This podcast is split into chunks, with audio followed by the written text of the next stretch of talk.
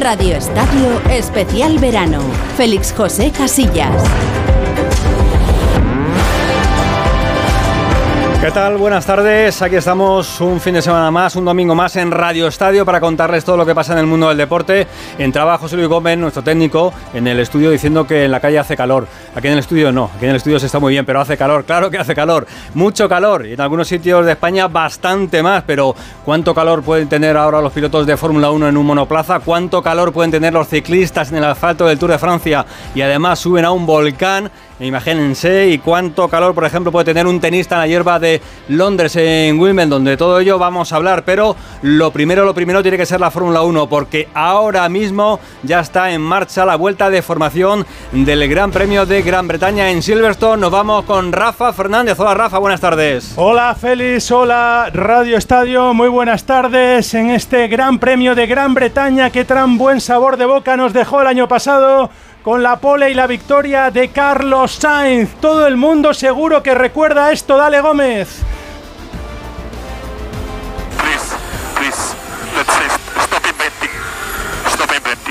Stop Inventing, unas palabras que van a pasar a la historia porque ahí estuvo la primera victoria del madrileño con el 55 Ferrari. Hoy lo va a tener más complicado. Sale en la pole Max Verstappen con Lando Norris y con Piastri, los dos McLaren justo por detrás. Leclerc y Sainz eh, marcan las siguientes posiciones, cuarta y quinta. Sexto saldrá Russell junto a Hamilton, es decir, McLaren, Ferrari, Mercedes y luego aparece con el octavo lugar en la parrilla para Albon y el noveno nuestro Fernando Alonso, de los que tenían que estar adelante. Tan solo hay uno que está muy atrás, que es Sergio Pérez, que va a salir decimoquinto y está todo listo y feliz con cerca de 500.000 personas, medio millón de espectadores que se han pasado durante este fin de semana por las instalaciones de este circuito de Silverstone. No tenemos tiempo para mucho más, así que Paco Martín, ¿qué tal? Buenas tardes. Hola, buenas tardes. Joan Vila del Pal, ¿qué tal? Buenas tardes.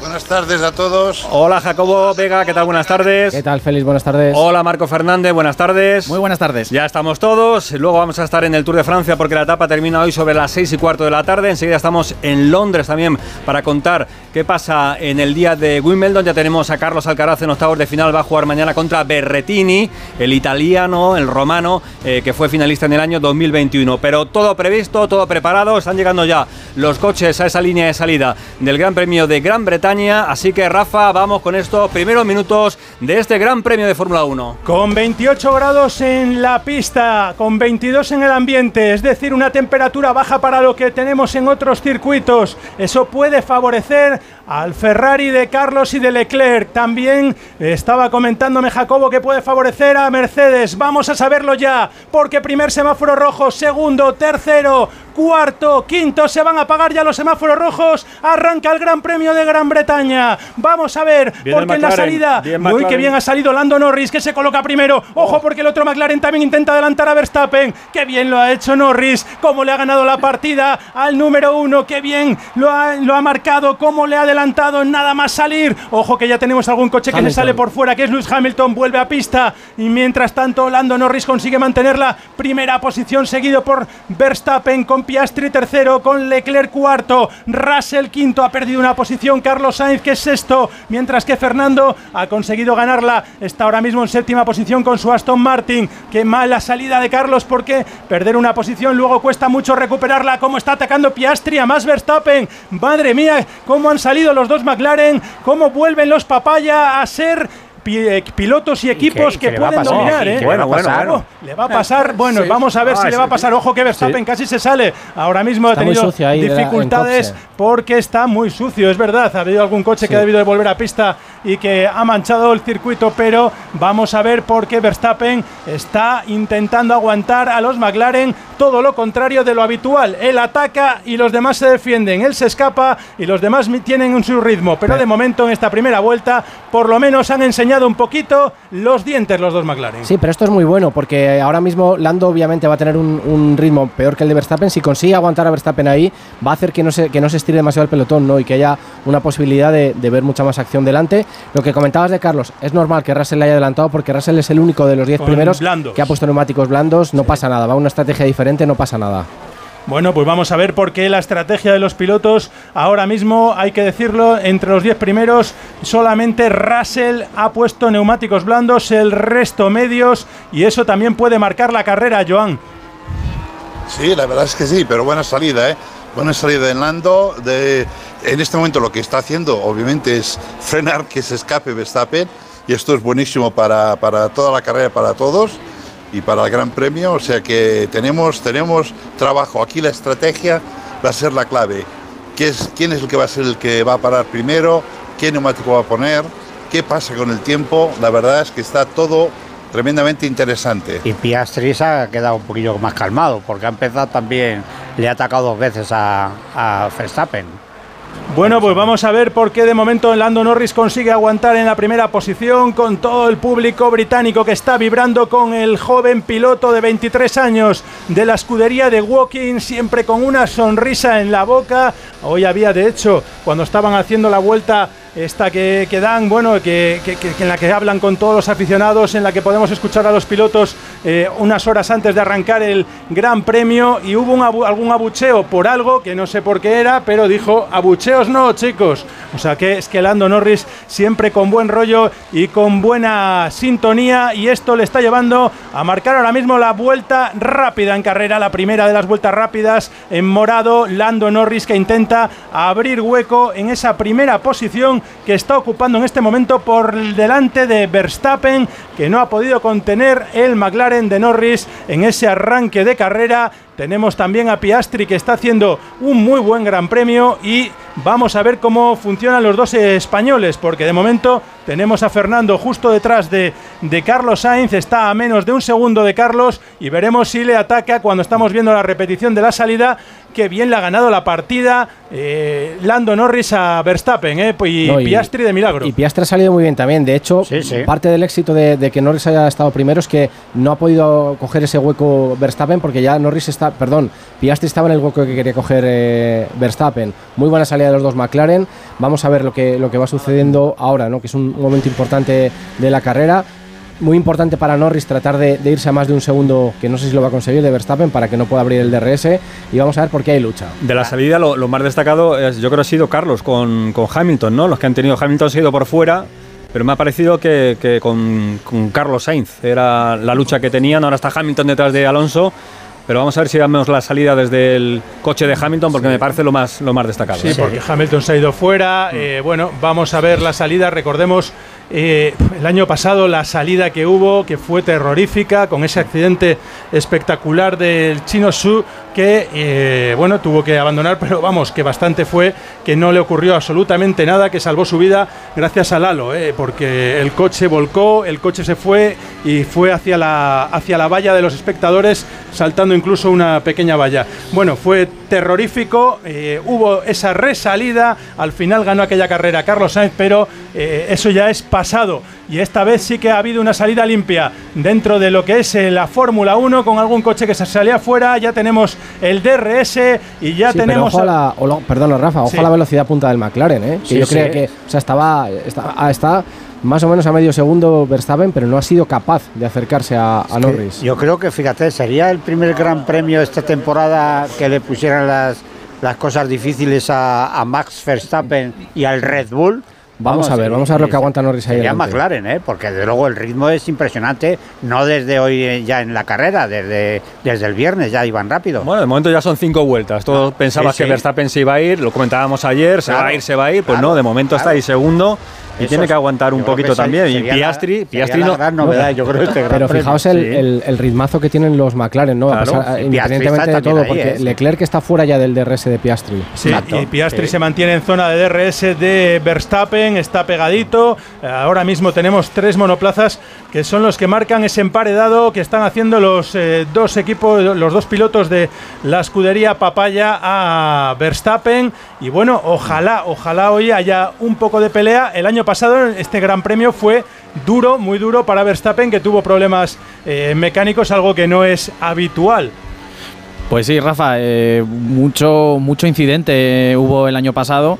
Eh, yo simplemente quería destacar una cosa de esta carrera también, que es que al Fernando se ha conseguido quitar de delante a, a, Albon, a ese Williams, que está ahora mismo décimo, Alonso está séptimo. salida de Albon.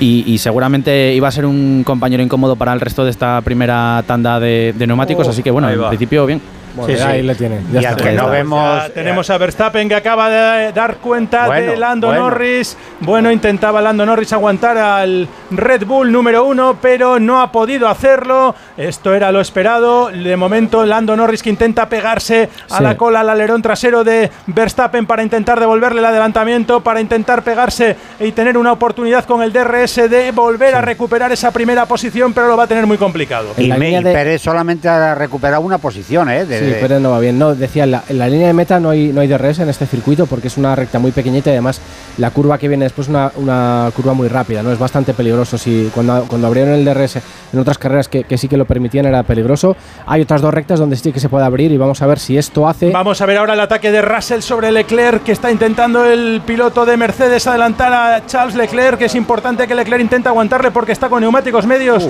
y Russell con neumáticos blandos. Madre mía, cómo ha intentado amagar ahora, pero no le ha dejado el monegasco que ha aguantado muy bien y esto también hace que se pegue mucho Carlos Sainz al alerón trasero del Mercedes de George Russell.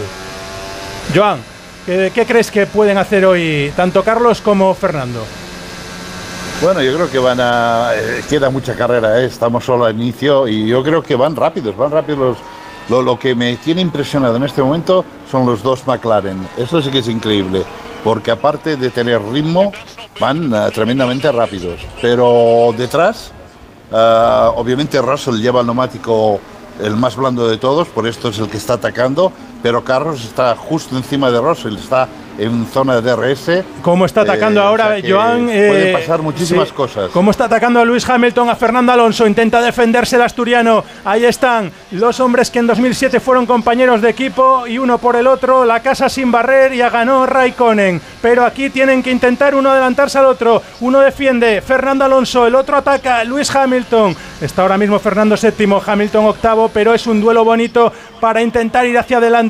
Le está costando a Fernando pegarse a Carlos Sainz y está intentando Hamilton adelantar a Fernando para ir a por el trío que forman Sainz, Russell y Leclerc. Vamos a ver si Fernando es capaz de tirar hacia adelante, de sacarse a Hamilton del DRS, porque eso también tiene mucho beneficio para el Mercedes número 44 del británico, del heptacampeón del mundo, que va a atacar ahora mismo a Fernando Alonso. Vamos a ver si Fernando es capaz de aguantar, pero lo va a tener muy complicado. ¿eh? McLaren, ¿eh? Le han dicho a Piastri de no atacar a a, Norris, increíble. Que, guarde posición, que guarde posición, sí, sí. Qué fuerte, qué fuerte. Bueno, eso es que Piastri va muy fuerte también, ¿eh?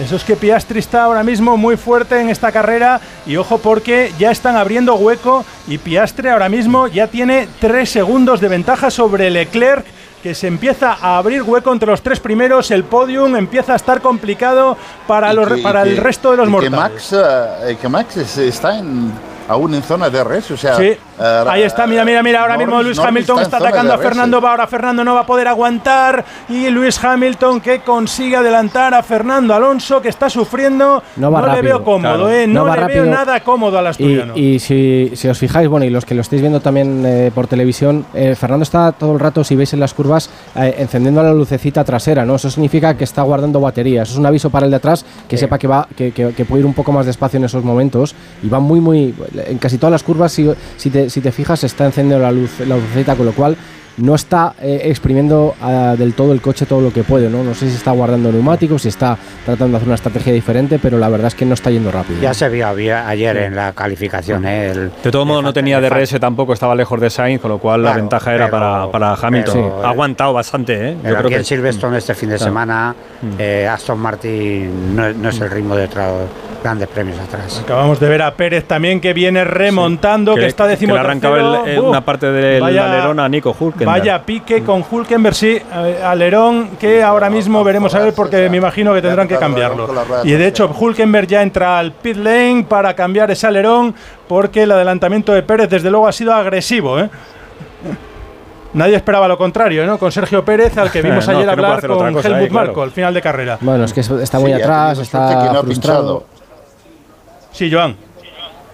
Digo que ha tenido suerte que no ha pinchado, sí, sí, sí. porque normalmente cuando haces esto pinchas el neumático. La verdad es que ha tenido, ha tenido mucha suerte, pero de momento sigue en carrera el mexicano que va a intentar hacer la remontada que necesita ¿eh? para coger un poquito de confianza y para que en la escudería y en el equipo también cojan confianza en él de nuevo, porque es que el problema de Pérez, del checo, yo creo que es esa irregularidad. Y ojo, ojo al Alpine, ¿eh? de, que viene para Alonso, ¿eh? Gasly. Viene Sí, está Pierre pegado, Gasly, sí. Está Sí, pegadito Pierre. Gasly a Fernando Alonso. Sí, sí. Como decimos, el ritmo en este circuito, ya lo dijo Fernando, no nos van estas curvas tan rápidas.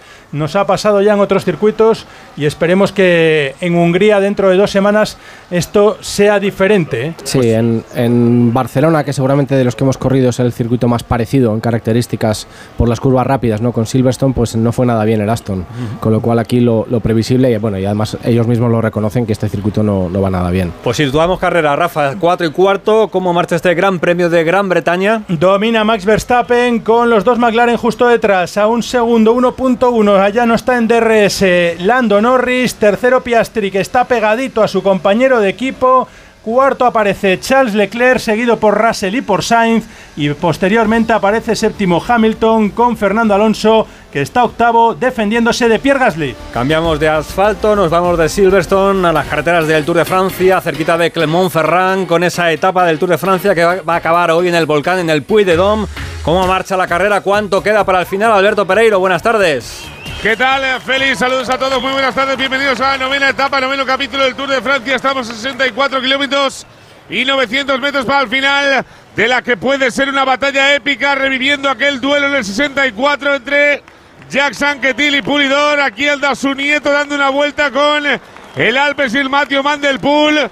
Hay una escapada de 11 minutos y 44 segundos formada muy prontito donde hay doble representación española. La primera de Gorka Izaguirre por parte del Movistar, además de Mateo Jorgensen. Luego te cuento alguna otra curiosidad del norteamericano del conjunto de Telefónica, pero también David de la Cruz del Astana. Y está Nils Paules, como todos los días, el líder de la montaña del Education First.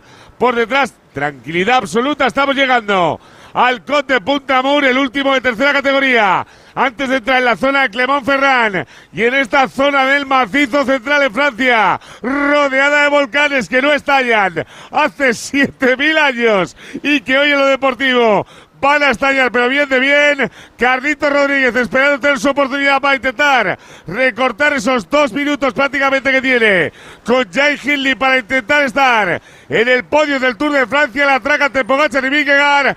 25 segundos entre ellos, 14 por delante. El pelotón tranquilo, entrando en zona de volcanes. Lava preparada Félix, 64 kilómetros para el final. 12 minutos casi la escapada. En marcha la novena del Tour de Francia. Aproximadamente dos horas para el final de esta etapa. Lo iremos contando aquí, iremos salpicando la información de la Fórmula 1 con el Tour de Francia y también con el tenis en Wimbledon, porque no tenemos españoles en la jornada de hoy. Ya saben, clasificado Carlos Alcaraz para octavos de final. Berretini será su rival. No está ya Alejandro Davidovich, que perdió ayer su partido frente al danés Rune, pero tenemos jugadores interesantes que ver de cara a esa final del próximo domingo. El domingo 16 de julio será la final en Londres. ¿Cómo está la jornada? Álvaro Herrero, ¿qué tal? Buenas tardes. Buenas tardes, Félix. Ya en juego la cuarta ronda de Wimbledon con el Yannick Sinner, Daniel Galán como partido más destacado. Yannick Sinner, que fue el verdugo de Alcaraz el año pasado en Wimbledon. De momento, tres juegos para cada uno. Así está el mundo del tenis, así que volvemos a la Fórmula 1 con Verstappen. Primero, Rafa. Sí, con Max Verstappen primero, pero acabamos de ver ya un piloto y un monoplaza con problemas, que era el de Ocon, eh, Marcos. Sí, Rafa ha entrado a boxes eh, Ocon, le han indicado por la radio que tenía que eh, retirar el coche cuando iba en décima posición. A ver qué, a ver qué puede haber sido. Es un fallo hidráulico, un fallo de motor. Veremos a ver si tenemos más información. Pues eh, Ocon con su Alpine con problemas, así que ya tuvo el año pasado un mal Gran Premio en Gran Bretaña y aquí otro mal Gran Premio que no estaba viniendo bien para Alpine y no le va a terminar bien las cosas a al bueno de Esteban Ocon. Bueno, Verstappen que sigue dominando con los dos McLaren por detrás, con Leclerc, con Russell y con Sainz que siguen ahí pegaditos. Carlos que está a 1.3 ahora mismo de George Russell, no está en zona de DRS, pero aguantando bien un par de segundos de ventaja sobre Lewis Hamilton. Ahora lo que tiene que hacer Carlos, entiendo que es aguantar ahí, ¿no, Jacobo? Porque eh, su estrategia tiene que ser diferente a la de Russell. Le va a adelantar ahora en pista y tendrá que Sí. intentar tirar. Sobre todo porque además Leclerc yendo primero pues eh, tiene, tiene eh, prioridad ¿no? en, la, en la estrategia, con lo cual vamos a ver qué puede hacer Carlos. Pero Carlos eh, tiene que ir a, a su carrera es con los McLaren y con, y con Leclerc, ¿no? no con Russell. Russell va a otra, a otra estrategia totalmente diferente. Lo que pasa, Joan, es que lo que pasa, Joan, es que eh, Leclerc no está siguiendo el ritmo de los McLaren. Está ya a 3.5. No escuchamos a Joan. ¿eh? Se No nos ha, se nos ido. Paco. Oye, oye, lo que creo que, eh, no sé, eh, tu opinión, Jacobo, eh, ¿en qué vuelta crees que empezarán a, a entrar a hacer los cambios?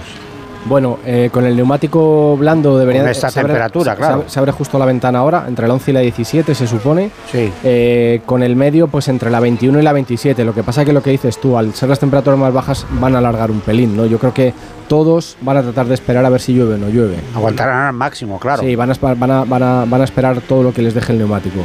Ajá. Recordemos, el año pasado los safety car fueron también protagonistas y una resalida, con lo cual eh, este circuito puede ocurrir cualquier cosa, sobre todo si aparece la lluvia, que podría cambiar todo en dirección de carrera. Dijo al principio que había un 40% de riesgo de aparición de la lluvia durante la hora y media aproximadamente que dura el Gran Premio, pero por ahora no ha entrado ninguno de los pilotos a cambiar neumáticos, ya están tensos. ¿Y qué dice George Russell? Bueno, están diciéndole acerca de la lluvia y tal, que el equipo dice que no saben si va a llegar la lluvia y Russell le decía que ya tiene algunas gotas alguna en, gotita, en sí, la, sí, sí. en la visera, ¿no? Otra característica de Silverstone, que también se están quejando mucho los pilotos, lo decía antes eh, Verstappen, este, este circuito está hecho en un aeródromo, era un antiguo aeródromo de la Segunda Guerra Mundial ya sabéis que donde se hacen los aeropuertos son sitios donde hace bastante viento, ¿no? Para que puedan tener sustentación los aviones al despegar y en Silverstone siempre hace mucho viento, es muy cambiante, de- va para un lado, va para otro y ahora mismo, bueno, decían que había un viento bastante, bastante fuerte. Aquí lo de las, los límites de pista no, no se estila. Ahí en la curva de entrada a meta sí que te puede, sí que puedes tener problemas con límites de pista. Es la única curva donde, donde hay, donde está establecido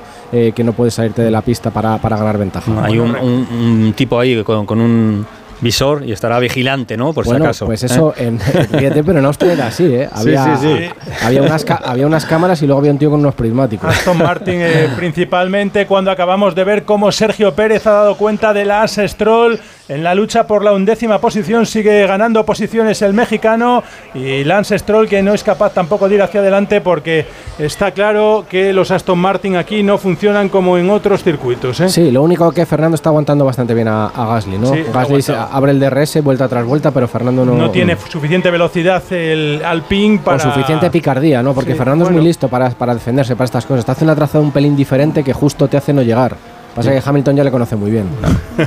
Y el que viene por detrás es Pérez, que es el que viene rápido ahora, ¿eh? Sí, sí, viene Mm. rápido. Pérez viene ahora mismo, tendrá su siguiente eh, caza, será la de Alex Albon, que lo tiene décimo. Vamos a ver si el Williams de Albon es capaz de aguantar un poco al, las embestidas del mexicano, de Sergio Pérez con su Red Bull, que está un décimo, como decíamos, y que intentará atacar a Alex Albon cuanto antes para recuperar posiciones.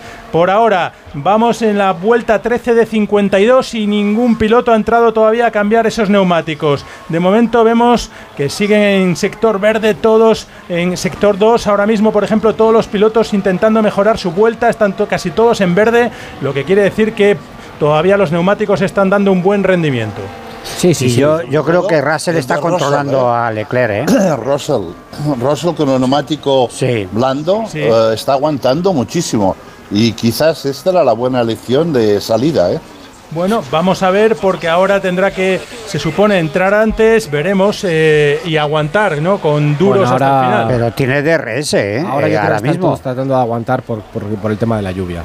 Yo no veo, sí. no veo que en las próximas 5 o 6 vueltas, va- igual me equivoco, pero no veo yo que en las próximas 5 o 6 vueltas vaya a entrar nadie. Y nadie está exprimiendo, yo creo, tampoco sus, eh, sus neumáticos al máximo, por, precisamente para intentar alargar la parada. Yo creo que están todos conteniéndose para intentar, eh, para intentar alargar la parada. No vaya a ser que la lluvia aparezca, pero eh, te comentaba antes, Joan, que el que no está aguantando el ritmo de los McLaren es Leclerc. eh. Está a 3.5, a 3 segundos y medio, y es un hueco, bueno, ya es importante.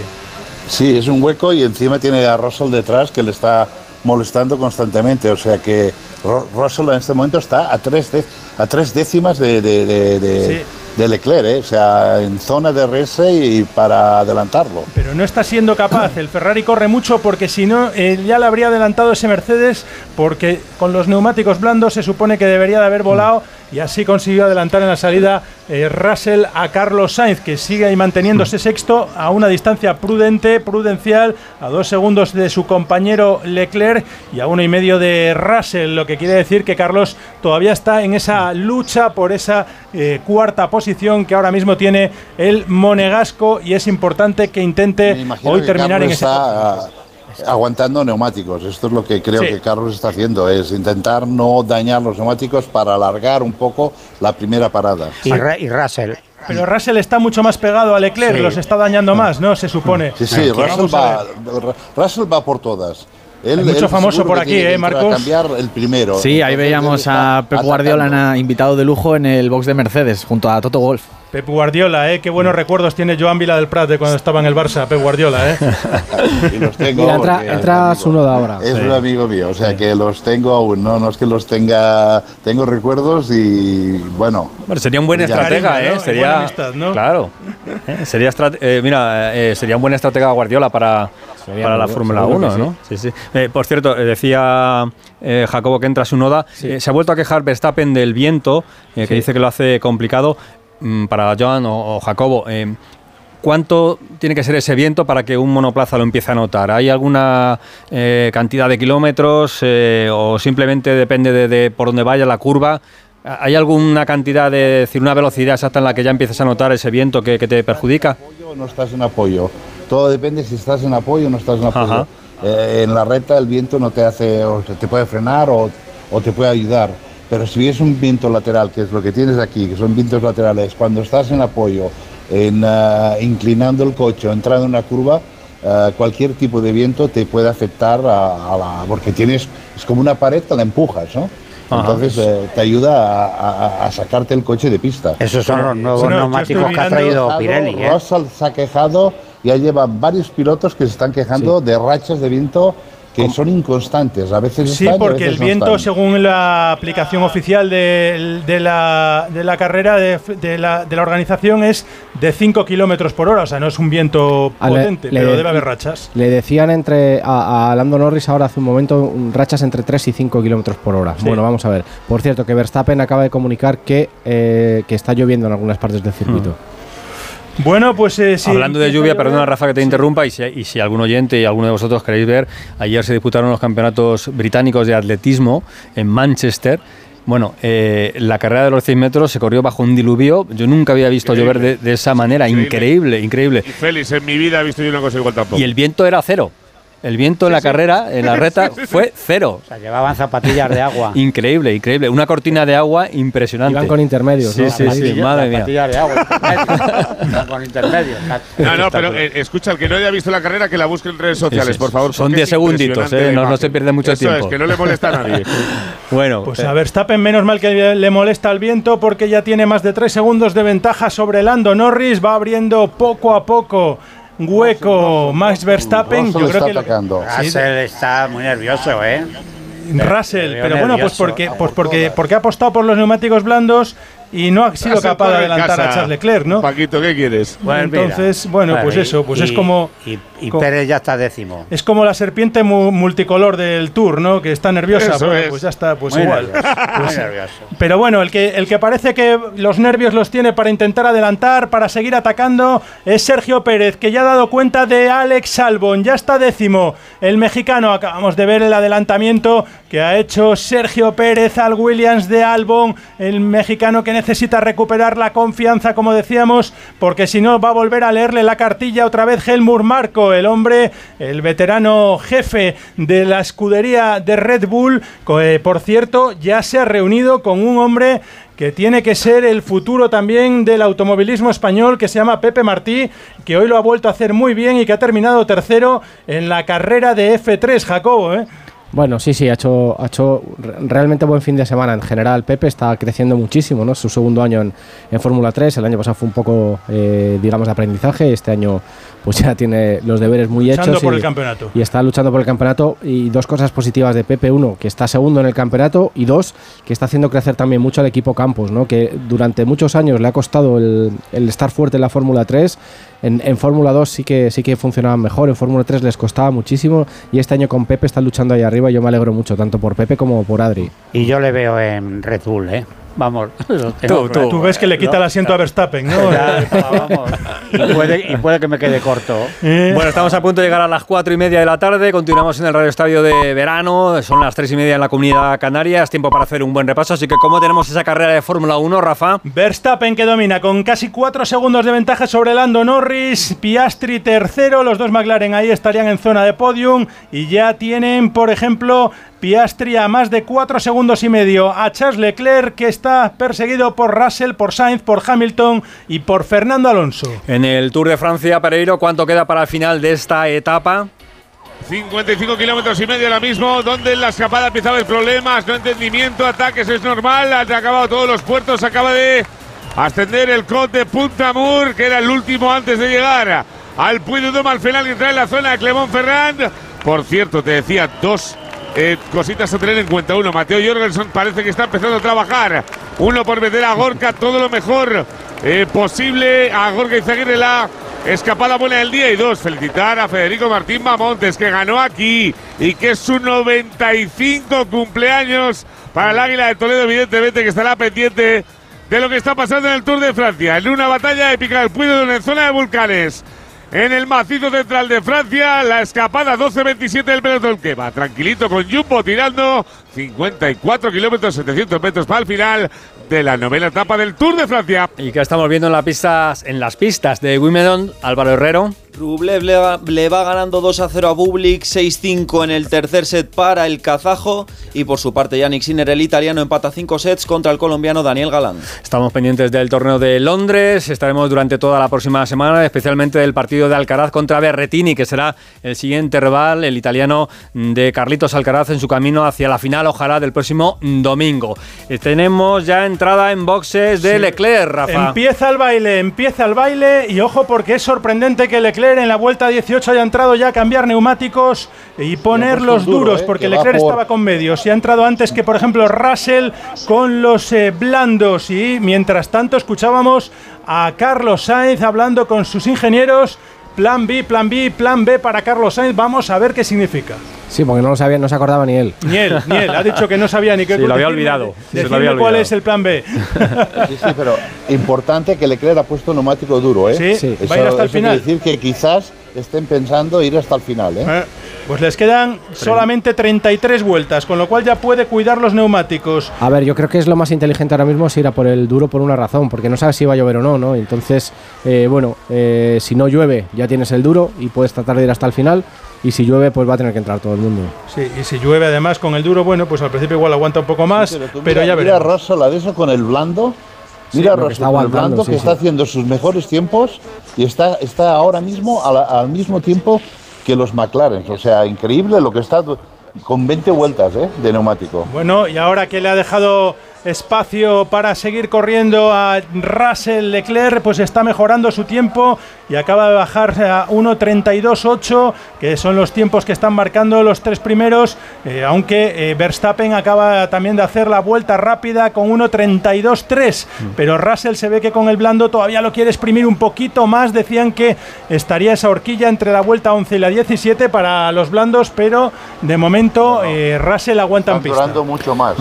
Sí, Rafa, y además eh, el blando es un, equipo, es un neumático que le viene muy bien a Mercedes, ya lo vimos en Barcelona, más tipo parecido de circuito, eh, pues pueden estirar mucho, mucho esa primera parada los Mercedes. Ha dicho Verstappen que ha visto a un Ferrari parar y que si él puede cambiar alguna cosa, y le han dicho no te preocupes de momento, pero está Verstappen ahí preocupado porque ha parado un Ferrari, ¿eh? que, que está lejísimos de él, ¿no? no se preocupe por los Ferrari que los tenía a 15 segundos, o sea que nada, que tranquilo. Sí, Sí, pensaba no, bueno, pero, Verstappen se aburre y no, de pero más que pues, dice, no, pero más que porque más que porque Ferrari le puedes hacer un undercut o algo, es simplemente por si por si Claro, había algún sí, problema de neumáticos o está Sí. pasando algo o, o que de repente han detectado lluvia que, el- que ellos no han detectado, va- yo creo que van más por ahí los tiros que porque crea que le puede hacer un undercut eh, eh, Leclerc que está lejísimo. Pero yo creo, Joan, estarás de acuerdo conmigo que necesitamos que venga la lluvia, ¿verdad?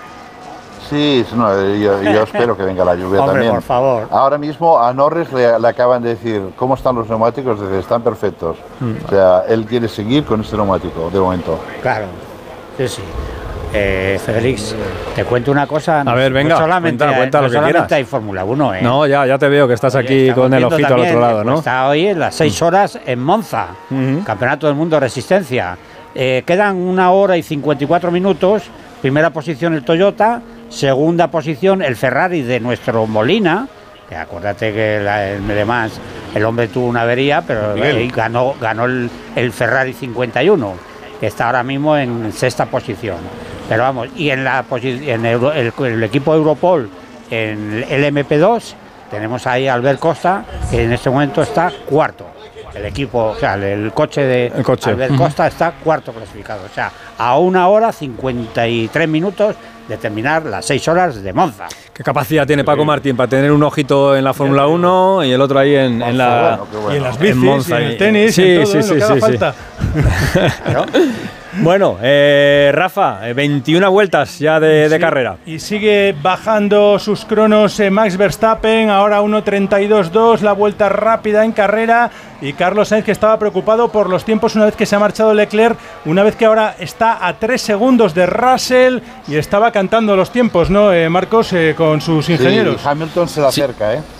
Sí, le estaba diciendo cómo iban por detrás para guardar esa, esa posición, ese ritmo y, pues obviamente, intentar salir por delante de ellos en la, en la parada. Bueno, tanto Fernando como Carlos que están intentando mejorar los cronos, pero Hamilton está volando, lo tiene, como decía Joan, a 1.1, a ca- eh, tiene ya casi a tiro de DRS Hamilton a Carlos Sainz. Vamos a ver si Carlos es capaz de apretar un poco para que no entre en zona de DRS el Mercedes 44 del campeón del mundo, el heptacampeón del mundo, Lewis Hamilton, y que eh, a ver si Fernando es capaz de ese gap, ese espacio con Hamilton de reducirlo, que ahora mismo está en casi 5 segundos y le está costando, pero bueno, mantiene esa séptima posición, mientras que Pérez ya es noveno y Pero, Leclerc. Rafa, una lectura que hago de, de la Sí. carrera, que a lo mejor puedo estar equivocado, pero Verstappen ahora mismo, 22 vueltas, 5 segundos tan solo, por delante de Norris tan solo. Mm, Conociendo Verstappen y otras carreras, la distancia siempre me parecía, o me parece en este momento menor.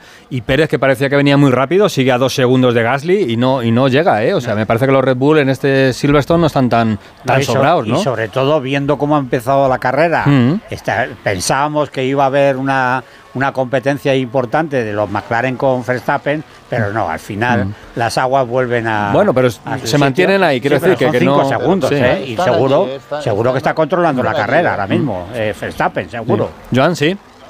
Este, digo que están allí los dos McLaren, ¿eh? no, no están demasiado lejos, Sí, ¿eh? están sí, a 5 sí. segundos de, de Verstappen, cualquier cosa, cualquier anomalía, un pit stop que te puede salir mal, eh, McLaren están, están cerca. Mira, Piastri ahora mismo acaba de hacer en segundo sector el mejor tiempo. O sea, y esto que lo han parado. Sí, bueno, eh, de no, hecho, de no que- atacar a Norris. Bueno, y ahora ha dejado un poquito de aire, yo creo también para aguantar neumáticos eh, Piastri, porque estaba en DRS, pero ahora en estas últimas vueltas ha dejado caer un poquito, está a dos segundos de Norris, y bueno, eso demuestra que... Calcando las, el está calcando bueno. las vueltas de Russell, están haciendo los mismos tiempos. Sí, Sí, pero Max, Max está distancias. preguntando mucho en el equipo, ¿eh? ¿Cómo, ¿Cómo está la carrera? ¿Cómo van por atrás las, las cosas? O sea que yo creo que está también controlando, esperando a la lluvia, seguro. Y no sé si puede afectar, no sé cómo lo veis vosotros, pero la temperatura ambiente ya ha bajado a 20 grados y la temperatura en pista, sin embargo, bueno, se mantiene en 30, o sea que, que está parecida a como estaba. eh, si baja la temperatura, eso eh, podría también cambiar un poco el- la estrategia de algún equipo, bueno, o mejor favorecer a alguno. Si ¿Cómo baja la temperatura, pues posiblemente puede ayudar a Ferrari. Sí, si baja posiblemente ayudaría un poco más a Bueno, Ferrari, hay que, hay que recordar que estos, estos neumáticos que han venido a Silverstone, nuevos de Pirelli, son diferentes. O sea, quiero decir, todavía no tienen... Sí, tienen la- la, la- la- estructura, Claro. es un poco más rígida. y más resistente para lo, sobre todo los virajes de alta velocidad que tiene este, este circuito. Sí, lo- Lo que pasa es que justo tanto, tanto Ferrari como McLaren como Mercedes seguramente son los tres coches que mejor les van las temperaturas no tan altas, ¿no? Las temperaturas bajas pues degradan mucho, tienen problemas cuando, cuando, lo- cuando hay mucho calor en el circuito. Entonces, bueno, va a ser una lucha. A mí me está sorprendiendo McLaren. Yo la verdad no les veía rivales para el podium con, con, con respecto a, a- a Ferrari y a Mercedes, ¿no? Pero están ahí aguantando, están yendo muy bien. Yo pensaba No. que era, bueno, que habían logrado hacer un buen coche para la crono, pero en tanda larga están, en tanda, en tanda de carrera lo están haciendo muy muy bien. Y Mercedes también tiene buen ritmo, ¿eh? Sí, sí, los tres, lo- por eso digo que son tres coches que les va muy bien este tipo de circuito y este tipo de temperatura. Y además Sí, una, cosa una, una cosa importante, Leclerc con neumático nuevo duro no va nada rápido, ¿eh? Bueno, en la última vuelta ha mejorado un poco. eh, Joan ha conseguido un 1.32.5. Estaba yendo más lento. Ahora parece que intenta coger un poco de ritmo. También es que eh, tiene tráfico. Ahora va a tener que pegarse y pelearse con Lance Stroll y no va a ser fácil. Eso le puede perjudicar, ¿no? Lo puede, lo puede pagar. Tiene 15 segundos y medio de ventaja sobre Carlos Sainz, o sea, Carlos sobre Leclerc. Si le quisiera ganar la posición, tendría que estar en los 20. Carlos con neumático viejo son más rápidos que Leclerc. O sea, Carlos ha hecho 32.7 con un neumático de 23 vueltas y Leclerc ha hecho ve- 32.5 con un neumático de 5 vueltas. o sea que Buena, buen apunte, Joan. Yo creo, yo estoy A de ver, acuerdo. chicos, dale un segundo en el Tour de Francia porque hay movimientos interesantes para una escuadra española del Movistar. La de Mateo Jorgensen se marcha en solitario el corredor norteamericano del Movistar. Y Félix te decía antes lo de la curiosidad porque de los pocos que les han dejado reconocer este puerto antes de llegar al Tour de Francia por ser privados a él y tiene el mejor crono habido y por haber de los ciclistas profesionales en el Strava que lo estado mirando antes así que se sabe de memoria esta zona a punto de llegar a Clermont Ferrand se marcha Mateo Jorgensen. 11 segunditos sobre el resto de 13 escapados donde siguen David de la Cruz y Gorka y Seguir el pelotón a 12.44 pero se mueve Movistar y eso le gusta al ciclismo español Está aquí a 46 kilómetros, ¿eh? ya veremos, ya veremos. Pero bueno, ahí está ese detalle. Es verdad, no se puede subir habitualmente. La carretera está cerrada del Puy de Dom. Han dejado algunos ciclistas y entre ellos Jorgensen, el ciclista del Movistar. Bueno, seguimos pendientes del pit lane, seguimos pendientes de Russell, seguimos pendientes de Alonso. Ya llega Leclerc también por ahí.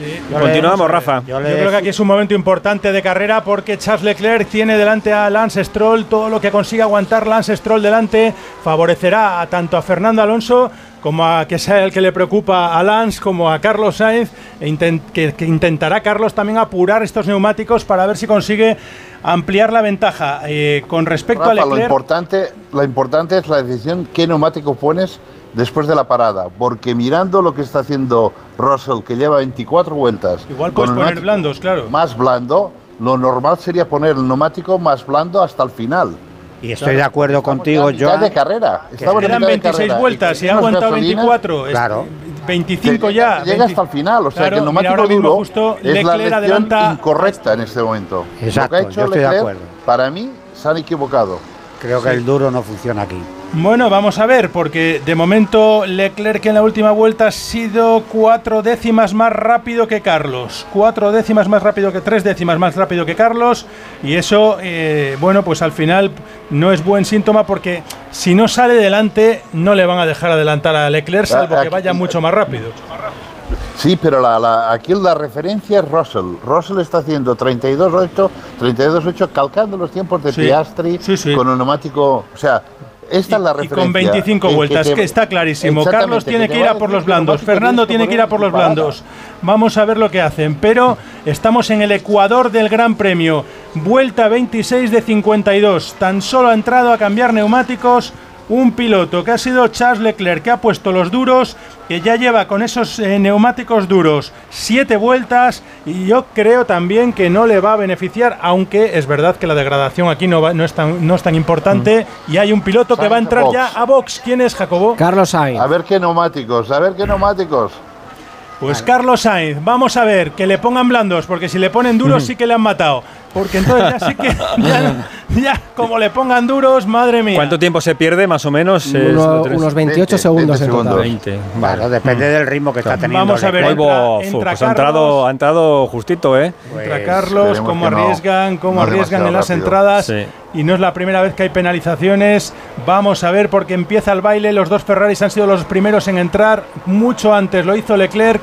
Y ahora Carlos Sainz, por favor, que no se equivoquen, Duros. que le colocan bien los. Bueno, por favor. Por nada. Por favor. Amarrategui. Vaya fiesta, no sé vaya si es la fiesta. mejor opción esta. Maranello eh, son Catenacho. Mm. El catenacho de Maranello, ahí lo tienen, sobre todo para Carlos Sainz, que ha mantenido tal y menudo plan B que le han plantado. Venga, si tenías alguna opción de quedar delante de tu compañero de equipo, ya te hacemos nosotros que te olvides. Bueno, pues nada, es lo que hay. Carlos Sainz que ha salido detrás de Lance Stroll, vuelve a pista detrás del detrás del Aston Martin de Stroll a tres segundos, casi cuatro del, del piloto canadiense Bo. y justo por delante de Sargent. O sea que bueno, ahora tiene un espacio para Yo poder personalmente correr, no pero entiendo esta decisión de poner el neumático duro. Madre Bueno, vamos a esperar a ver menos- ahora cada vez menos gasolina. O sea, ha salido Russell Claro. con depósitos llenos. claro, y está aguantando. con ha hecho 26 vueltas. 27 vueltas Sí. y está haciendo mejores tiempos que, que, que, que- que De todas que formas. O vamos a ver, llevamos bo. 27 vueltas, vamos a ver qué es lo que van a poner cuando entren los McLaren y los Mercedes también. A ver, a ver qué. Bueno, qué- solamente se lo podría entender si no tuvieran, eh, que no tengo aquí ahora mismo, Mira, el número de Norris blandos que la- tenían. Claro. la- el neumático No, duro bueno, no blandos, eh, funciona. Blandos, blandos todo el mundo tiene, Pero porque son, son los que usan Bueno, en. ya entiendo que solo- sí, pero- Son los que usan en, en la crono, solo tienen nuevos Checo Pérez, Ocon que ya no está en carrera, Botas tiene dos, o sea, de los de adelante, Stroll tiene uno y nadie más. Y me ha parecido ver a Mercedes con los neumáticos medios, preparados. Fijaros que los neumáticos de Russell, Joan, para seguir con tu teoría, son 27 vueltas aquí, pero no eran nuevos, ya tenían tres vueltas. Es que lo acaba de decir, como decía Joan, perdona, eh, eh, eh, se lo acaban de decir a Norris, que, que es la que A no. Norris le acaban de decir claro, que el neumático no, duro no funciona. que no funciona, claro. O sea, McLaren se está dando cuenta y Ferrari pone los duros. Pues- Bueno, pues nada, pues eh, fiesta. Hmm. Más fiesta en Ferrari. Y estamos con, con lo que ocurre en Maranello que nadie lo entiende. Entra de brisa al pit lane a cambiar neumáticos. Vamos a ver qué coloca. Y es que aparte, si pones un neumático blando, si te llueve, es mejor que el otro. O sea, tiene más Sí, grip sí, que el otro. agarre, o sea, sí. que en- en- en- si, si pensaras, oye, es que puede llover, no, es que, es que, es que tiene más grip. Sí, sí, con el duro O sea, que lluvia no, estás no entiendo la, la- la decisión de, que han hecho con Carlos, o sea, con Leclerc. Está claro que no lo sabían. Pero con Carlos, que estaban viendo los tiempos de Leclerc, no entiendo por qué le han puesto el neumático duro. No lo entiendo. Pues imagínate, yo creo que es porque si aciertan y encima le sale mejor, Es que además el único que va con neumáticos duros rápido es un señor que se llama el señor Verstappen. Es verdad. Ese, Entra ese Russell. lo que le ponga. Fijaros que entra a ver, a ver Russell qué pone, en medio seguro. En la vuelta, Sí, ve- él después de tiene que poner 27 medios vueltas en por pista, narices. Claro. Entra George Russell. Que A ver dónde van sale. poner Seguramente medios. Vamos a verlo ahora mismo. Entra Pérez también. eh, A cambiar neumáticos, estamos ya con el baile del cambio de neumáticos, a ver si no hay fallos Si en le los medio, cambios. ponen medio, medio es lógico. para George claro, Russell. hasta el final. Claro, Sí, va a medio, tirar hasta el medio. final, evidentemente. Eh, Pérez, que también entra y que a Pérez le ponen, después de tener neumáticos medios, A ver a vamos, Pérez. vamos a ver lo que le colocan a ¿Qué Pérez. neumático pero le han puesto a que van Pérez? ser blandos, vamos, lo tengo clarísimo. Lo tengo clarísimo, porque si no, entonces estaríamos diciendo Pues fíjate. que Pérez Blandos, con blandos. los blandos. blandos para Pérez. Exactamente, blando ¿eh? para No, Pérez. lo que Es tiene que que tiene que recuperar ese hombre.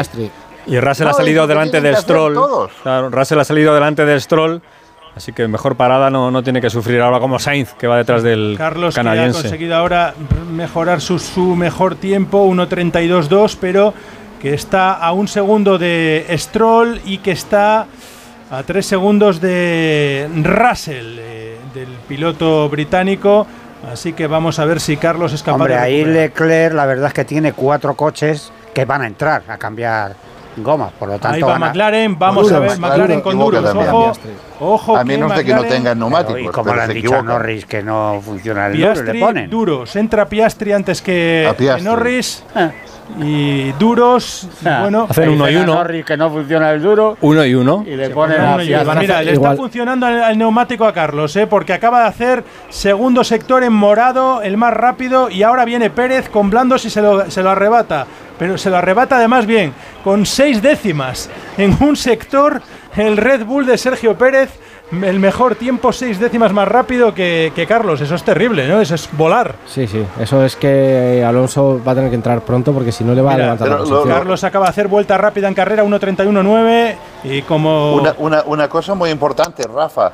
es que el neumático blando, como que ahora ya tienes la mitad de gasolina en el coche y cada vez vas a tener menos gasolina, lo, lo- le haces menos daño. O sea, el neumático blando normalmente No lo dañas tanto, se no degrada. destroza en las primeras vueltas, cuando hay los 100 kilos de, de gasolina. Ahora cada vez es mejor para el neumático blando. Es que de verdad que no lo he entendido. Bueno, pues eh, desde luego es una decisión bastante incomprensible cuando Carlos Sainz consigue adelantar a Lance Stroll en pista y sigue hacia Russell, que sería su siguiente objetivo, y está a 2.7 del Mercedes del británico, que veremos a ver y, si y Carlos viene con mejor ritmo que, que Leclerc. ¿eh? Leclerc, sí, sí, sí, ya está. Leclerc desde luego va con un ritmo bastante malo eh, y eso es lo que hace incomprensible que hayan elegido A duros, eh, más Russell. incomprensible todavía Mm. con Carlos, ¿no? Esta la repetición ha sido lenta, la parada. Muy, muy lenta. muy lenta, pero, pero sí. Yo, Cuatro eh, segundos. Sí, Lenta un segundo, ¿eh? sí. Bueno, claro. sí, yo, yo he mirado el tiempo que ha perdido con Sainz era un segundo, un segundo. Lentísima, 3.2.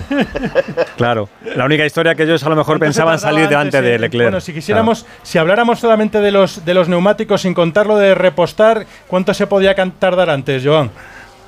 Perdona, vuelvo a repetir. ¿Que ¿Cuánto se podría tardar en cambiar neumáticos en tu eh, bueno, en la época, por ejemplo, de los 90, cuando cu- ya no te digo repostando, récord, repost- eh, no te con- digo repostando, Con ¿eh? Schumacher hicimos el récord en 2.3, pero es que han bajado a, han bajado a 1.8. Sí, sí, han bajado de 2.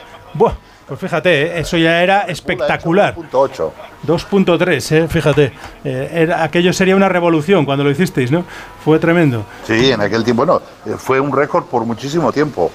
No me extraña. Bueno, pues eh, ahora, desde luego, los, los mecánicos de Red Bull tienen una buena escuela. En Ferrari están esperando hacer unos 2.3 todavía. Sí. Ojo, porque estamos viendo cómo, Ay, ay, va, Sí, por fuera. está un por fuera, madre bueno. mía. cómo Qué está bueno, Fernando Alonso ahora mismo. Bueno, No, ¿quién es? Ese no es. Russell. Russell, con Leclerc, No, perdón. Russell con Leclerc. Russell con Leclerc. Y acabamos de ver cómo George Russell ha adelantado al piloto de Ferrari. Y desde luego eh, Leclerc que está con tiempos bastante peores que los de Carlos. eh. Carlos le ha hecho, le ha sacado casi tres Pérez décimas hacer última. mejor tiempo, ¿eh? Que acaba de salir 31.4. ahora. Bueno, ya- Está el neumático todavía. A Fernando le está funcionando muy bien ahora el neumático medio este. Ha hecho 32.6 ahora. Sí, se, ha- se ha, sí. se ha despegado ya de Gasly. Bueno, tenemos a McLaren, el McLaren de Piastri que está ahora mismo quinto, mientras que Norris sigue Se mete Gasly a boxes. sin entrar en segunda posición y está a nueve segundos de, de Max Verstappen en Y la Sainz segunda llega, llega a Leclerc, ¿eh? Vamos a ver, vamos a ver si llega, pero y luego no solamente es llegar, eh, Paco, ya sabes lo que A ocurre, ver ¿no? si hay luego stop inventing. Exactamente, stop inventing. Pues eso, pues ahora mismo el que ha entrado es Gasly, con lo cual recuperan una posición todos los que venían Blandos por para detrás. Gasly. A Gasly le mete el neumático blando, ¿eh? Sí. Bueno, normal, normal. Y vamos a ver ahora cómo funcionan los para- blandos. A ver. Stroll. Para Stroll, que entra. De momento, un neumático. blandos para blandos Stroll. para Stroll, blando. blandos para Stroll. Sí. Y Fernando Alonso, que está rodando ahora en la cuarta posición y que tendrá que entrar también en breve. Vamos a ver, me imagino que van a esperar a ver qué tal.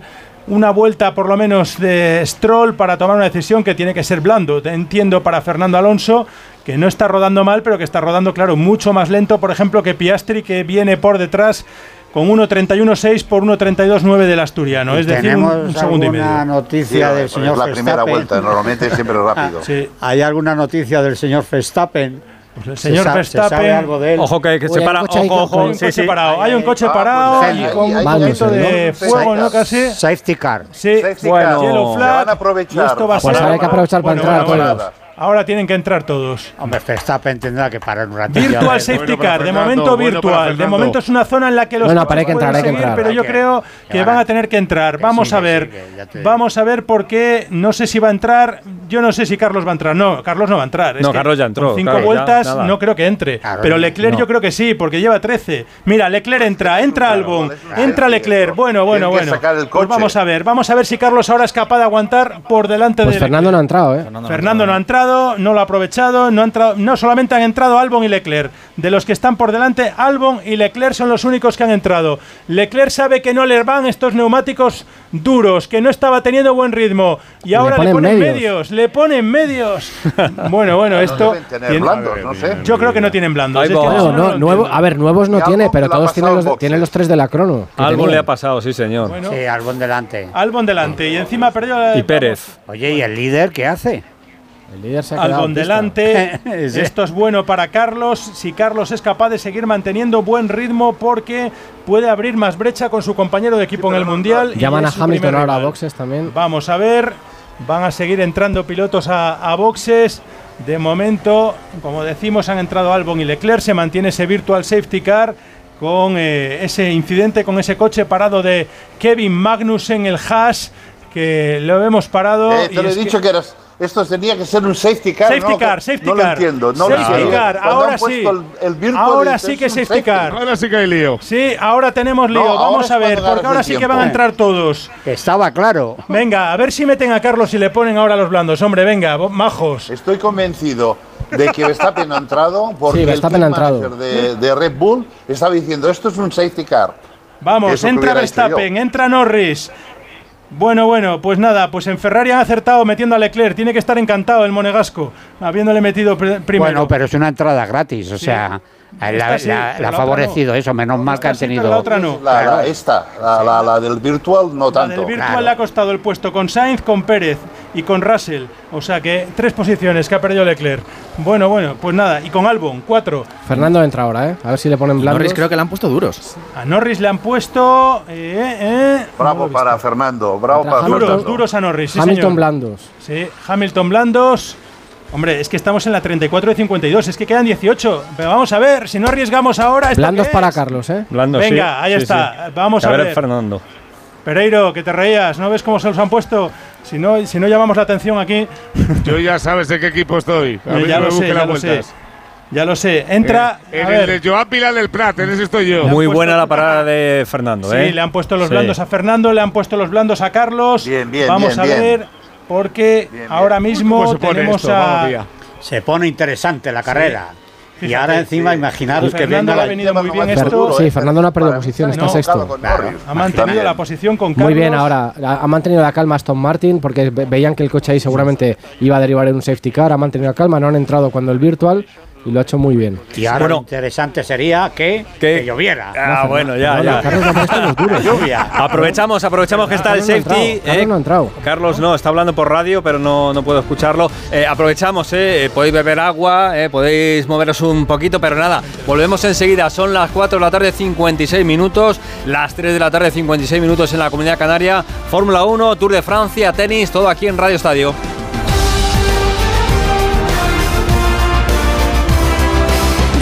Estadio Especial Verano. Félix José Casillas. Le digo nunca más al camping Quiero pillar los 15 millones y nosotros pillar los 10.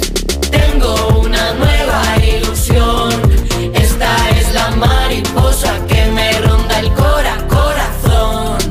Ya está a la venta el extra de verano de la 11. Un gran premio de 15 millones de euros y no viene solo. Además hay 10 premios de un millón. Extra de verano de la 11. Pone un nuevo verano en tu vida. A todos los que jugáis a la 11, bien jugado. Juega responsablemente y solo si eres mayor de edad. En la Comunidad de Madrid apostamos por un modelo energético más limpio y sostenible. Por eso, ponemos en marcha el Plan Renove 2023 de aires acondicionados para aumentar la eficiencia y reducir el consumo. Infórmate y recibe ayudas de hasta 500 euros para la sustitución de tu antiguo equipo de aire acondicionado. Con este gesto, ahorras energía y proteges el medio ambiente. Comunidad de Madrid. Lugares interesantes y misteriosos. Ahí están esos castillos encantados. En esta cueva se halla un fresco que fue realizado por los caballeros de la Orden del Temple. Es un sitio espectacular donde nos pasaron cosas muy raras que ya contaremos. Sucesos extraños, experiencias inquietantes. Hablamos de una realidad terrible, los asesinos hipnoprogramados. Yo creo que la explicación real nunca la sabremos. Siempre han sostenido que el gobierno ocultaba algo. El Colegio Invisible, Lorenzo Fernández Bueno y Laura Falcó. Ahora, los jueves a la una de la madrugada y siempre que quieras en la web y en la app de Onda Cero. Te mereces esta radio. Onda Cero, tu radio. Confirman hoy que este seguimos en Estados Unidos para contarles que se ha aprobado ya la aplicación. Porque la actualidad no se detiene. La Guardia Civil ha echado el guante a la mujer que presuntamente provocó el incendio del Aún así hay noticias que nos satisface dar. La de que hay una provincia.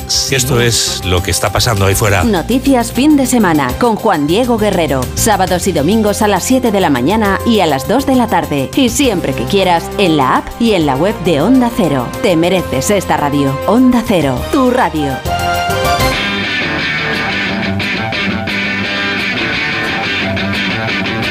Radio Estadio Especial Verano. Félix José Casillas. Con el safety car todavía en la pista de Silverstone, ¿cuánto queda? Solo tiempo que queda para el final de la etapa del Tour de Francia, Pereiro.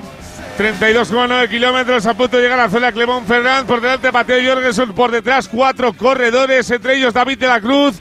Descartado completamente Gorka Izaguirre, pero la etapa se decide. El pelotón está a la friolera de 14 minutos y 35 segundos. Bueno, por de momento Movistar por delante. Buena noticia, aunque sea estadounidense, Jorgensen. ¿Y cuánto queda para que se quite el safety car? Rafa, ¿crees que va a ser inmediato ya? Eh, todavía está en ello, todavía sigue en pista, todavía no nos han puesto que va a terminar y yo creo que todavía queda un par de vueltas para que se marche el safety car. Y lo que tenemos que aclarar es lo que ha ocurrido con Carlos Sainz. Le habían dado la orden de ir a box. De, de cambiar neumáticos, tenían los neumáticos blandos preparados, pero con todo el baile que había, se veía algunos cómo estaban haciendo el cambio y a Carlos solamente teníamos la referencia de que habían marcado que entraba al pit lane en la aplicación oficial, pero en el último momento por radio le dijeron stay out, stay out, o sea que se mantuviera en pista a Carlos Sainz porque estaban discutiendo sobre qué neumáticos serían los mejores para estar y Carlos les dijo vosotros sois los que lo tenéis que decidir, no voy a ser yo, con lo cual eh, me parece bien, ¿no? Porque quien está en el muro no es él. Sí, estaban un poco discutiendo, ¿no? Le estaba pidiendo a Carlos información de, No, qué- de qué posición estaba un cada piloto y desastre. con qué neumático. Pues La creo que se han equivocado, explicar, ¿verdad, es un Joan? desastre. Desastre total, Sí, vamos. porque era gratis la Total, parada. total. O O sea, sea, las- que tienen que discutir que sí, que no, que tomas tú la decisión. Si era evidente que el neumático duro no funcionaba y encima quedaban menos vueltas. Te voy a decir una O cosa. sea, queda menos de la mitad del- de, de- de la carrera. Pero mucho menos. El neumático blando le ha durado a Russell, a ti te va a durar igual, porque tienes menos gasolina. No, no se entiende. no se Desastre entiende total, en porque os digo una cosa. De que no tengas neumáticos blandos. Joan, Si no eh, tienes, no mañana, tienes, ¿no? mañana tenemos en portada en la Gacheta de los Por, en la República, en el Corriere de los Por y en todos los medios y en las redes, bueno, críticas no, lo siguiente porque yo, duda. yo creo Sí, que claro. Ferrari ahora mismo está en riesgo de no puntuar ¿eh? en esta carrera. Tiene Carlos, está séptimo, pero tiene por detrás a Pérez y a Albon con blandos, luego llega décimo Leclerc con medios y por detrás aparecen Gasly, Stroll con y blandos. encima con el safety car que ayuda a los blandos. Bueno, bueno, bueno, bueno. Pero Yo- fijaos también en McLaren le ha puesto los con duros. Después de decir que los duros no funcionaban, le ha puesto los duros a los dos pilotos. Sí, tampoco lo Eso sí, entiendo. eso sí que efectivamente. Tampoco yo- lo entiendo y encima han perdido la posición con Piastri en favor de Lewis Hamilton, que es ahora mismo tercero. O sea que también McLaren se ha equivocado y la estrategia me parece que no es la adecuada. ¿eh? Vamos a ver cómo termina esto. Y vamos a ver si Fernando le puede atacar a Russell, ¿no? Que va con el medio, Fernando va con el blando. Ojalá tenga la oportunidad y de, de adelantar una posición. Bueno, de momento lo que podemos decir es que Aston Martin está haciéndolo bien, eh, porque ha aguantado, ha tenido paciencia, como apuntabais antes, para estar esperando a ver si salía el safety car, la que no ha tenido Ferrari con Leclerc, y no se puede decir que Ferrari haya favorecido uno a otro, sino que ha perjudicado a sus dos pilotos. Ah, Por lo menos ahora mismo es la imagen y la impresión que yo tengo. la, la- la primera, la primera parada de Leclerc, nadie sabía si el neumático duro iba a funcionar o no. no ha funcionado, vale, te la has jugado. Pero sabiendo que no, la que no ha funcionado, ¿para qué le pones el mismo neumático al otro, a tu compañero? Es que no tiene ningún sentido. Ya, pero lo que no tiene tampoco sentido, Joan, es que precisamente el equipo de McLaren le dicen a Norris que el neumático duro no es el correcto. Y ahora van y le ponen a los dos coches, le ponen el duro. Sigo ¿Qué estás escuchando por la radio, eh, Marcos? Mira, justo le preguntaba Norris a su ingeniero de pista que qué neumáticos llevaban los que llevaban por detrás y en cuanto le han dicho que tenían neumático blando y neumático medio, ha dicho sí, vamos, maravilloso. O sea que no está nada contento Norris con Claro. la selección de neumáticos de McLaren. Sí, ha dicho wonderful, así que perfecto. Y, y todos podemos recordar lo que ocurrió la pasada temporada, cuando Carlos Sainz ganó la carrera precisamente porque le pusieron los blandos y no se los cambiaron a, Leclerc. Eh, tuvo toda la oportunidad y la ventaja de atacar aquel stop inventing famoso que hemos escuchado antes y que yo creo que es la misma, ¿eh? estamos con la misma película. Sí, lo que pasa es que quedan menos vueltas y hay como más coches metidos ahí por el medio, pero sí, sí, es un poco parecido, ¿no? Cuando hay un coche de seguridad, el atreverte a, a por los neumáticos o no. Pues Acabo de ver la, la salida repetida, la, han puesto la salida y a Carlos... le- le- Hasta, hasta en el hasta esto del, del virtual safety. Cuando ha salido el virtual, yo lo he dicho, digo, no es un virtual, es un safety. Claro, claro. Y- y- y- ha ocurrido esta mañana también, safety, eh, desde el creo que ha muro sido le estás F3. diciendo al director de carrera que esto es un safety, no un virtual. Por esto Verstappen ha entrado. Y la gente ha entrado con el, con el, con el virtual, Ujú. que ganas menos tiempo que con el safety. Ha ocur- ha ocurrido también esta mañana- Se había parado, tenían que empujarlo. Bueno, y el año pasado, el año pasado ocurrió con, con Esteban Ocon, que se quedó en pista, que podía haber sido un virtual inicial porque estaba en la zona de en la zona de llegada y de salida, en la parrilla.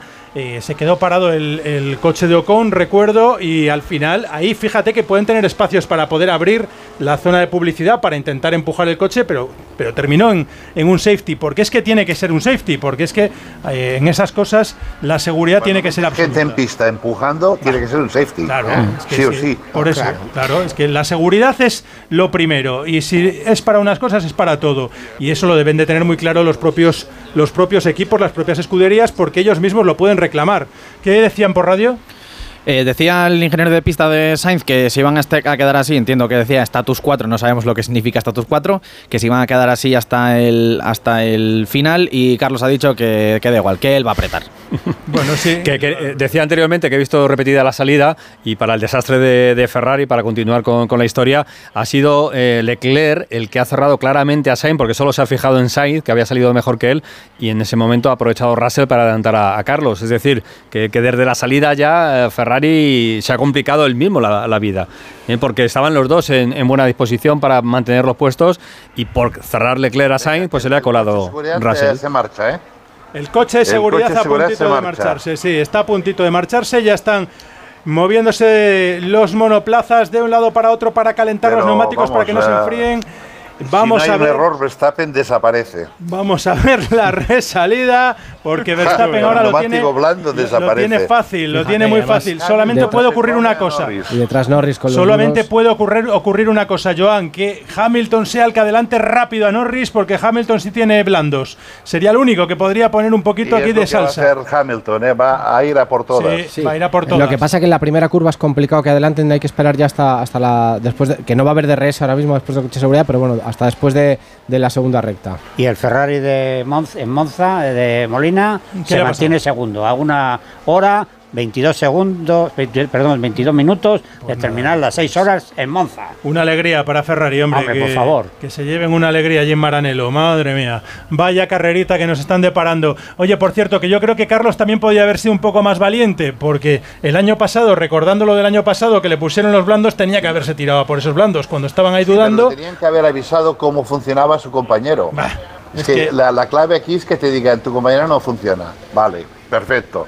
Entonces él toma la decisión. Bueno, él ha visto que en las primeras vueltas no le ha ido mal, pero claro, tienes la oportunidad de poner blandos. Bueno, señores, que se va a reanudar, que ya estamos con la bandera verde, que esto arranca, que tira, ya se ha ido el safety tira, car. Ahí está blando. Verstappen arrancando esta fila, Adiós, este chao, tren. chao. Adiós, bye bye, bye bye, que soy Max Verstappen, que me quiero escapar, que me quiero ir. Además aquí la marea naranja, no sabemos si es papaya o si es naranja de Verstappen. Se confunde porque sé lo que manda, Y es lo que domina en la grada. Checo va por Carlos, Bueno, ¿eh? vamos allá. Sí, ya tiene Pérez, ya tiene a tiro a Carlos Sainz, está pegadito a él. Va a intentar adelantarle y también está Hamilton intentando Norris. atacar ya a Lando Norris. Duelo de británicos. Madre mía, cómo está la grada. Seguro que dividida entre Hamilton y Norris, porque son los ídolos aquí. Pero Lando Norris quiere aguantar al está campeón del mundo. Quiere decirle, mira que yo soy la nueva generación de británico aquí, que quiero llegar a ser campeón del mundo, que soy muy bueno, pero Hamilton va por él. Ojo, porque está ya pegado, porque le está atacando, está intentando hacer un por fuera. Qué bueno, qué Madre bueno, mía, Norris, cómo le ha defendido bueno. Norris, pero le está haciendo el lazo. Le está haciendo el lazo, que qué bien lo ha hecho Hamilton. también.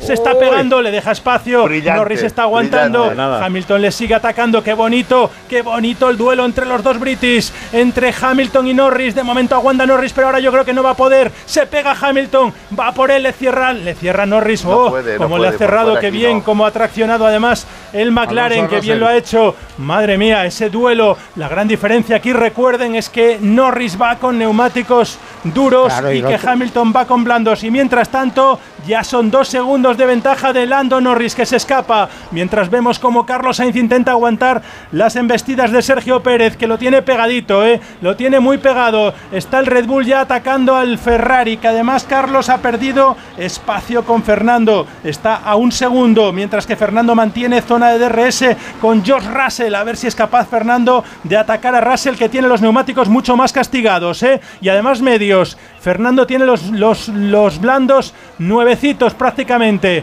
mientras que Russell ya los tiene más usados y vamos a ver si eso lo puede aprovechar Fernando Alonso, acompañado por el DRS cuando esté ya habilitado para poder atacar al Mercedes de George Russell. Sería buenísimo ver a Fernando en el top 5, porque eso en la lucha por el subcampeonato del mundo todavía Vuelta le de mantener. Vuelta rápida Chao, para chao. Verstappen, Sí, no. 1.33, ya son 2.3. Qué y dudas. tenemos a Lewis Hamilton que no ha sido capaz de momento de adelantar a, Ma- a Lando ¿Cómo Norris. tiene? Ojo, mira, porque mira. suena Mira toque de cómo carro frena. de Ahora corneta. sí, Ahora sí, ahora sí. ahora sí, qué Lo bien lo ha lo hecho. Cómo se ha puesto, pero no. Cómo aguanta Norris, cómo aguanta Norris, cómo le cierra. Madre Qué mía, fuerte, qué duelo qué más fuerte, bonito. Ahora bueno, vamos a ver la velocidad, Qué la bueno. punta de velocidad. Uf. Cómo corre ese McLaren, señores. Cómo corre ese McLaren. Que Qué madre bueno, mía, que tiene una punta de velocidad tremenda, ¿eh? exterior. Dios mío. Ese McLaren corre mucho, pero mucho. Madre mía, cómo ha aguantado Lando Norris a Lewis Hamilton cuando tenía prácticamente perdida la posición. Tenemos un incidente en carrera que está con el coche de Lance Stroll. Bueno, vamos a ver. ¿Qué ha dicho la radio de George Russell, Marcos? Pues sorprendido Russell de que los McLaren vayan tan rápido ahora mismo y con un neumático que supuestamente es mucho más lento que el de, que el de él. Bueno, pues... Sí, a mí eh, también me ha sorprendido. Yo pensé que se- se- se iba a deshacer rápido Russell de, de Piastri.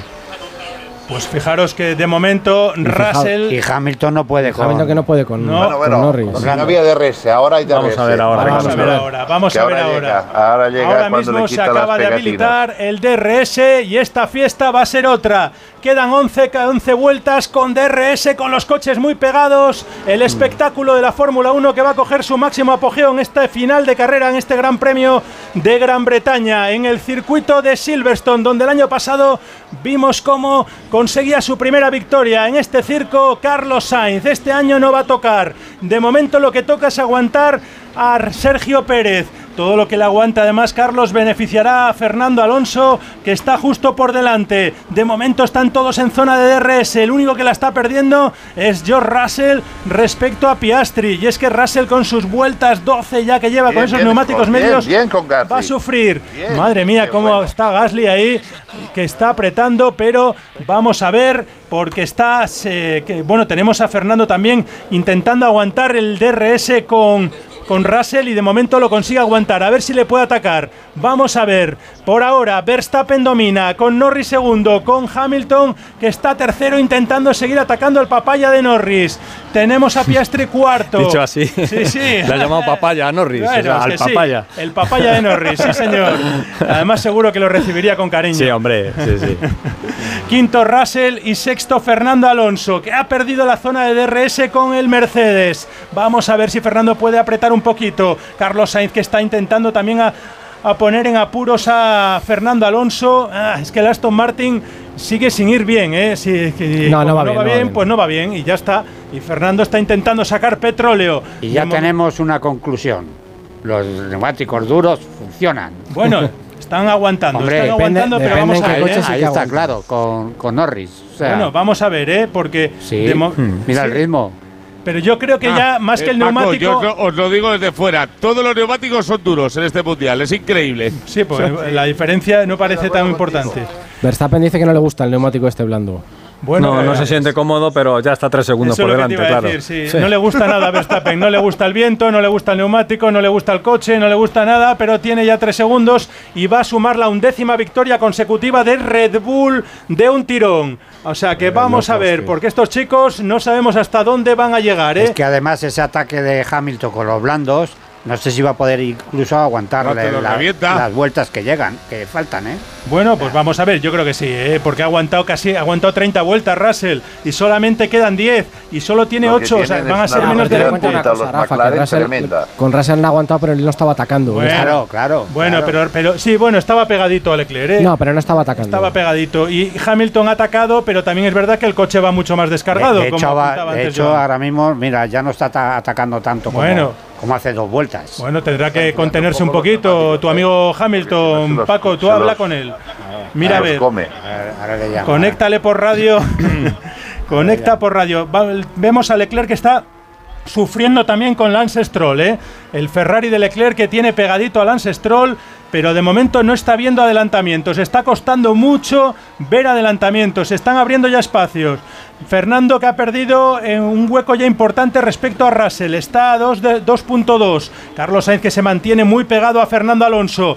Va a intentar atacar. El Ferrari de Carlos Sainz estará intentando atacar al Aston Sí, Martin. Pe- y Pérez también está detrás de Carlos, Sí, pero, y Carlos, pero tampoco, eh, sí. Tampoco puede. Están Vamos los tres, están todos tres en el pegados. segundo, ¿eh? Claro. Están todos muy pegados, pero bueno, vemos cómo otra vez se está juntando Lewis Hamilton a Lando Norris intentando pegarse para buscar. eh, vamos a ver si, Y si Albon consigue también está ahí, adelantarle. eh, y tenemos ahí- una bandera coches. blanca y negra. ¿A quién, eh, Marcos? A Stroll por esa acción con Gasly, el único punto donde van a medir los límites de pista en este circuito, pues bandera blanca y negra. Mm. Pero bueno, yo estoy con Joan, ¿eh? No- claro, yo. La echado del circuito. Eso es. ¿Dónde vas? Eso es lo que te iba a decir yo, que estaba Claro. quejándose Gasly, pero si, si no le ha dejado espacio. Claro.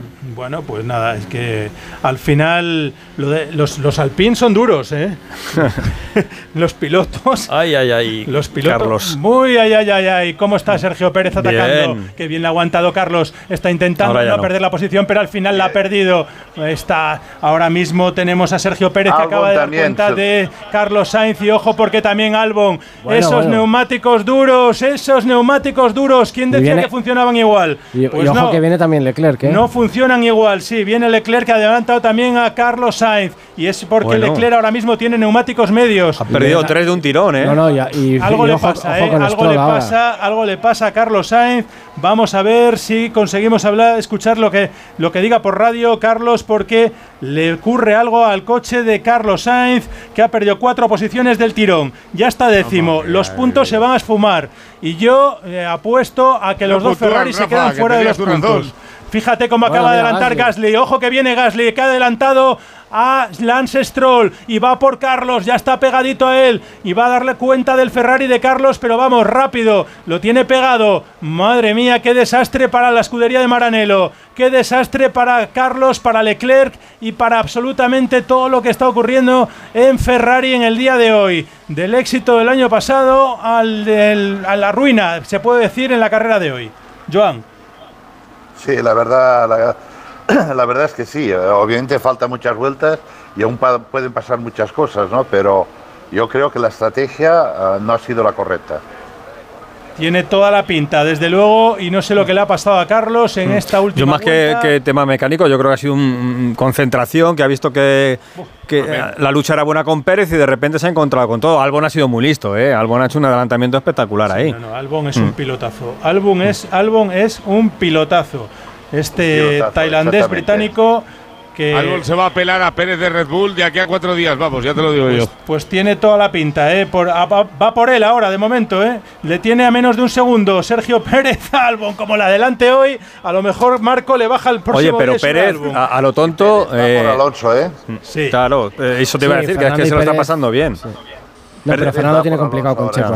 Sí. a medio segundo y con DRS. Sí, Claro. No, esa posición me parece a mí que la va a recuperar el mexicano y lo malo es que viene Albon por detrás y viene muy rápido. Bueno, vamos a ver. Sainz abajo otra vez. Sí, Mm. Leclerc que Madre consigue mantenerse, estaba en la lucha con, con Gasly, consigue recuperar esa posición con Pierre Gasly. Charles Leclerc que es noveno ahora mismo. Mientras que Carlos Sainz a ver si consigue también recuperar la posición con el Alpine. Venga, hombre, vamos allá a ver qué es lo que ocurre con con los dos Ferrari. Han conseguido los dos pasar a Gasly y ahora mismo tenemos noveno y décimo a Leclerc y a Carlos Sainz. A ver si suman algún puntito, porque la debacle está clara. Les queríamos ver arriba luchando por el podium y de momento lo que luchan es por tener uno y dos puntos cada uno y veremos cómo termina esto porque los que vienen por detrás todos vienen con los neumáticos blandos. Ahora mismo un poquito más castigados, pero veremos a ver. Y el ritmo de McLaren con los neumáticos duros está siendo impresionante. Bueno, por fuera ahora Gasly. se Oh. Sí, se ha ido Gasly. Bueno, pues nada, pues uno menos. Bueno, tiene algún problema, ¿eh? Porque no, no puede. Sí. La rueda delantera derecha. de tocar Eso igual. es. La rueda delantera derecha está, está, está, pinchada. se ha roto. Una Sí, violeta sí, sí. de la suspensión o algo. Algo le pasa porque va temblando ese. no es no es pinchazo, es- Pues No toda la vuelta así, ¿eh? Vamos a ver, ¿eh? Bueno, pues sí, llegará, llegará. Es un trapecio. Llegará, pero se le ha terminado la carrera a Pierre Gasly porque solamente quedan seis vueltas. Estaba luchando por conseguir algún puntito para Alpine. Gran fin de semana para la escudería francesa. Con, Gas, con Ocon ya retirado y con Gasly que es- también se va a ir para el box y me parece a mí que no vuelve a carrera porque no tiene ya mucho sentido, ¿no? Eh, yo creo que vuelva. Y a Vamos, Pérez le está Pero no costando. creo que lo- no, no les da tiempo a Por eso reparar. te digo, es que no da tiempo a nada. A Pérez le, le está costando a pillar a Alonso, ¿eh? O sea, Sí, bueno, está ahí, sobre todo está ahí más que detrás. pillarle, adelantarle, ¿no? Está Claro, ahora mismo por- a por eso tres está- décimas y no es capaz. Y Claro. es que no está viendo tantos adelantamientos. con. No, no, no, no. Quizás han tocado con Stroll un poco. Pues puede Y ser. le ha roto la violeta de dirección, no sé. No lo sé. Pero era, era un problema de la suspensión lo de gas. Ahí vemos el duelo de Pérez que ataca a Fernando Alonso y ahora sí, ahora no ha podido hacer nada el asturiano, le ha dejado hueco y el mexicano que sigue hacia adelante y le coge esa ventaja que además va a aumentar los 12 puntos que tienen de diferencia sobre Fernando en, el, en esa lucha por el subcampeonato del mundo, que es la lucha por ganar el Mundial de los Mortales, porque el, el de los Inmortales lo tiene el amigo Verstappen cogido de la mano. Permíteme un momento, Rafa, porque eh, Jorgensen, Jorgenson, eh, el líder de la carrera de la etapa, comienza la ascensión, ¿no, Pereiro? Sí, señor, ahí lo tiene. Decíamos antes que había probado por escapar, se iba solo, con pocas opciones, pero que Movistar había sido valiente. Es el que tiene el récord de este circuito, lo conoce, sabe lo que es subir esta eterna espiral hacia derechas del volcán, donde está el Puy Dudón, pero a 13 kilómetros para el final de la etapa, el pelotón a 16 minutos, tomándoselo con toda la calma del mundo. Mateo Jorgensen tiene un minutito sobre los tres que tiene por detrás, de los que se los ha caído David de la Cruz, Burgueto, Paul Simohoric, gente de mucho nivel, el resto de perseguidores a 1.45 el pelotón, a 16.10, pero Félix empieza la eterna subida a derechas del volcán del Puy du Dôme, el Tour de Francia. Pues hay dos carreras en el Tour de Francia, una por la victoria de etapa y otra por el liderato, que luego veremos la lucha, vamos a ver si hay entre Pogachar y Vingegaard. Bueno, pues eh, 47 vueltas, eh, muy poquito ya para el final, Rafa. Van a tener suerte los dos Ferraris y van a conseguir dos y un punto por, eh, porque los de detrás eh, mucho despropósito, eh, porque lo que hemos vivido ahora, eh, hemos visto la repetición de lo que le ha ocurrido a Gasly y qué ha pasado, Marcos. Pues que ha entrado Lance Stroll en la curva, en esa chicane antes de la curva de final de meta, como un auténtico elefante en una cacharrería.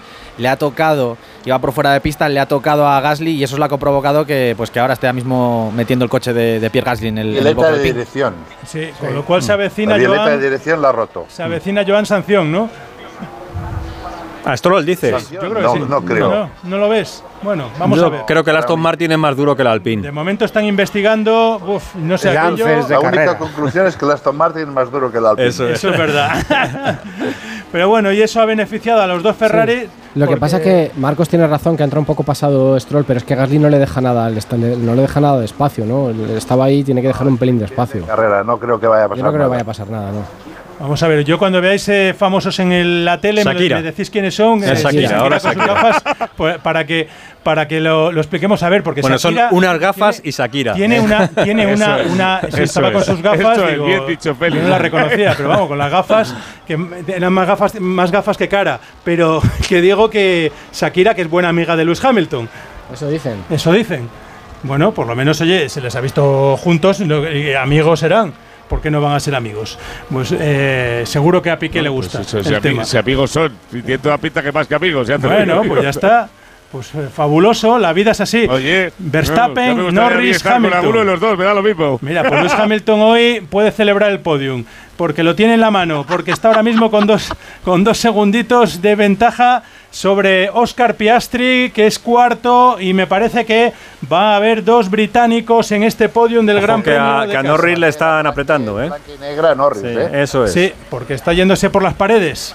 Le acaban de decir que te estás pasando de los track limits y recordemos esa libreta con el boli papel que tenía Aston Martin en el último Gran Premio y que sirvió para que hubiera muchas penalizaciones al final de carrera después de que ya sabíamos habíamos visto terminar la carrera y luego posteriormente vimos muchas penalizaciones entre ellas la de Carlos Sainz. Y Hamilton no, no ha podido con, con, con Norris, ¿eh? Es lo último que queda, ¿no? A ver si le hay un último ataque, es un segundo y medio, quedan tres vueltas, a ver si lo intenta y, y el ataque de Albon a Alonso. Eso es lo que te iba a decir. Claro. Vamos a ver si Fernando es capaz de aguantar. ¿Creéis que será capaz de aguantar, Joan? ¿Crees eh, Fernando a Albon? Sí, hombre, sí. Si está ya casi fuera de Yo creo que sí. Bueno. Yo creo que yo creo que la experiencia aquí lo va, va, va a ayudar. Lo que pasa es que Albon tiene que mirar a Leclerc, que también viene por, por detrás, así Viene que bueno. Leclerc a 0-5 de Albon. Bueno, vamos Félix, a ver. Albon lo que tiene que mirar es sacar puntos para Williams, que hace mil Claro, años que no claro, tiene. claro, por eso te digo que, que- casi prefiere el, el noveno que, que el séptimo. Eh, pero bueno, Alonso bien, salía noveno, termina séptimo Sí, en claro un gran sí. premio que, bueno, Un día malo, eso es.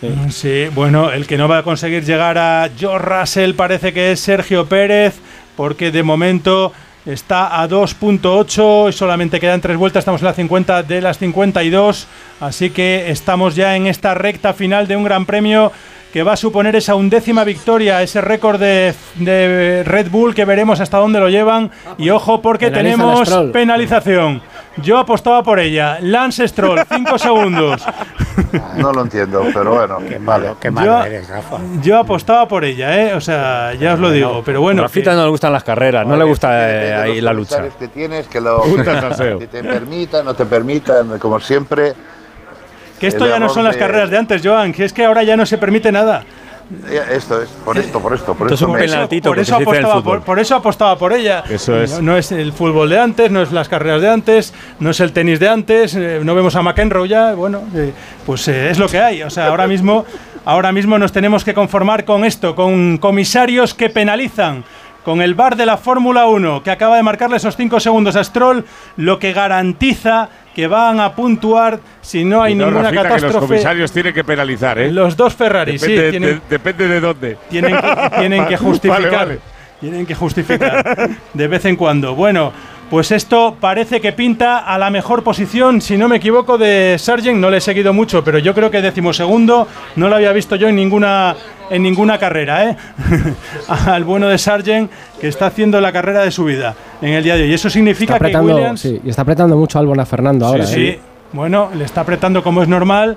A ver, ¿qué, qué? ¿A quién veis ahí? Florent Pugh, pero no sé, no, no te puedo dar más datos que el nombre. Yo Es tampoco, una que actriz. tiene el pelo rosa. Sí. Bueno, pues nada, eh, parece que va a ser la afortunada que, si no me equivoco, no he mirado mal, es con la bandera cuadros. Sí, ¿no? sí. Le va a tocar la bandera cuadros, con lo cual eh, vamos a ver, vamos a ver ahora porque. Pero debe ser bastante famosa, porque tú pones en Google Florence y es la primera que te sale. Sí, pues mira, a ver, investiga, Jacobo. Eh, Albon y Leclerc, esto es Sí, divertido, ¿eh? bonito duelo, bonito duelo el que pero tenemos. Fernando Alonso, Albon y Leclerc. De momento Fernando es el que encabeza ese trenecito de los tres. Venga Fernando, hay que ya, aguantar esa séptima posición. Sin neumáticos, venga, pues sin ruedas, pero hay que aguantar.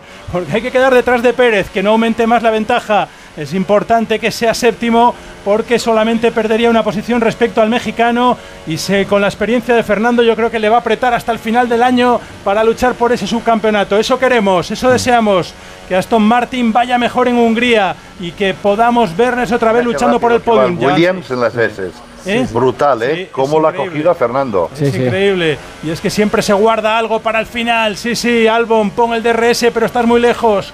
Ahí, desde ahí lo vas a tener difícil para poder adelantar al asturiano. Lo vas a tener complicado. Y es que Fernando siempre guarda algo para el final. Sabe que no le gusta que le adelanten y menos en la última vuelta. Y es donde estamos, en la 52 de 52. Complicado, si tienes que adelantar a Fernando Alonso en la última vuelta lo vas a tener difícil, porque se las sabe todas. Y eso lo saben tanto Albon como Leclerc. Y Leclerc está intentando apretar a Alex Albon, pero el Williams va muy bien. Y podemos ver cómo van a conseguir puntuar, eso seguro porque está octavo ahora mismo. Mira cómo Leclerc le intenta meter el coche. Todo esto le viene bien a Fernando. Sí, sí, sí, se La se pelea entre los dos ahora. Hmm. le abre hueco. Ahora mismo ya tiene Fernando sobre Albon casi un segundito. ay. mira Ahí va. Leclerc, mira Leclerc cómo ataca, cómo intenta adelantar, pero Albon se no, defiende. Albon, qué bueno, No, qué no, bueno, no. Albon. Qué bien lo ha hecho Qué Albon. bueno, Albon. Qué bien lo ha hecho Albon. Pero Ese bueno, Williams, es aplaudir Williams. también que Leclerc lo intente. Nos da espectáculo, pero Albon sabe que tiene la doble nacionalidad, la de Tailandia y la de británica.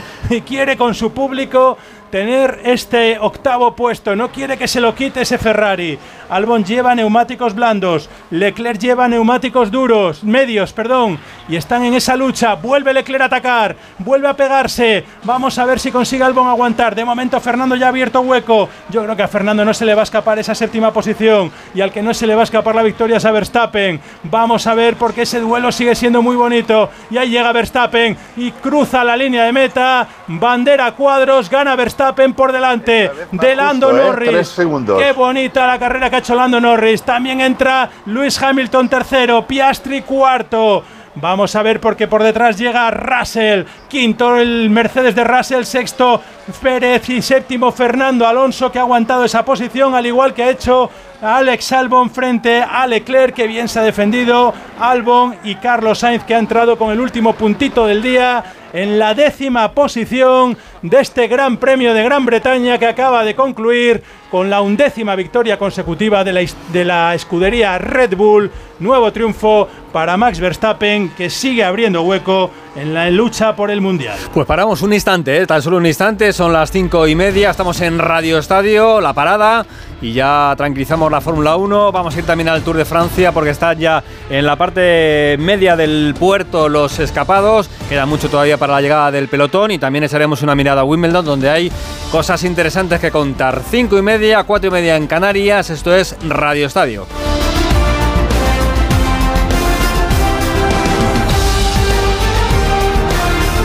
Radio Estadio Especial Verano. Félix José Casillas. Este verano vas a disfrutar con la operación salida. Es verdad que tú te pones ahí y dices, ¿seguro que no queda plaza? ¿Ninguna plaza en ese vuelo? ¿A qué? Es que Así, fíjate, ¿eh? es curioso, porque además eso es como cuando decía mi madre, ¿a qué voy yo y la ¿Ves? Claro, pues eso, es la voz de madre uni- universal elevada al cubo. Este verano viaja y diviértete con las voces más conocidas de A3 Media en la segunda temporada de Operación Salida, el podcast de Ponle Freno. Ya disponible en ponlefreno.com, la app de Onda Cero y en todas las plataformas de podcast. Es un mensaje de A3 Media. Manolo, ponme un vino. ¿Qué te pongo? Un río. No, no, no sigas. Quiero un vino de Madrid, que estamos en Madrid y son excepcionales. Pues tienes razón. Marchando, un vino de Madrid. Denominación de origen Vinos de Madrid. www.vinosdemadrid.es. Son nuestros y son únicos. La Brújula. Toda la actualidad del día y su análisis. Fijaos cómo está decandente la actualidad en estos momentos en Brasil. Tres de los grandes problemas que tiene España son que los diplomáticos creen que la política Mejorar la estructura de ingresos de la seguridad social. ¿A ti qué te suena la torre? Hay dudas de que esa nueva ley, habiendo una más favorable, quizá tampoco arreglaría nada. Luego le preguntamos a ver a nuestros expertos de la brújula de la economía. La Brújula, el informativo que dirige Rafa La Torre. Cada tarde a las 7 y siempre que quieras en la web y en la app. Aquí se dicen las cosas como son. Te mereces esta radio. Onda Cero, tu radio.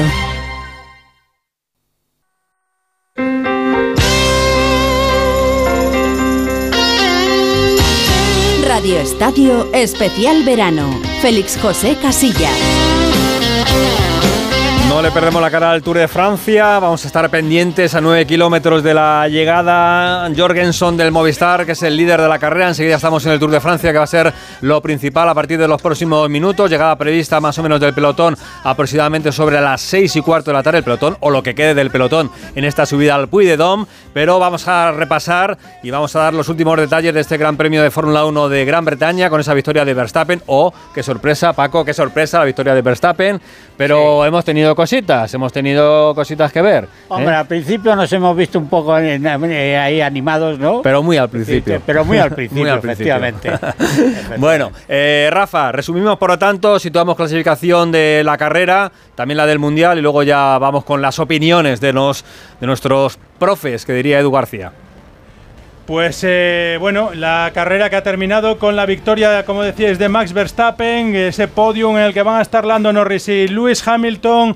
Y detrás llega Piastri eh, con un cuarto puesto fabuloso, eh, que yo creo que demuestra que la calidad de este piloto, el McLaren va bien. Eso es una realidad, en este circuito ha ido a las mil maravillas, pero esa cuarta posición de Piastri eh, hace ver que han acertado con tener una pareja joven como la de Norris y Piastri, 23 y 22 años. Russell, que ha sido quinto, que ha conseguido aguantar con una estrategia diferente y que ha terminado en esa quinta posición que le acerca a Carlos Sainz, se queda a un punto de Carlos Sainz en la lucha por la quinta posición en el Mundial, que mantiene el piloto español, que ha terminado décimo, pero por delante noveno Leclerc, octavo Albon, séptimo Fernando Alonso, que se queda a 19 puntos de Sergio Pérez, con estos puntitos que le ha conseguido eh, conseguir ganar eh, Pérez, que ha conseguido una buena remontada de la decimoquinta posición a esa sexta en la que ha terminado hoy en este circuito de Silverstone. Lo que está claro es que el Mundial Félix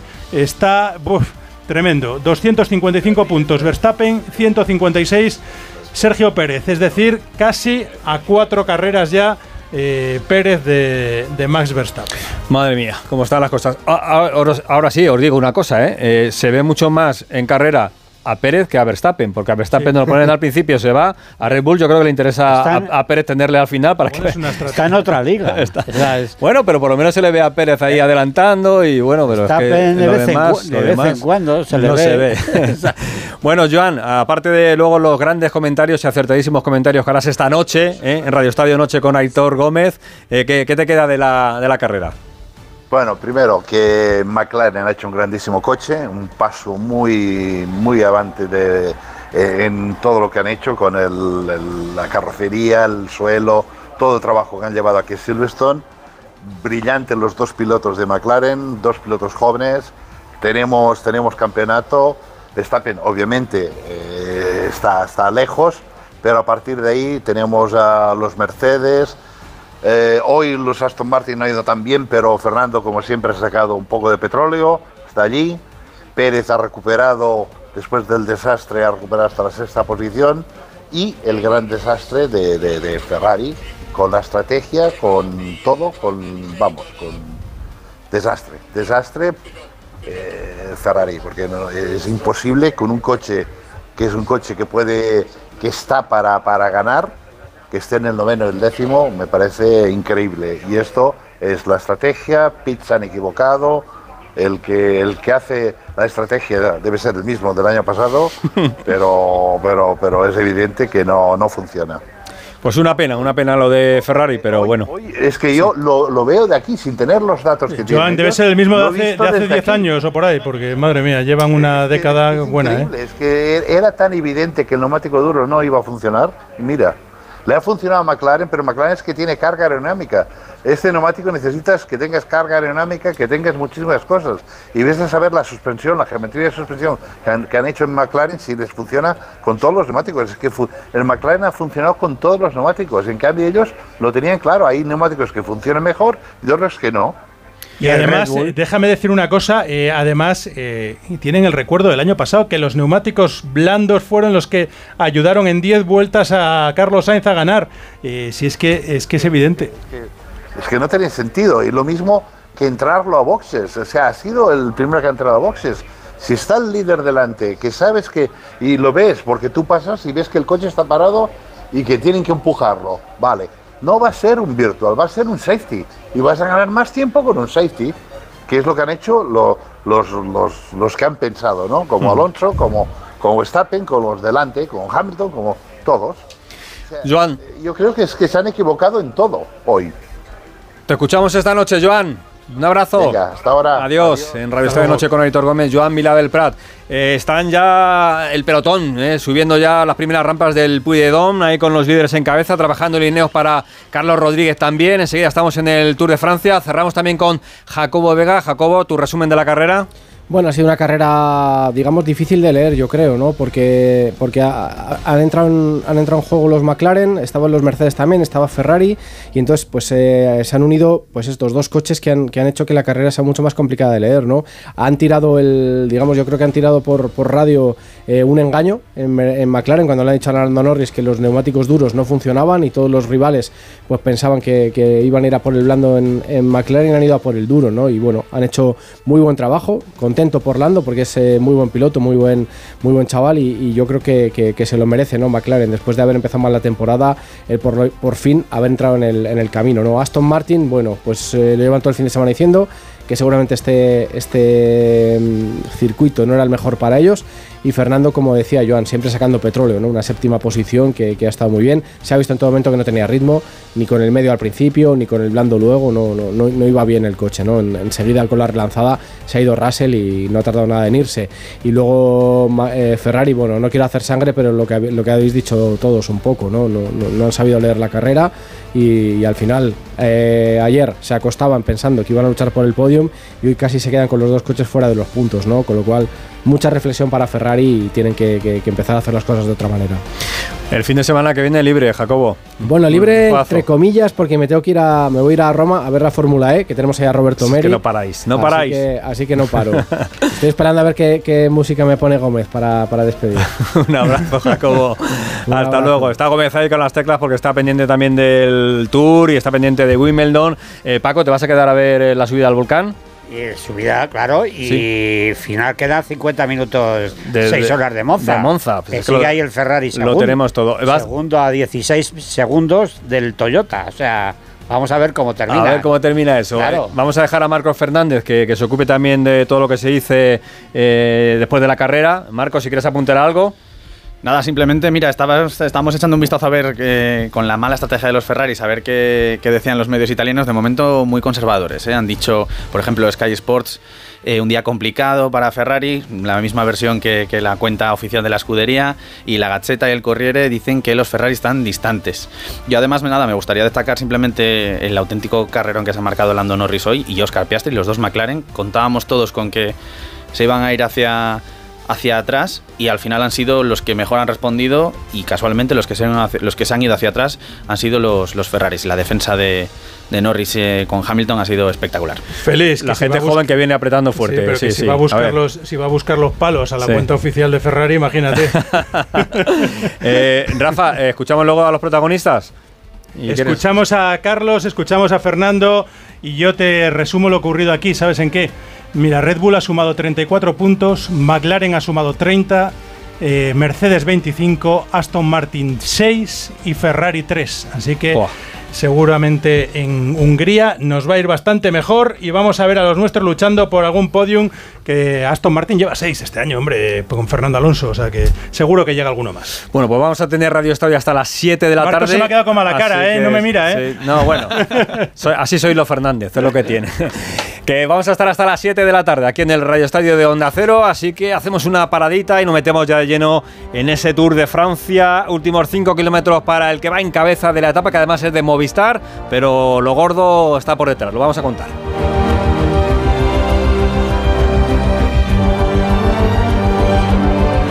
Radio Estadio Especial Verano. Félix José Casillas. Soy Quique de Carglass. Si tienes una grieta en tu parabrisas, no te preocupes. Pide cita en carglass.es que te lo sustituimos de forma rápida, confiable y además con garantía de por vida. Pide cita en carglass.es. Carglass cambia, Carglass repara. El verdadero lujo siempre será el espacio. Nuevo Renault Space Tech Full Hybrid con 146 kilovatios o 200 caballos, de 7 a 5 plazas y hasta 777 litros de volumen de maletero. Con Google integrado y más de 39 apps disponibles con hasta 1100 kilómetros de autonomía. Nuevo Renault Space Tech Full Hybrid, dependiendo de la versión, con un depósito lleno de gasolina según el ciclo WLTP. Descúbrelo en la red Renault de la Comunidad de Madrid. ¿Eres curioso? ¿Qué le pasó a Beethoven? ¿Cómo podía componer sin oír? ¿Cuánto plástico entra semanalmente en nuestro organismo? ¿Sabe usted quién fue el primer cantante en utilizar medios de amplificación de sonido? De cero al infinito, con Paco de León. Muchas preguntas y dos horas por delante para tratar de hallar las respuestas. A las 4 de la madrugada del viernes al sábado. Y siempre que quieras, en la app y en la web de Onda Cero. Te mereces esta radio. Onda Cero, tu radio.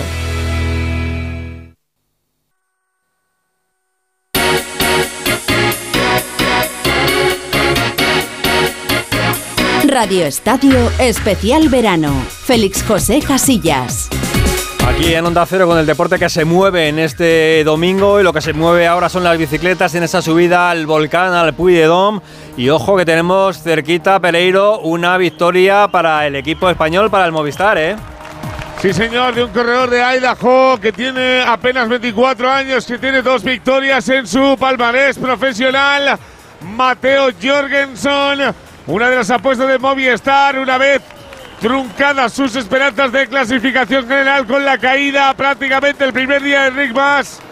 Y ahora intentando reajustar su estrategia aquí al final y tiene muy buena pinta porque se conoce el puerto, porque lo ha subido, porque sabe los vatios, porque sabe dónde tiene que sufrir y porque sabe que ahora está en ese punto de 11,5 en este kilómetro, 11,4 desniveles del siguiente, 12,2 a 3 del final, 11,5 a 2 del final y 12,1 pasando al lado del tren. Le saluda el Tour de Francia, saluda al Movistar la posible victoria. El pelotón que ya tira con Jumbo misma. Estaba Van Barle, ya aparece por ahí Kelderman va a tirar. Está Budmanar, trabaja el Jumbo. Se rompe todo por detrás. Se está liando parda del Tour de Francia, Félix. Vamos a disfrutar de aquí al final de la etapa. Esas dos carreras que tenemos dentro de esta misma etapa. Una por la lucha eh, por la victoria y la otra por la general. Así que saludo ya a nuestro comentarista Herminio Díaz Zabala. ¿Qué tal, Herminio? Buenas tardes. Hola, buenas tardes. Bueno, yo creo que Jorgensen tiene pinta de que va a llegar porque por detrás no le bajan nunca de ese minuto, incluso va aumentando poquito a poco. Como decía Pereiro, comienza, conoce eh, la subida y, y, está aguantando y luego veremos lo de detrás, ¿no? Pero de entrada la etapa parece que tiene buena pinta para Movistar. Sí, salvo desfallecimiento muy gordo, que no creo que se produzca porque lo está llevando muy bien, creo que, que está en, una, en la mejor disposición para ganarla. Han jugado muy inteligentemente, tenían a dos corredores en, en la fuga, eh, Izaguirre ha hecho una labor de contención importante cuando ha marchado Jorgensen y en un grupo de este tipo suele pasar estas cosas, ¿no? Que, que, cuando alguien logra coger una diferencia, luego por detrás es muy difícil que haya entendimiento, que haya arreglo. Ellos han sabido hacerlo muy bien. Jorgensen está demostrando que tiene hoy unas piernas impresionantes. Bueno, es un corredor impresionante y lo está haciendo muy bien. Y, bueno, la estrategia la han hecho perfecta y luego él la está llevando a cabo a la perfección porque, porque está rindiendo a un nivel muy alto como nos suele tener acostumbrados. Mm. En los primeros movimientos que ha visto por detrás, por la zona del pelotón, muchos eh, equipos eh, muy al completo, hemos visto a Lineos, hemos visto también al equipo de Pogachar, también al Jumbo de Vingegaard o Vingegor, como dice él que hay que, que llamarle, pero esto se tiene que empezar a mover ya mismo, ¿no? Sí, bueno, este, este puerto tiene la característica de que por aquí donde suben desde saliendo de Clermont-Ferrand, toda esta primera parte por donde está ahora todavía el pelotón, es una carretera más ancha, no desniveles tan, tan altos, es, es durito, pero desniveles en torno al 8, al 9%, que no es demasiado duro, luego viene un descanso eh, eh, que, permite afrontar ya la última parte, que es lo verdaderamente duro. ¿no? Aquí en este puerto lo que de verdad es selectivo son los últimos 5 kilómetros, ahora Jumbo está haciendo una labor de desgaste importante para llevar a la gente muy tensa hasta allí, pero donde de verdad eh, el desnivel es constante y es muy muy duro. Son los últimos cuatro kilómetros y medio o así que es lo que se hace lo que se hace terrible. Esto es más de desgaste. Yo creo que Jumbo está jugando hoy la estrategia de intentar llevar la cosa rápida. Eh, si Kus le responde bien hará el último acelerón pero pero supongo que eso a falta de cuatro kilómetros o por ahí será donde se ponga ya a tope con Kus y donde, y donde se la jueguen de ahí arriba Pogachar, Vingegaard y el que pueda estar ahí con ellos.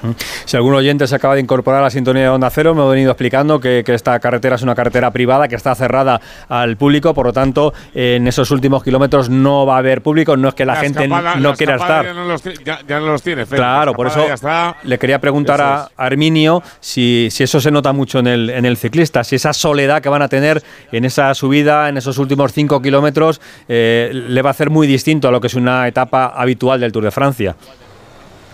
Sí, sí, es diferente. Es, eh, está claro que, tienes el hábito de, sobre todo en rampas así tan duras, de tener al, público encima, de tener eh, eh, estar arropado así por, la gente. Pero bueno, yo creo que también de cara a jugarse la carrera te da mucha más tranquilidad encontrar la carretera despejada como lo van a encontrar hoy. Eh, bueno, sabes que, no vas a tener contratiempos porque a veces el público te puede, bueno, cuando vas metido en carrera vas concentrado en lo que estás y tampoco eres tan consciente de, de la proximidad que tiene, ¿no? Pero, pero bueno, el ciclista al final eh, encima de una bicicleta es muy frágil y con, y con poco se le puede se le puede tirar o desequilibrar o hacer daño y yo creo que para disputar la carrera desde luego que te da mucha más tranquilidad tener la carretera despejada como la van a tener hoy. Los perseguidores de Jorgensen empiezan a cada uno a lo suyo ya, Pereiro, ¿eh? Sí, señor, ataca Matej Mohoric, uno de los eslovenos que si no tuviera a Roglic y a Pogacar en su país sería ídolo, pero le ha tocado una mala época. Sigue con 1.11, le ha bajado 10 segundos ahora mismo, uno de los mejores corredores en cuanto territorio entre rompepiernas y clásico, pero como es Mohoric, el grupo de Poules que está un poquito más atrás, también se queda Bordeló a 1.25, el resto aparece de uno en uno, la subida es terrible. Vemos ahí los raíles de la vía del tren. Sin público, algún que otro operario, las motos y el ciclista. Son los solitos solo. Y mira, Félix, una imagen bonita. La de Yates echándole el bidón a Pogachar por encima, como diciendo, prepárate, querido, que la que te toca ahora va a ser bastante fina. Tira el Jumbo misma.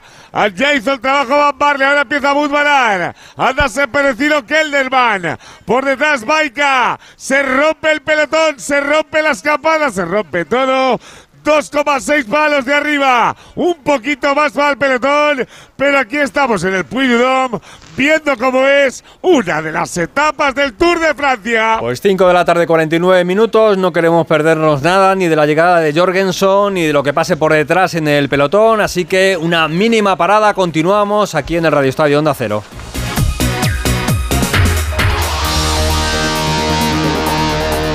Radio Estadio Especial Verano. Félix José Casillas. Es que si pasa algo, tardamos dos horas en llegar hasta aquí. Tranquilo, porque nosotros respondemos en menos de 20 segundos.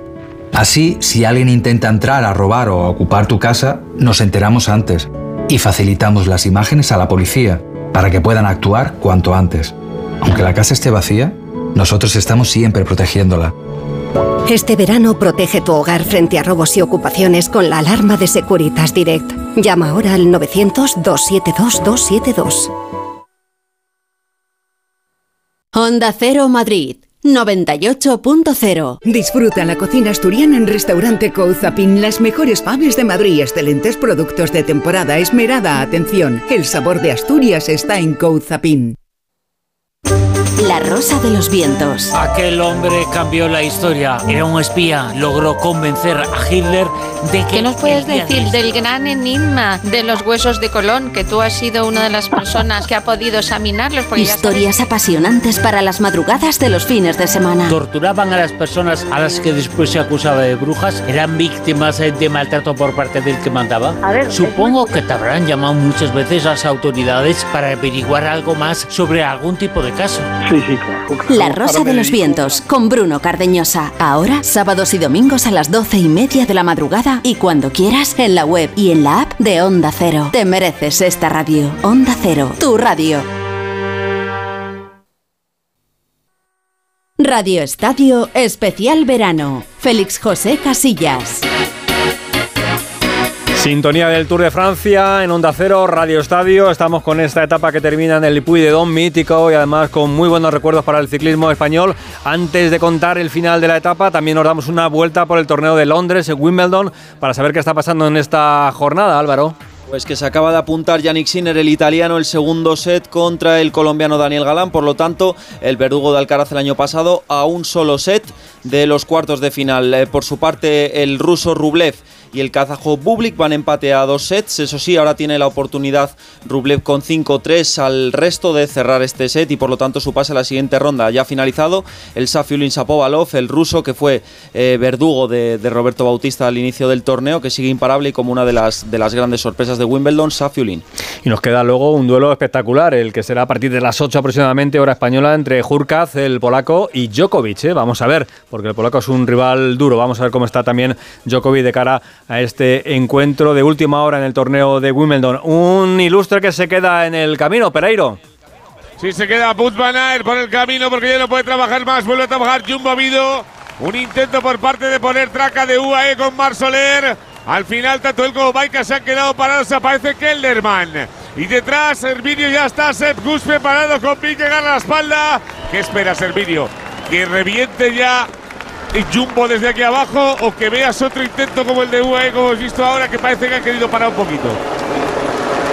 No, yo más bien lo de lo de UAE ahora ha sido porque al apartarse Van Aert, Kelder, Kelderman se había quedado un poco por detrás y ha habido un poco de desconcierto. Se ha apartado Van Aert y no había nadie que cogiera ahí. que cogiera ahí el, el, mando. Entonces ellos se han puesto para que, para que no se parara, pero tampoco acelerando para mantener un poco la marcha hasta que ha llegado otra vez Kelderman con Kus, que ahora sí que están tensando. Y yo creo que eso, que en los últimos cuatro kilómetros o así, será donde Kus de verdad, bueno, ya cuando reviente Kelderman, donde Kus de verdad vaya tensando y, bueno, y, y lleguemos a, a, un mano a mano seguramente entre, entre Biengegor y y Pogachar. A ver si Carlos Rodríguez, que se le ha visto muy bien, se ha visto Ineos muy pendientes de él, con, con Kiatowski, con todos pendientes de tenerle bien colocado y de tenerle resguardado. A ver si, si hoy le funcionan bien las piernas. Él parece que está con mucha confianza y es un puerto que le puede ir bien, así que a ver si nos da una agradable sorpresa.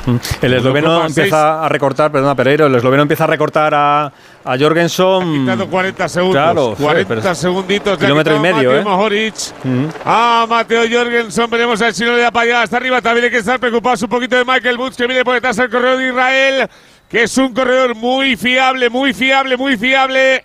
Y apenas se está dejando 3-4 segundos con Mohoric.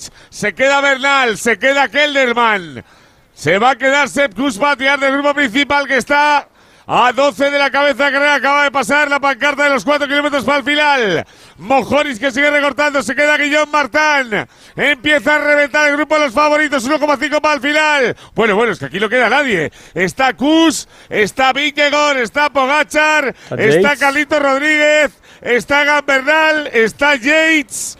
Y ya está. Es que no somos más. Los dos Yates. Ocho. Ocho quedan en cabeza. Rodríguez, Bueno, en cabeza del pelotón, ocho. Secus. Mm. Ahí está, tiene que parar al final la marcha. Le va a mover, ahí está Michael Butch, que es el- ahora mismo el principal problema para el equipo Movistar. Ya ha cogido a Mohoric, le va a dejar de rueda. Sufre el esloveno, ataca el canadiense. Se va por Jorgensen. Le ha vuelto a quitar 10 segundos a 33, pero solo le falta 1,2. Aguanta Mateo, que una victoria de estas es asegurar el UCI World Tour para el año que viene. Ahí está el equipo israelita, un pilo, un corredor de mucha relevancia, de mucho éxito, de mucho palmarés. Por detrás se mueve el pelotón. Ahí está. Cómo empieza a tirar Jumbo Visma con Kuss. Lo decía Arminio y es verdad. Cuando estos mueven el árbol, a ver quién aguanta. Mira, Kus, Vingegaard, Pogachar, Yates, Carlos, Hindley. Yo creo que es Bernal y el otro Yates. Ya está, no queda más, Félix. Mm. Bernal yo creo que no. Bernal, no, no sé quién es el Bernal otro. no, es este, es el otro. Ah, no me sale. Ah, el no, es Pitcock. del- del Calla, es Pitcock. Cállate. Pitcock. Pitcock, correcto. No me equivoco yo. Stone Pitcock, que es el británico. Bernal se ha quedado hace un ratito. Pues repaso, Sepkus y Jonas Vingegaard del Jumbo, del UAE, Pogachar en tercero y cerrando el grupo Yates. El otro hermano, Yates, el Jake Walula que está pegadito a Pogachar. Carlitos que venía la bicicleta. Hildy que sufre. Se queda Pitcock. Se queda Yates. Vamos, Carlos, aguanta ahí. Aguanta ahí que el podio está a 1.50. Hay que intentarlo. Se mueve la cabeza por arriba 1,1. Para el final va Woods. Félix, 23 segundos. Lo poco, va, ¿eh? va Está disparado, ¿eh? sufriendo Sí, una sí. barbaridad. Una barbaridad. Sí, y lo decíamos está claro antes. que es de un- los- Hmm.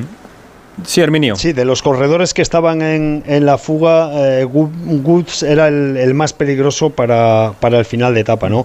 Creo que en ese sentido Movistar lo había hecho muy bien, había conseguido mandar a Jorgensen por delante y bueno, pues parecía que, que con la distancia suficiente para que Woods no, no tuviera tiempo de cogerle. Pues ahora pero- dudo mucho, ¿eh? se le está- Sí, sí. No, no, no. Sí, sí, sí. Tiene pinta que le Se puede le coger, ¿eh? encima. Le puede coger, sobre todo Herminio, porque cuando ves la cadencia de pedaleo en el último kilómetro, sabiendo que estamos hablando de que este último kilómetro es 12,1 de No, que es desnivel durísimo, y que es que toda- sigue siendo durísimo. parte- toda esta parte es durísima, no hay ningún descanso y, y hay mucha diferencia de, de tener la referencia como tiene Woods. Se le de- está comiendo. sí, de. Jorgensen por delante. Pero, pero bueno, yo creo que Jorgensen ha regulado bastante bien. Vamos a ver si lo suficiente como para, como para que le sirva. Pero, pero bueno, otra cosa no podía hacer. Creo que lo han hecho perfecto. Si, si les gana Woods porque viene por detrás eh, con más fuerza y ha llegado un poco más fresco a su última parte, pues, pues otra cosa no podían hacer. Si llegan en un mano a mano, eh, también hubiera sido a favor de Woods seguramente. Ahí vemos cómo se está rompiendo el, piloto- el grupo principal. Se ha quedado Holanda, se ha quedado Yaka que ahí aparecía tirando Thibaut Pinot. De David Gadú, también Román Bardet. No veo a Holanda hace un ratito. Ben O'Connor también que se ha quedado por el camino. Aparecen corredores de la escapada. Se suelta. Hildy se suelta y eso es bueno, eso es bueno. Vamos, Carlos, aguanta ahí. Vamos, Carlos, aguanta ahí, eso es. Porque aquí cada metro es sufrir. 1.54 es lo que tiene para llegar al podio. Al muñeca de Granada que se levanta. Carlos Rodríguez que quiere buscar el podio. Este- Herminio, te lo digo en serio. Yo esperaba una buena actuación de Carlos Rodríguez, pero no esperaba esto, ¿eh? Ni tú ni nadie, yo creo. No, a- No, a mí la verdad es que no, no me deja, por cada día que pasa no me deja de, de sorprender. Queda bastante tour, creo que tiene que tener la tranquilidad suficiente para, para disfrutar lo que lleva hasta ahora y seguir, y seguir sumando, pero, pero es una sorpresa constante. Lo de Carlos Rodríguez, así como, como algún otro corredor joven, como Ayuso, por ejemplo, y Sí, así lo que señor. están haciendo es, es una sorpresa tenemos. constante. 500 metros para Ahí el final Michael y se unen ya. Ya están. Ahí está Michael Vale, ataca, Eh, suelta, Era evidente, le cambia de desarrollo, Va. le pega al video. Aplausos y honores para Mateo Jorgensen que se va a quedar a 426 metros de ganar una etapa en el Tour de Francia. Se marcha Michael Woods. Ahí está el canadiense, el conjunto israelita. Que va a tener también un pellizco en la general para meterse entre los 15 primeros, pero que se va a llevar una etapa del Tour. Ha dosificado perfecto. Apareció en la escapada de 14 al principio. Ha tenido toda la paciencia del mundo. No estuvo en la selección de cuatro. Vio como había que esperar. Empezó a regular. Sabía que el peligro venía al final. Y se va a llevar la etapa. Por detrás veremos a ver Carlos. Todo lo que puede aprender. Y sacarle a Jay Hildy que igual empieza a pagar la escapada de la exhibición. Feliz, hay que ser chulo para sacar un dedo, ¿eh? Oye, tiene No está 36 mal la años. Tiene 36 años. eh, Herminio ahí ha pesado ¿Os, a- mucho, os- ¿eh? os acordáis del Claro. Mundial de Valverde que estuvo ahí Sí. con él? Claro que sí. Claro, claro. Uf. Sí, sí, ha sabido. La verdad es que él ha sabido hacerlo bien.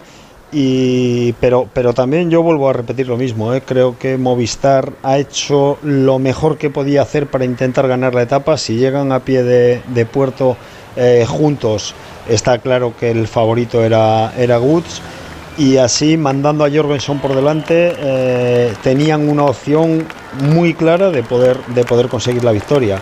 Eh, quizá no ha conseguido la, distancia suficiente sobre el grupo de, de Woods y demás, y es lo único que le ha faltado para, para conseguir ganar. Pero vamos, eh, creo que chapó por Movistar lo que han hecho hoy, porque era la única opción que tenían para ganar esta etapa. Mira Michael como viene meneando la bicicleta, abre los brazos, saca un brazo, se le cae el otro, pobre, es que esto es durísimo. Aguanta, saca el puño, gana el canadiense, cuatro horas, 19 minutos y 41 segundos para la salida de San Leonardo de Lobla para llegar al Puy de Dom. Ah, Jorgensen ha reventado el pobre, no puede más. Y ve cómo le pasa por detrás. Ahí está la escapada que sigue teniendo. Algunos de los que no han querido arriesgar al principio que va a trincar al final. Pero es lo que tiene el Tour de Francia. Ahí viene Pierre Latour para ser segundo el corredor del Total Energies. Jorgensen que va a ser tercero. Cuarto. No, no, Mojoris. Mojoris va a ser tercero. Jorgensen va a ser cuarto, pero no es a Movistar. 39 segundos entra el norteamericano de Idaho sobre el ganador de la etapa. Y ahora, por favor, vámonos para atrás. Por, aquí cierto, me comenta. Javier Barbero que Jorgensen la próxima temporada será ciclista del Jumbo. ¿eh? Se va sí, al Jumbo, que- ¿no? es lo que Eh, eh, por, habla, por sí. por cierto, Félix, que mañana día de descanso clave, entre otros, para Carlos Rodríguez. Veremos a ver si sigue Ineos o se marcha al Movistar, que sería una grandísima noticia para todos. A ver por aquí, grupo de favoritos. Los seis grandes están ahí, venga, a ver. Sepp Kuss tirando, el líder del Tour de Francia, Jonas Vingegaard por detrás, Pogachar pegadito, están Pitcock y Carlito Rodríguez, llega Neil Pules ahora, el líder de la montaña, el corredor del Education First, a 1.25, siempre protagonista en lo que va de Tour de Francia, y que bien la ha pedido la primera semana, por allí está uno de los Yates, por detrás este grupo que está muy, muy, muy mermado. Ya está en zona sin público. No les veo yo con muchas ganas de jarana, ¿eh? también te lo digo. ¿eh? ¿Cómo No vas sé. a estar con ganas de jarana después de esto, no? No sé, No, yo creo ¿cómo que- lo ves? Que, que se va de movimiento, que van a esperar sabiendo que es la etapa 9. No, creo que está contemporizando Kuls ahora, está contemporizando lo justo para dar el último acelerón y que, y que arranque Vingegaard si, si puede. Y, y luego ya a partir de ahí jugarse el todo por el todo. Creo que, de todas, que el le eh, queda a de Kuss todas un maneras, eh, acelerón. eh, de todas el vídeo siempre lo has comentado tú todos los días. Que ¿Cuánto depende Vingegaard de que Kus le ponga un buen ritmo? O sea, si le dejas solo pronto o desaparece Pogachar, tiene mucho más que ganar que si le aceleras la subida y le dejas en un tono donde él esté más cómodo, ¿verdad? A ver, Pogachar a, a, a tirones eh, es prácticamente imbatible. Es, es muy explosivo y si le das un mínimo de, de respiro es, es un poco como, como podía pasar con Valverde salvando las distancias, ¿no? Si le das un poco de respiro es muy difícil que le hagas daño. Yo, si me perdonáis- ahora se ve que Kus no va. Sí. No, ya no puede ver, más. Ya yo- no puede más. Aparece Pitcock, que igual le quiere echar una manita a Carlos. A tiene ver, que tirar eh, un momentito. Pereiro, que Paco quería apuntar. Yo, si Sí, me perdonáis, sí. la verdad sigo sin entender la estrategia que ha montado hoy el Jumbo. O sea, ¿por qué vas a reventar al equipo si no vas a ganar la etapa?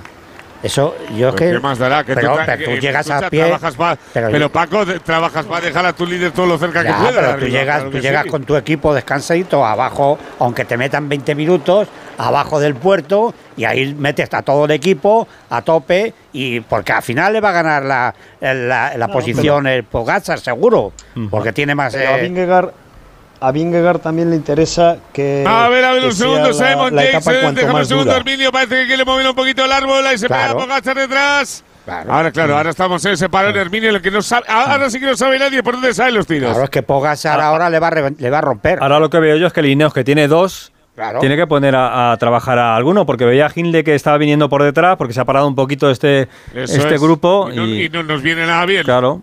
No, no, Herminio, ¿cómo, Sí, cómo está es eso? poniendo- Mm. Está poniendo el ritmo que puede Pitcock, lo que pasa es que tampoco tiene mucho más, pero no, aquí todavía hay un acelerón claro entre Vingegaard y, y Pogachar. Lo que, eh, yo creo que están ahora jugando un poco eh, psicológicamente cada uno con el otro y esperando a ver quién es el que el que toma la iniciativa. Vingegaard eh, ha decidido, ahí va Pogachar, ahí va Pogachar. Mira que bien, mira que bien, mira que bien. Cuidado, cuidado. Simon James que empieza a poner un poquito de ritmo. A ver, Pogacar que puede hacer. Le pega, Ahí le va, pega, le pega. Ahí, está Pogacar, se le pega a Vingegaard. Ahí está Pogacar, se pega a Vingegaard. A ver, Carlitos, si puede reaccionar. Se van los dos grandes. Se van los dos bestias. Se van los dos bichos del Tour de Francia. Pogacar que vuelve a cambiar. Baja el desarrollo. Le aguanta Vingegaard. Rompe el grupo por completo. Se queda Buah, Pitcock. Se queda romper, Yates. Se queda Carlos. Sigue Pogachar. Pogachar que quiere sacar de a Vingegaard. saca, le saca. Lo va a Mira, sacar, lo va a sacar, le saca. Bueno, Ahí bueno, va Pogacar. bueno. Bueno, bueno, pero aguanta, aguanta, aguanta, aguanta. Vingegaard. No, que lo va a Es muy bueno, muy bueno, muy bueno. Mira No, cómo le recorta otra vez. Le tiene que Se le vuelve a pegar un poquito. Ya ya. Uno momento para el final. Ahí está Pogachar, que quiere reducir los 25 segundos. Cuidado, Vingegaard, que el esfuerzo ha sido generoso. Cuidado que se abre un pelín ahora. Se marcha Pogachar. ¿Se rompe Ay, la Dios goma o no se rompe la goma? Ahí se puede romper la goma. Pogachar que mira al suelo. Se ha quitado las gafas. Claro. Ha dicho, me quitaste un tour. Me quitaste una tapa el otro día. Te he vuelto a romper. Te he dicho que estoy aquí. Te he vuelto a enseñar. Pero Vingegaard es muy bueno. Félix. Pogacar- Vingegaard es muy Pogacar bueno. Y es el duelo del siglo, Herminio. 30 segundos le va a meter. Está respirando un poquito, le va a dejar que entre y en cuanto entre le va a romper, le va a cambiar otra vez el sí, ritmo. que sí, que sí. Seguro. Le Y en un está- kilómetro- está dejando. Está En- en un kilómetro Félix le quita el amarillo. Se lo puede Ahí quitar acelera otra vez, ahí tranquilamente. Cambia otra vez el ritmo. Que se lo va a quitar. A Ahí ver, ahí que le vez. puede dejar, le ceba, le ceba, le ceba, le deja estar y se va a volver a levantar de la bicicleta para volver a pegarle un meneo y dejarle prácticamente tieso.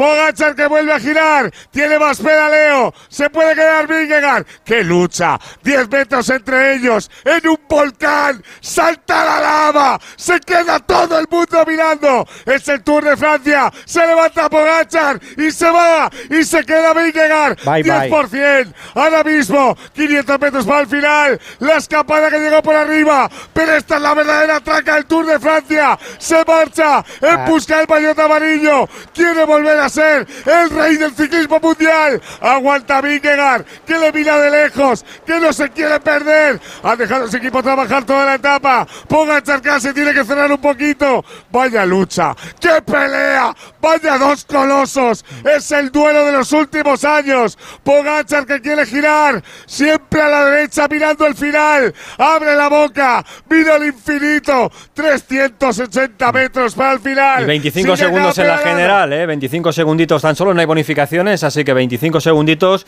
que, que no son ahora mismo, ¿eh?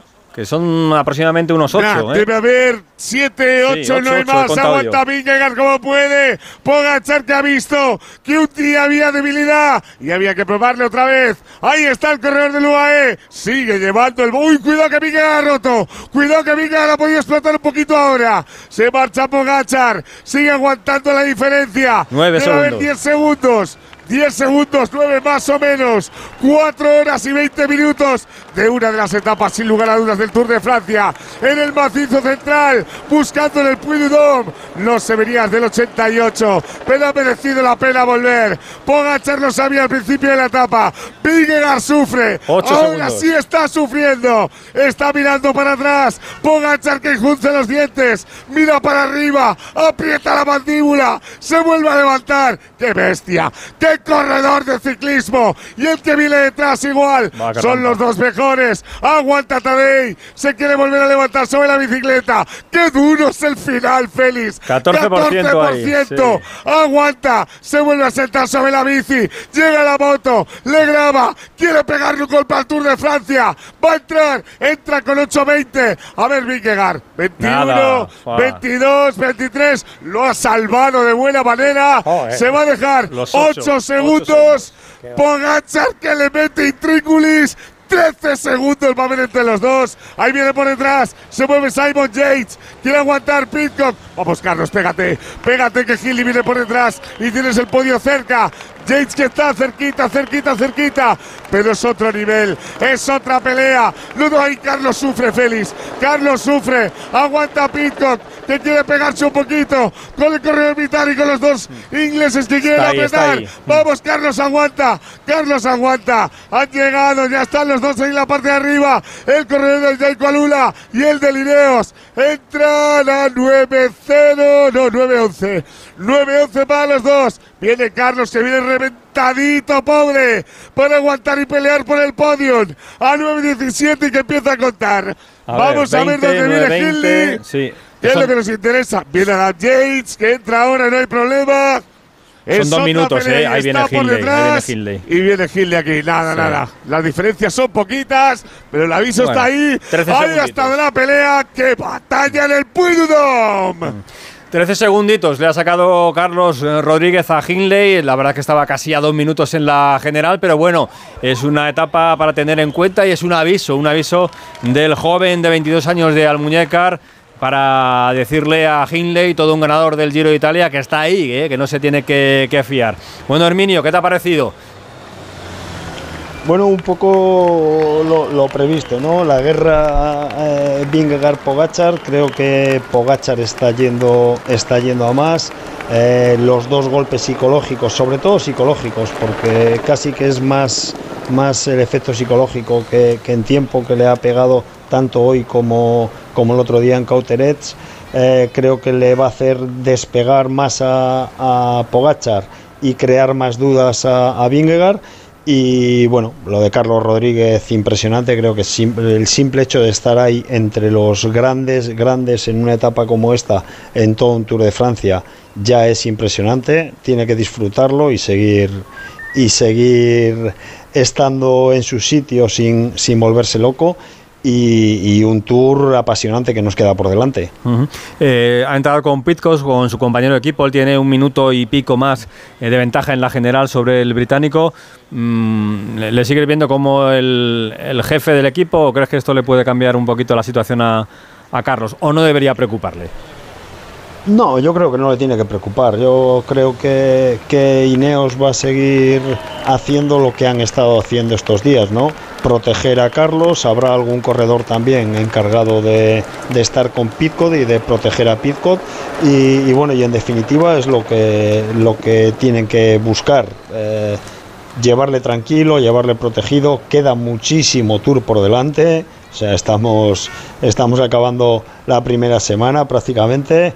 Queda muchísimo tour por delante y, y bueno, pues, pues creo que está en la mejor disposición y el equipo va a seguir protegiéndoles a los dos, porque tampoco tienen que, que decidirse por uno o por otro. Eh, queda mucho tour. Eh, recordemos que el tour va a acabar el día 23 de julio, el día de las elecciones. El día de las elecciones estaremos viendo la última etapa de- del Tour de Francia. Lo digo por si alguno se despista y se olvida lo de ir a votar. No, hay que votar y luego ver la etapa del Tour de Francia eh, y esa llegada a, a París. Pero, Herminio, de lo que estamos viendo, eh, entre esa lucha que está clarísima, si no hay ningún tipo de percance, entre Pogachar y, y Vingegaard, que es el, líder, eh, hay mm, mucha igualdad, ya lo estamos viendo, pero ¿hay alguna sensación que te diga, pues mira, yo confío más o creo que va a estar mejor Pogachar al final o, o Vingegaard al final? A ver, hay, hay mucha igualdad, está claro que, que hay mucha igualdad entre ellos. Son dos corredores además muy agresivos, muy agresivos los dos, sobre todo, sobre todo Pogachar, pero, pero Ving- Vingegaard también, que ha intentado desde el primer momento eh, hacer, hacer daño e intentar sentenciar el Tour.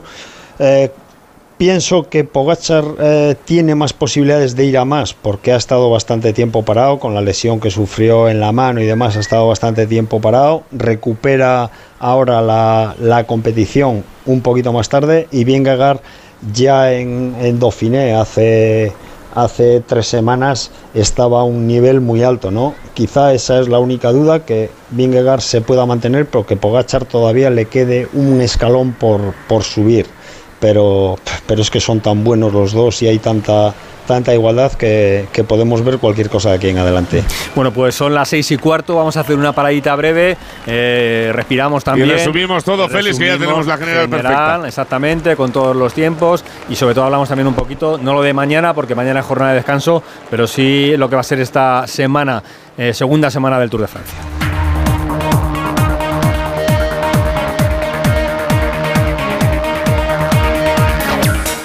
Radio Estadio Especial Verano. Félix José Casillas.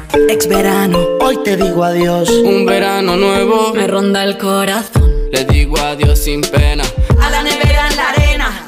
Tengo una nueva ilusión.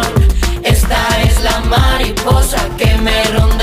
Ya está a la venta el extra de verano de la 11. Un gran premio de 15 millones de euros y no viene solo. Además hay 10 premios de un millón. Extra de verano de la 11. Pone un nuevo verano en tu vida. A todos los que jugáis a la 11, bien jugado. Juega responsablemente y solo si eres mayor de edad. En la Comunidad de Madrid apostamos por un modelo energético más limpio y sostenible. Por eso, ponemos en marcha el Plan Renove 2023 de aires acondicionados para aumentar la eficiencia y reducir el consumo. Infórmate y recibe ayudas de hasta 500 euros para la sustitución de tu antiguo equipo de aire acondicionado. Con este gesto, ahorras energía y proteges el medio ambiente. Comunidad de Madrid. Si te preocupas de buscar el mejor colegio para tus hijos y los mejores especialistas para tu salud, ¿por qué dejas la compra-venta de tu vivienda en manos de la suerte? Confía en Vivienda 2. Entra en vivienda2.com, la empresa inmobiliaria mejor valorada por los usuarios de Google. Con los ojos cerrados, Vivienda 2. El 2 con número. Facebook, Twitter, YouTube, hay más de un medio para que nos sigas. ¿Cuál te gusta más? Onda Cero es la radio que siempre va contigo, porque estamos en las redes sociales para que nos sigas, para que opines, para que compartas noticias. Onda Cero.es, más y mejor.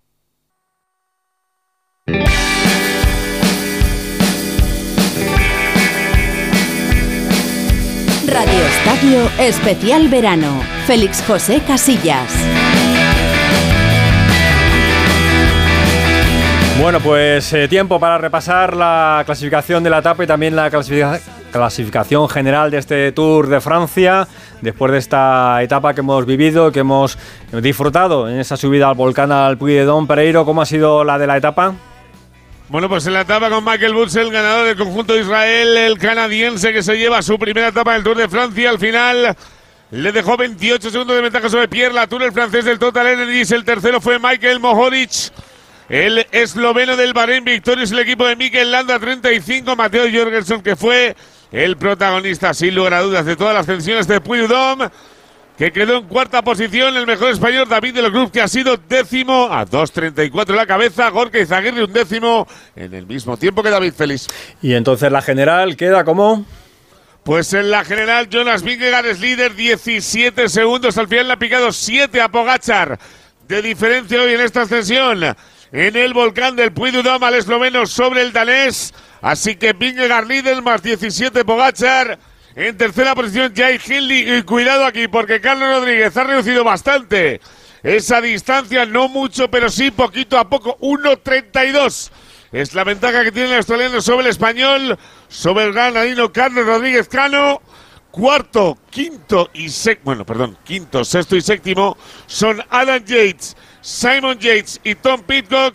Adam a 19 de Carlos, Simon a 22 y su compañero de equipo, que es lo que más nos puede preocupar, a 1.04, Félix. Bueno, pues tenemos un doble aliciente en este Tour de Francia. Por una parte, esa lucha que mantienen Vingegaard y, y Pogachar, y por otra parte, ese intento de Carlos Rodríguez eh, de llegar a la tercera posición, que ser cuarto ya es un éxito rotundo, pero bueno, ahí tiene esa opción de llegar a la tercera plaza. Mañana jornada de descanso y luego tenemos una semana que va a concluir con, con tres etapas, grandes etapas en eh, los Alpes. Eh, así que tenemos una semana con tres días para hacer un poquito de recuento y no sé si guardar fuerzas, Herminio, y luego ya el petardazo final en los Alpes, ¿no?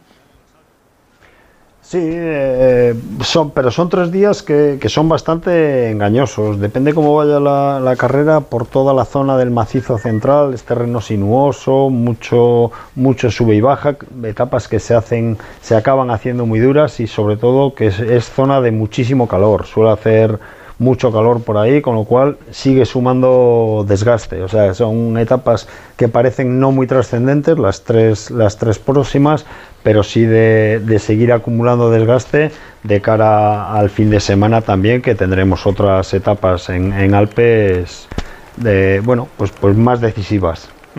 Eh, estaba repasando los eh, puertos eh, de esas tres etapas. La del viernes acaba en el Gran Colombier.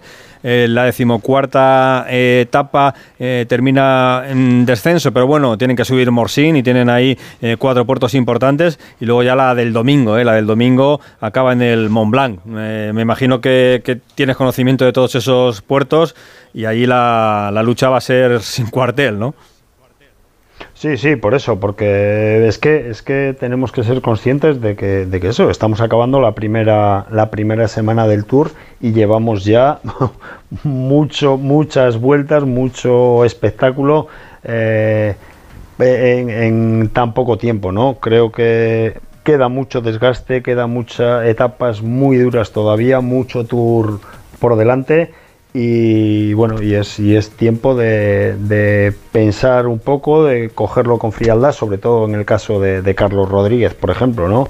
De cogerlo con calma, de seguir dejando pasar días, eh, aprovechándose de, de las circunstancias, bien protegido por el equipo y dejando pasar los días porque todavía queda mucha tela por cortar. Mm, Eso te iba a preguntar por Carlos, porque mm, bueno, es muy joven, es su debut en el Tour de Francia eh, y quizá eh, la teoría dice que se le puede hacer largo, ¿no? Mm, ese puede ser el gran problema que tenga Carlos eh, de aquí al final del Tour. Él ha demostrado ya que es un corredor muy sólido y que, aguanta bien las vueltas grandes, ¿no? El año pasado en Vuelta a España, bueno, pues al final no pudimos ver realmente el, el nivel que tenía en la última semana porque sufrió una caída importante que le mermó mucho, ¿no? Pero, pero creo que ya lleva una trayectoria demostrando que es un corredor muy sólido, que no suele tener bajones y que, y que aguanta muy bien. Estamos hablando de un Tour de Francia que son palabras mayores, es un debutante, pero yo tengo confianza en que si, bueno, pues si no se le dan circunstancias extrañas, eh, creo que es un corredor que es tan sólido que es difícil que, que vaya a explotar un día. eh, de, de mala manera, por así decirlo, ¿no? O sea, que reviente, que reviente Sí, más que pierda una minutada esta que se dice, ¿no? Eso es. Hmm. Sí que es cierto que el día que se desenganche de ahí delante, pues seguramente ya eh, sea le caiga bastante tiempo si algún día se desengancha, pero yo creo que le va a costar, que es un corredor muy sólido para lo joven que es. Bueno, termino contigo, Herminio. Ponle una nota a lo que hemos visto hasta ahora del Tour de Francia. Si tienes que poner una nota del 1 al 10, eh, ¿qué dirías? ¿Cómo está siendo esta edición del 23 del Tour?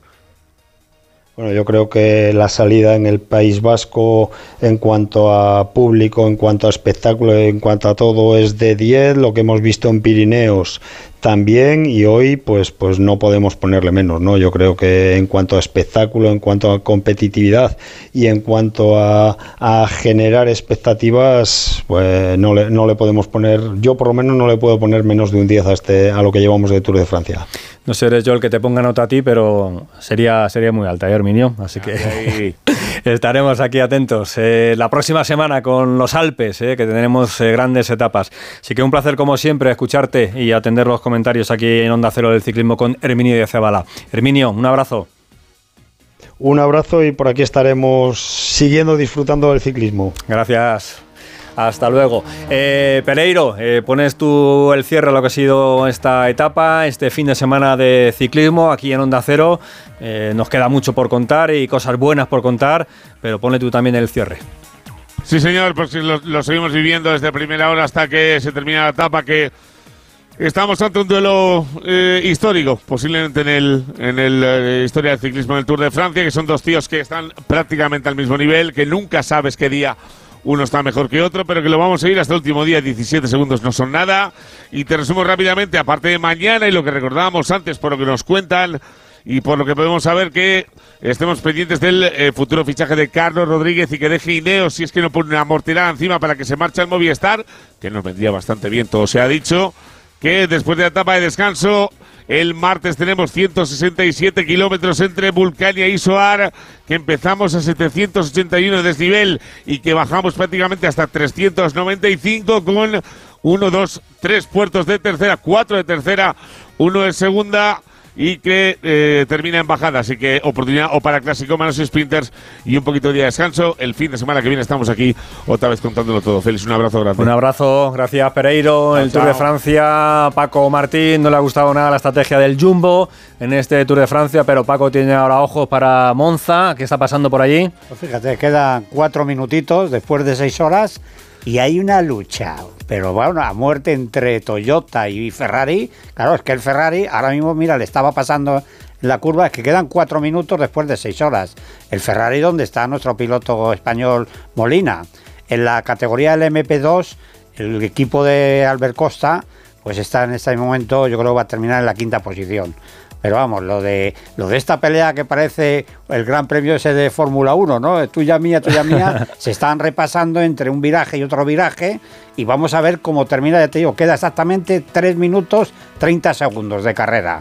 Y están los dos eh, uno entra en un viraje, otro entra en otro viraje. El Toyota número 7 y el Ferrari 50. Bueno, pues interesante esta parte final, lo contamos enseguida, cuatro minutitos, damos quién, quién gana, ¿no? si gana Toyota o gana Ferrari Tres, esa, tres minutitos. esa prueba. Eh, llevamos desde las 4 de la tarde en Radio Estadio contando lo que ha pasado en el Gran Premio también de Gran Bretaña de Fórmula 1 con esa victoria de Verstappen, la segunda plaza para un McLaren, para Lando Norris y la tercera plaza para Lewis Hamilton. No ha sido una buena carrera para los pilotos españoles con la décima plaza final para Carlos Sainz y la séptima plaza para Fernando Alonso, un poquito mejor para el Aston Martin. Luego vamos a escuchar a los protagonistas, a ver qué han contado el piloto asturiano y el piloto madrileño de lo que ha sido esta carrera, la Fórmula 1 que para el próximo fin de semana. Es el único fin de semana de julio que no tendremos gran premio, pero lo recuperaremos para las jornadas del 23 y del 30.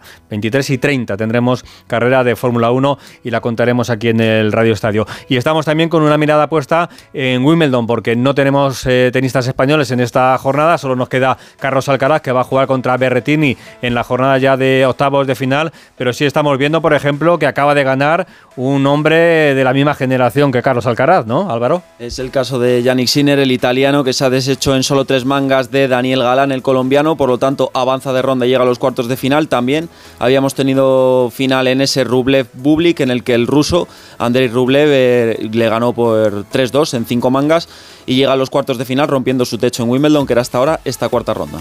Aprovechamos que está hablando también el director del equipo de Pogachar en Eurosport con Laura Meseller, Tavilla. estar con él y en los últimos 250 metros que sabíamos que era muy duro en cuanto a porcentaje con el viento de cara, si se podía meter algún segundo, pues mejor. Lo ha buscado antes, mejor todavía. Decía nuestro compañero Philippe Gilbert que sobre todo no es tanto el tiempo que ha ganado hoy Tadej Pogacar, pero es una cuestión también mental, ¿no? Es decir, ho- hoy estoy otra vez por delante de ti.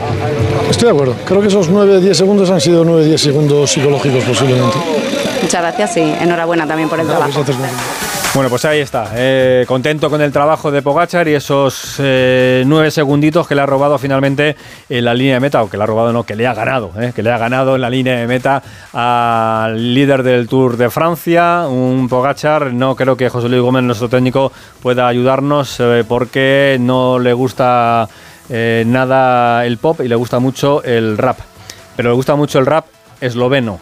Yo ahí tampoco llego. Un poquito de Eminem, dice, un poquito de Eminem, pero el resto de música no, que a él lo que le gusta es el rap. ¿eh? Gente que, rara, gente rara.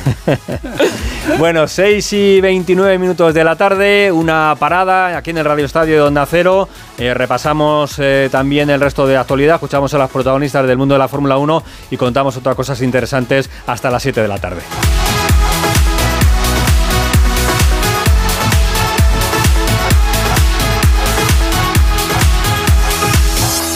Radio Estadio Especial Verano. Félix José Casillas. Pedro Sánchez y Alberto Núñez Feijóo. en el único cara a cara de estas elecciones. Un debate único, Un debate decisivo. solo en A3 Media. Moderado por Vicente Vallés y Ana Pastor. Mañana a las 10 de la noche en Antena 3, La Sexta, Onda Cero y A3 Player. Es que si pasa algo, tardamos dos horas en llegar hasta aquí. Tranquilo, porque nosotros respondemos en menos de 20 segundos. Así, si alguien intenta entrar a robar o a ocupar tu casa, nos enteramos antes y facilitamos las imágenes a la policía para que puedan actuar cuanto antes. Aunque la casa esté vacía, nosotros estamos siempre protegiéndola. Este verano protege tu hogar frente a robos y ocupaciones con la alarma de Securitas Direct. Llama ahora al 900-272-272.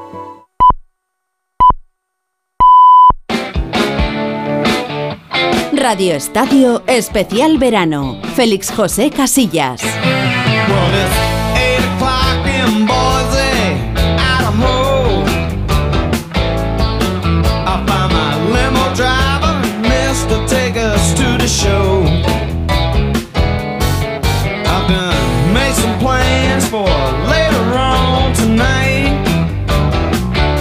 Historia de José Luis Gómez. Esta música sí, sí, muy de, José Luis Gómez, nuestro técnico, que bueno, pues nos pone un poquito de rock and roll para que Paco Martín nos cuente qué es lo que ha pasado finalmente en esa resistencia en Monza y si ha ganado Toyota o ha ganado Ferrari, Paco. Pues al final ha ganado Toyota, Toyota. efectivamente. Ha ganado Toyota en esta última vuelta que acaba de, de terminar la carrera después de seis horas. primero Toyota, segundo Ferrari, donde está nuestro Miguel Molina, tercero Peugeot, que también es un buen resultado para, para Peugeot, que últimamente no, no lo hacía muy bien. Y en la categoría del MP2, el equipo donde está Albert Costa ha hecho quinta posición. Tampoco está nada. Bueno, nada no está nada mal, no está nada mal. No está nada mal. Bueno, entonces buen fin de semana el que hemos pasado. Yo creo, yo creo que ¿Sí? sí. O sea, ha estado bien. Eh, Fórmula 1 ha sido, pues bueno, una vez más el profesor ah, ahí delante ganando. Y bueno, pues hoy ha sido lo del tema de, de Ferrari. Ha sido un poco, efectivamente, un poco desastre, sobre todo la estrategia. Con los coches yo creo que tenían ritmo. Ha habido, ha habido un error, en, en- sobre todo en esa elección de, de neumáticos y demás. O sea que bien la- una recuperación de un coche que se llama Williams, que ha estado ahí dentro Que de eso te diez- encanta a ti, que los Williams estén ahí. y tal. Y bueno, y bien, muy bien, y sobre todo la recuperación de manera importante de McLaren. O sea que, pero ya te digo, aquí el que manda siempre es el jefe, que es un señor que se llama Verstappen. Verstappen, que a ti te gusta decirlo con F de inicio, Verstappen. Vers- el Vers. próximo fin de semana no tenemos Fórmula 1. Ha dicho Jacobo Vega que él se va a Italia a la Fórmula E. ¿Tú tienes algún plan? Yo tengo, sí, pero más de camino de, de montaña. O sea, de todo terreno. Pero se puede contar. 4 por 4 4 por 4 de montaña. Excursión. Excursión. A las Bárdenas Reales. A Ah, 50 qué bonito. grados. Qué bonito. Pero una maravilla. Gracias, Paco. Buen fin de semana entonces, este y el, y el que viene. Gracias a vosotros. Nos volvemos a ver cuando haya carrera de, de Fórmula 1. Bueno, 6 y 32 de la tarde, vamos a estar hasta las 7 aquí en el Radio Estadio. Enseguida escuchamos a los protagonistas de la Fórmula 1, contamos más cosas de tenis, contamos otras noticias que han pasado también en esta jornada, pero quería saludar a esta hora de la tarde a Santi Segurola. Hola Santi, ¿qué tal? Muy buenas. ¿Cómo estás, Félix? Pues ¿Qué bien, tal? disfrutando, disfrutando del, del fin de semana. Tenemos muy buenas noticias, tenemos otras que no son tan buenas y de ello vamos a hablar a, a continuación. Eh, tú disfrutando también un poquito de todo, te da tiempo a ver todo lo que hay, a Sí. brujulear algo por ahí que, que no estemos los demás pendientes. Sí, estoy en Madrid y con el calor que hace veo más tele que piso la calle. Está mejor a la, Est- a la estoy sombra, ¿no? atento, estoy atento a casi todo, la verdad.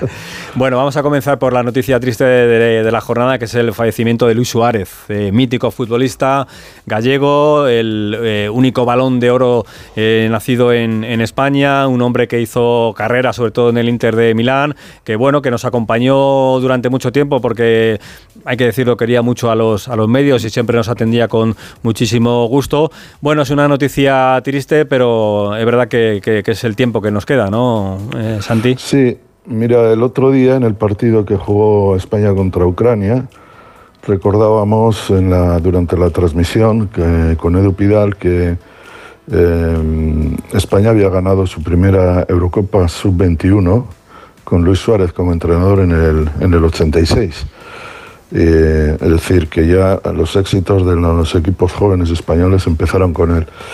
Y eh, yo me atreví a decir que aparte de- del genial jugador que fue, del buen entrenador que fue, ha sido un fantástico comentarista de radio. Y porque en un tiempo donde en general los comentarios de fútbol se han vuelto muy abstrusos con explicaciones eh, que yo no sé si son si las entiende el pueblo llano eh, tenía la facilidad eh, para con un- una ráfaga generalmente llena de humor con un poco de ironía y un puntito necesario de mala leche para definirte qué es lo que estaba pasando en un partido. Era un hombre extraordinario. Como jugador, has dicho que fue el regista, el, el hombre del Grande Inter, como se llama aquel equipo que ganó dos Copas de Europa, el equipo que de alguna manera terminó con la carrera de Di Stéfano en Madrid en aquella final del Prater. Él conducía un equipo magnífico con eh, Facchetti, Mariolino Corso, Sandro Machola, Jair y compañía, Guarnieri, gente que para los jóvenes, muy jóvenes, yo era un crío, un niño de aquella época, no sonaban a gloria, pero también fue un jugador excepcional en el Barcelona. Él gana el, balón de oro en el Barça, no lo ganó en el Inter, curiosamente. Y el, el problema de, de, de alguna manera re- recuerda un poco el caso el caso Suárez, con el caso Messi, con el caso, con algunos casos que el Barça ha padecido con algunos de sus grandes jugadores. No tenía mucho dinero el Barça después de haber jugado la final de Berna En aquel equipo Luis Suárez era capitán general, balón de oro y le traspasaron por una cantidad que entonces era una absoluta barbaridad, 25 millones de, pesetas en el año 60. Y si miras la estadística del Barça desde después de la guerra hasta el año 60, es un equipo que llega a finales de la Copa Europa, que gana muchas ligas, muchísimas ligas, y que eh, compite con el Real Madrid de tú a tú, y antes de Di Stéfano le supera. Y sin embargo, del Barça, del que se va Luis Suárez en 1960, 61, hasta mm, Cruyff en el año 74, no, el Barça no vuelve a ganar una liga en España, no vuelve a participar en la Copa Europa. Y de hecho, en los 30 años que van desde la salida de Luis Suárez hasta 1990-91, el Madrid solo gana dos ligas. Perdón, el Barça solo gana dos ligas. Es, una, es algo verdaderamente extraordinario en el que el papel que, juega Luis Suárez, primero en el Gran Barça de finales de los 50 y en el Inter de los 60, eh, es verdaderamente genial. Con otra particularidad, España gana la Eurocopa de 1964 con él, con el, con el número 10, un equipo donde estaban algunos jugadores inolvidables. Uno de ellos ha muerto hace poco, era también gallego como él, Amancio, un jugador fabuloso, probablemente el mejor jugador de España que jugaba en la Liga Española, Amancio. Probablemente Luis Suárez era el mejor jugador español de aquella época. Y un gran equipo, de los Iríbar y compañía, ¿no? Con, con Marcelino, con La Petra, con Luis Suárez, con, con Amancio. Bueno, van quedando cada vez menos, desgraciadamente. Luis Suárez era todo un personaje, en el mejor sentido de la palabra se mantuvo con aspecto de futbolista hasta el final. Sí, sí, sí. Muy fino siempre, sí, sí. Muy fino siempre.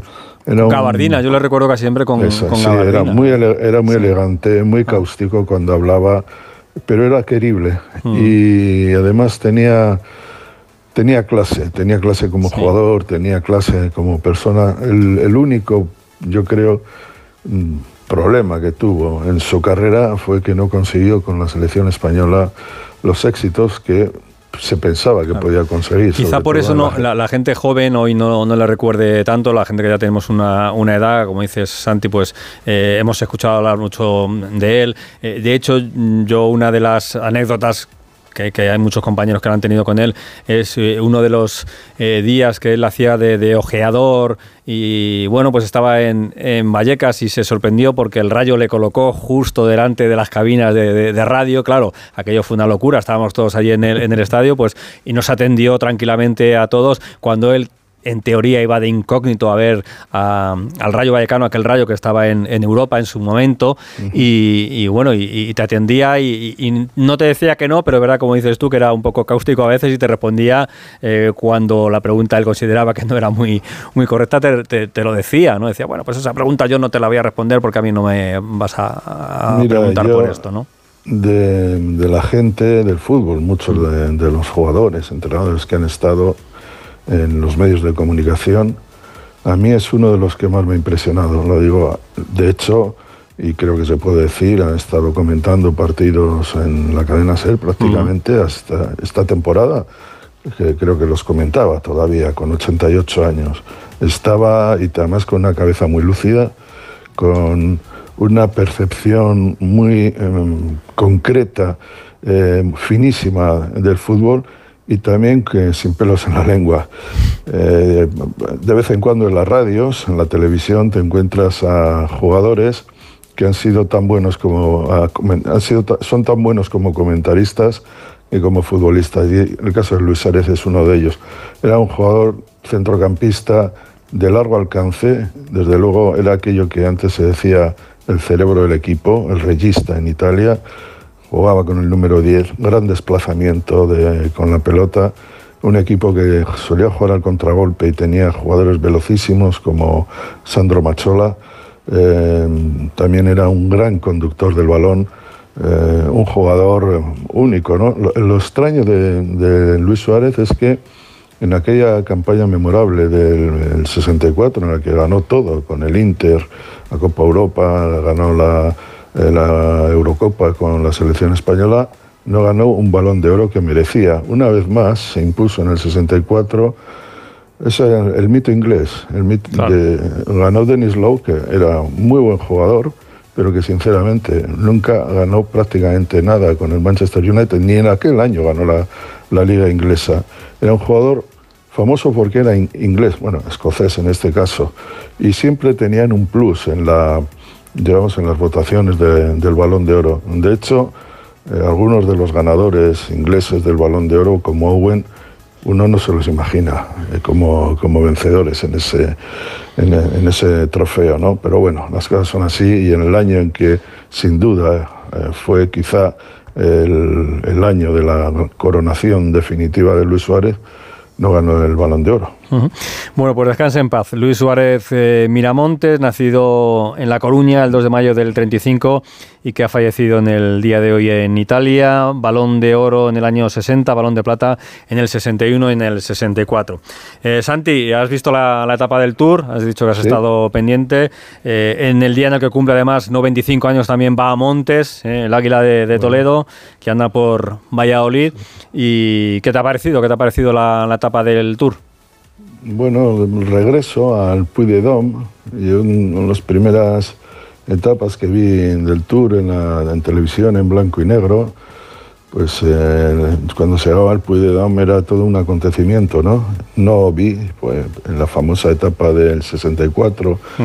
Julio Jiménez, Bamontes, Pulidor, Anquetil, pero luego he visto en muchas ocasiones el Puy de Dom y es, claro, es un monte tan icónico, tan aislado, es una masa volcánica eh, muy cerca de Clermont-Ferrand con unas, eh, unos últimos kilómetros tremendos. Bueno, la etapa, eh, ha habido dos etapas, una de larga, con una larga fuga que la ha resuelto porque era el mejor escalador de todos, un veterano, Michael Woods, y luego todos atentos a ver si había otra vez una pelea de raquetazos, ¿no? De, de, Pogacar, con, de Pogachar, perdón, mm. con, con eh, al final, no, yo no soy un experto en ciclismo, por lo tanto, solo puedo decir que me lo estoy pasando genial, que los ocho segundos que ha conseguido Pogachar sobre, sobre Vindegar no sé si significan algo, porque es la segunda vez que se distancia, pero también hay que decir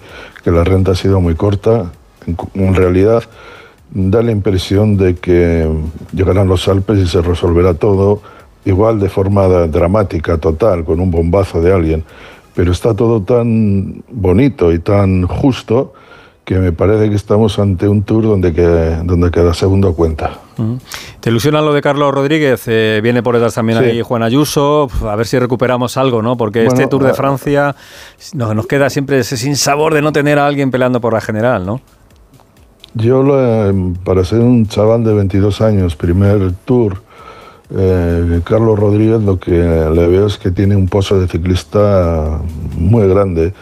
Tengo la impresión de que quedará entre el tercero o el quinto del tour, porque se le ve que funciona con madurez, que es listo, que tiene recursos.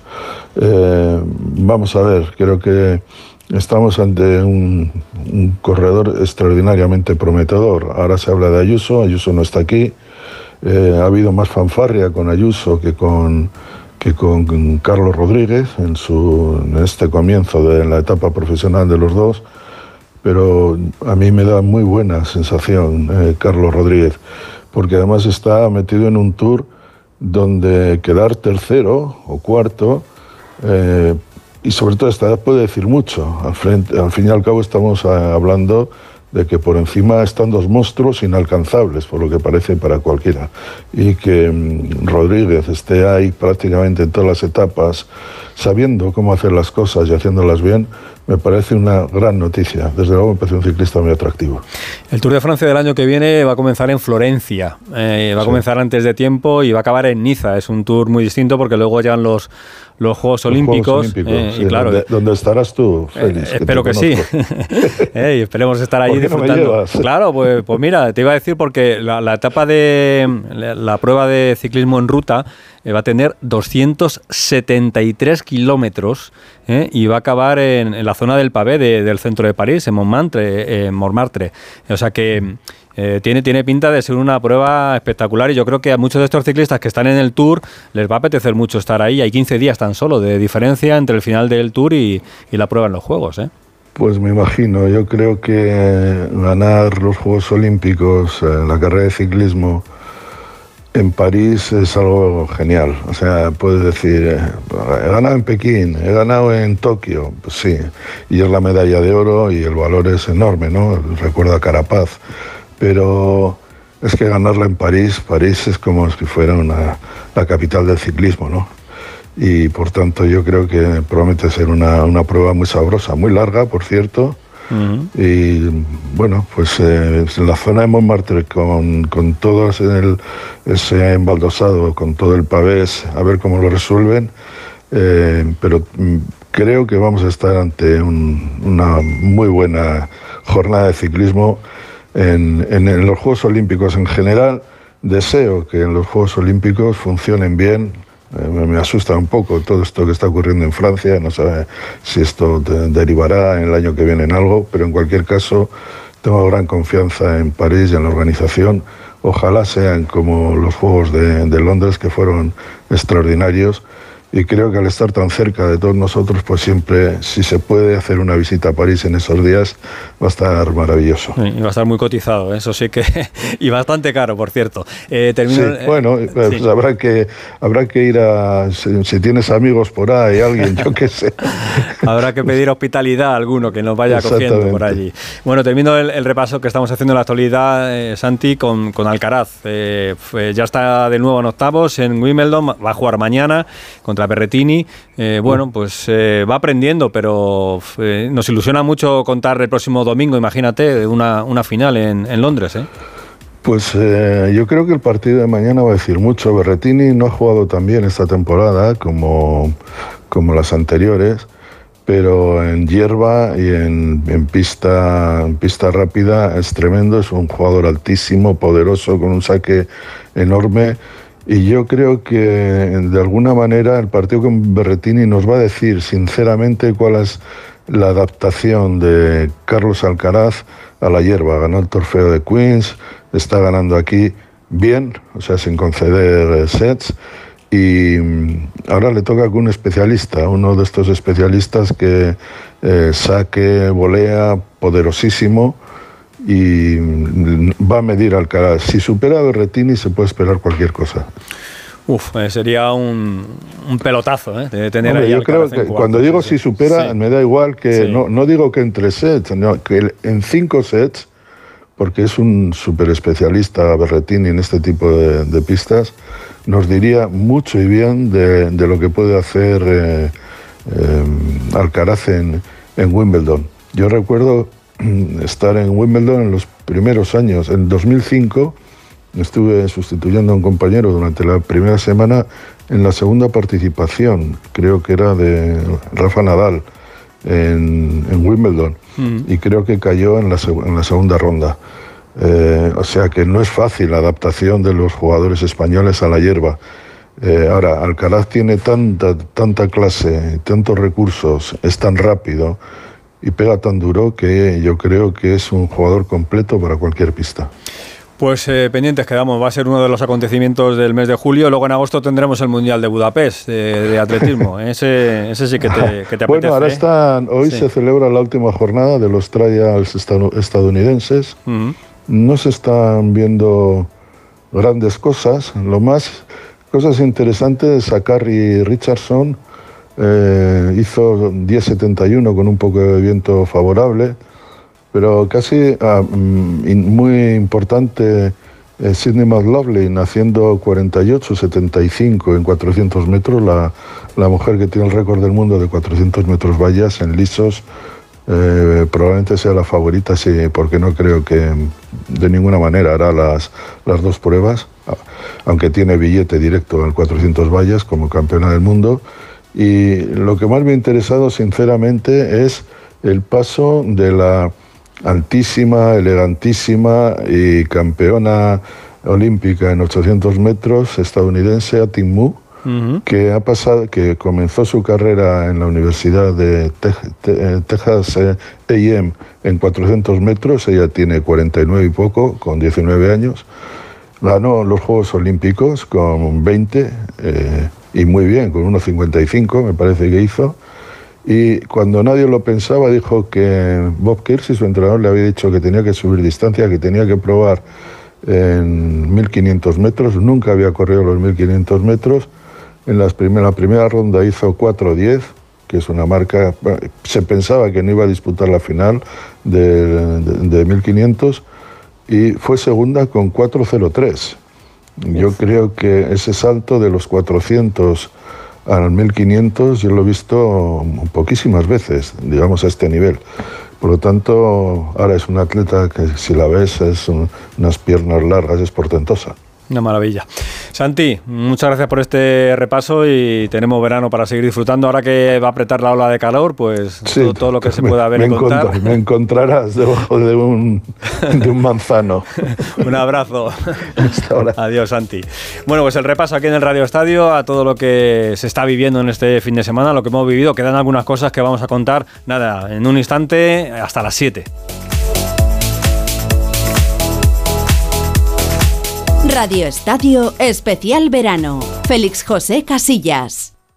Las vacas Angus y Wagyu del Ganadería Organic comen pastos naturales reforzados con una mezcla de higos secos y pasta de aceite de oliva virgen extra. Es una carne increíble. Y como queremos que la pruebes, te llevamos del campo a tu casa dos solomillacos de 300 gramos, un chuletón de un kilo y cuatro hamburguesas de 150 gramos por solo 89 euros. Todo Angus Eco de Organic. Haz tu pedido 910 2010 910 2010 o en carneorganic.com.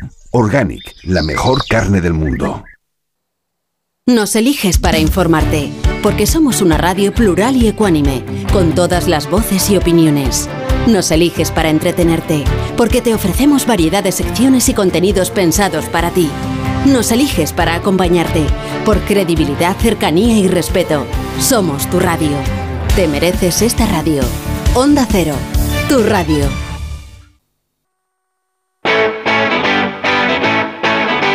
Radio Estadio Especial Verano. Félix José Casillas. Porque con el ciclismo habíamos dejado pendiente pues escuchar a los protagonistas del Gran Premio de Fórmula 1, así que está por aquí Rafa Fernández, que ya sabe lo que han dicho Alonso, Sainz y alguno más, ¿no, Rafa? A ver qué está sonando, espera, que pone algo Bien, bien, bien, bien, bien. Los flechazos, los flechazos, sí señor. No, feliz no, feliz no, no, no, no ajunta, no ajunta, no ajunta. no, a ver, no, no es el rap esloveno de, de Pogachar, pero bueno, vale. Bueno, bueno, los flechazos de este grupo de León que, oye, ha, Ah, tenido vale. su momento y ha triunfado con Mm. Alejandro. Bueno, que ya tenemos las declaraciones de los pilotos después de ese gran premio que ha ganado, como no, Max Verstappen. Y el primero que vamos a escuchar es a Fernando Alonso, que ha terminado justo detrás de Sergio Pérez en esa sexta posición y que decía esto eh, el asturiano que ha sufrido este fin de semana, no ha podido luchar por ese podium que casi nos ha acostumbrado este año. Fuimos lentos todo el fin de, eh, en todas las sesiones y no fue diferente en carrera, nos faltaba ritmo al principio con, eh, con Gasly y, y, al final con, eh, con Checo y con eh, Albon, pero bueno, eh, intentamos mantenernos en la pista con las medias mucho tiempo, nos benefició la salida del 6 aprovechamos para poner las blandas y a partir de ahí a, a, intentar mantener la posición. Perdimos dos puntos ahí con Checo al final, pero iba, iba muy rápido. Y mm, y creo que séptimos es un poco mejor de lo que íbamos, ¿no? O sea que al final el resultado mejor que el ritmo. Sí, Fernando, porque al final lo decías ayer, hay muchos trazados durante toda la temporada. Vamos a Hungría ahora, este igual era más parecido al de Barcelona, que nos favorecía, así que positivos de cara a lo que queda de temporada. Sí, no, sin duda alguna. Mira a otros equipos, ¿no? Por ejemplo, Ferrari, que, que volaban en todo el fin de semana aquí y han acabado noveno y décimo, ¿no? O sea que eh, eso es lo que tenemos que evitar nosotros. Bueno, pues eso es lo que tienen que evitar, como dice Fernando, eso, séptimo, no sexto, como dije yo, que a sexto sido Pérez, que le ha ganado la partida al final con el Red Bull y que ahora queda con 19 puntos de ventaja sobre Alonso en esa lucha por el subcampeonato del mundo. Y Carlos Sainz, que partía más mucho más adelante, eh, está, salía en la quinta posición y ha terminado décimo después de una carrera también de mucho sufrimiento para Ferrari. Pasa un poco de todo, ¿no? Al principio de carrera yo creo que no ha, ido, no ha ido mal. Obviamente hemos visto rápidamente que los Mercedes y los McLaren iban más rápido que nosotros hoy. Pero he podido extender bien el steam de la media para poder ir rápido con la hard. Eh, venía muy rápido con la, con la rueda dura.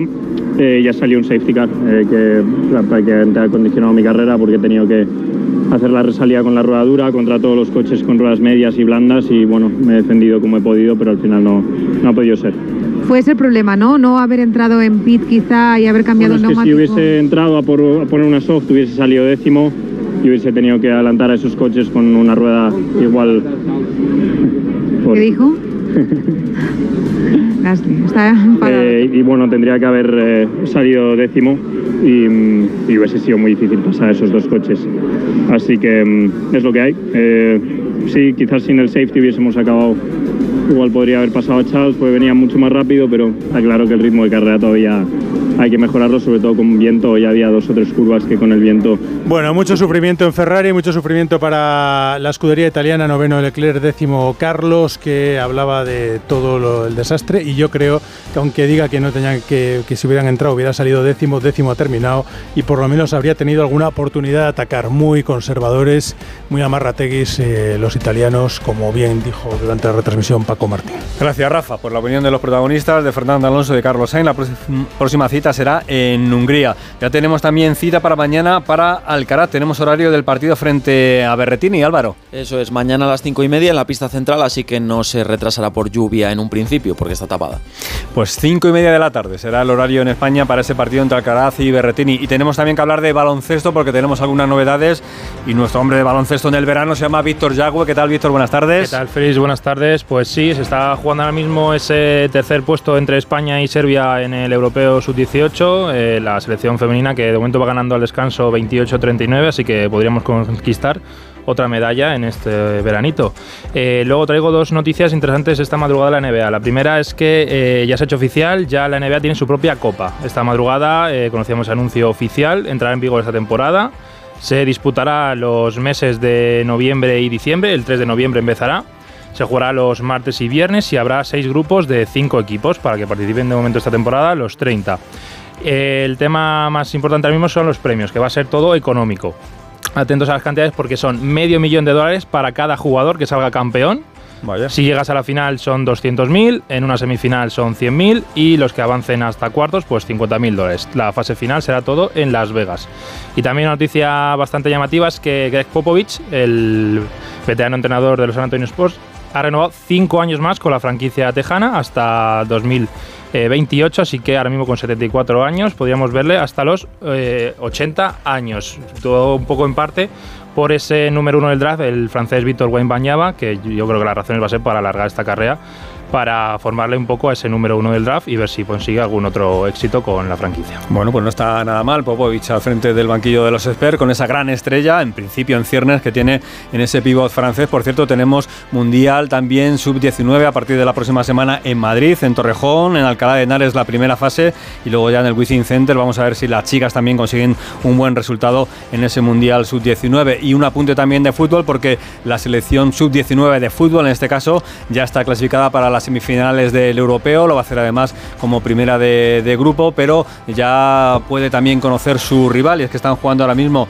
Italia y Polonia, de momento al descanso empate entre italianos y polacos a un gol, en el caso de que gane Italia o Polonia, sería el rival de España, si hay empate también serán los italianos. Estamos a punto de llegar a las 7 de la tarde, aquí acaba este Radio Estadio de verano, pero a las 11 comienza el Radio Estadio Noche con Aitor Gómez. Adiós.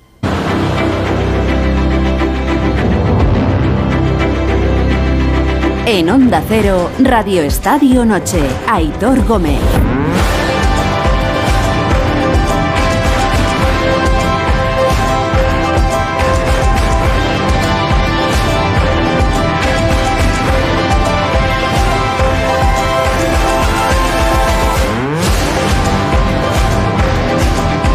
Las 11 y 3, las 10 y 3 en Canarias. Buenas noches, gracias por regalarnos vuestro tiempo a estas horas. Bienvenidos a este rato premium del Radio Estadio Noche que echamos aquí cada domingo y que, como os prometimos, no cierra por vacaciones. Aquí estamos, vamos a dejar atrás este domingo de mediados de julio que ha estado cargado de, de deporte, la verdad, pero en el que también ha habido una noticia triste. Nos levantábamos esta mañana con la noticia del fallecimiento de Luis Suárez Miramontes. Ha fallecido en Italia, donde vivía desde hacía muchos años, histórico entrenador, histórico futbolista, ganador del único balón de oro masculino que tiene nuestro país, lo ganó allá por 1960 cuando todavía era jugador de- del Barça, equipo en el que jugó seis temporadas, luego se marchó al Inter. Es una de las grandes dudas que quedan en torno a Luis Suárez de siempre. eh, ¿Por qué se marchó en aquel momento de- del Barça? Algunos dicen que fue el gran fallo histórico de- del Barça, que se marchara Luis Suárez en aquel momento. Bueno, se marchó al Inter, jugó nueve años allí, ganó dos Champions con los italianos, se retiró en la Sampdoria y ahí empezó su carrera como entrenador, pasando por el Inter, el Depor, el Albacete, la selección española. Dirigió ocho años la sub-21 y tres años la selección absoluta gallego, simpático, seguía viendo y muy bien el fútbol, comentarista todavía esta temporada con los compañeros de la SER. Un buen tipo, historia de nuestro fútbol que se nos ha ido en el día de hoy. Ahora vamos a hablar con un buen amigo suyo al que todos conocéis. Pero desde aquí, bueno, descanse en paz Luis Suárez Miramontes y nuestro cariño para su familia y para todos sus amigos. Es la noticia triste de, este domingo. Yo entiendo que puede haber alguien eh, joven, o incluso más joven de, de mi generación, o menos, que, no entienda la figura de Luis Suárez Miramontes o que no entienda la magnitud de lo que fue. Yo creo que, y nos pasa mucho sobre todo en el deporte, creo que el paso de, los años, eh, o una de dos, o te convierten en leyenda o como poco te hacen parte de, de la historia de nuestro deporte. Pero en ningún caso eh, se olvida y el paso de los años te restan valor. Y eh, lo que consiguió Luis Suárez en su día cuando al balón de oro no se le daba seguramente la, eh, ni la bola, ni el bombo, ni los platillos que se le dan ahora. Pero es que es el único que, tenemos. Insisto, es la noticia triste de este domingo que, como os digo, luego ha tenido mucho deporte. El Tour con etapón en la, con final en Puy de Dom, que ha ganado Butch. Eh, Michael Butch otra vez atacó Pogacar a Vingegaard. Qué poderío físico del esloveno que le ha recortado y sigue siendo segundo, pero ya a solo 17 segundos de Vingegaard, con Carlos Rodríguez acercándose cada vez más al podio.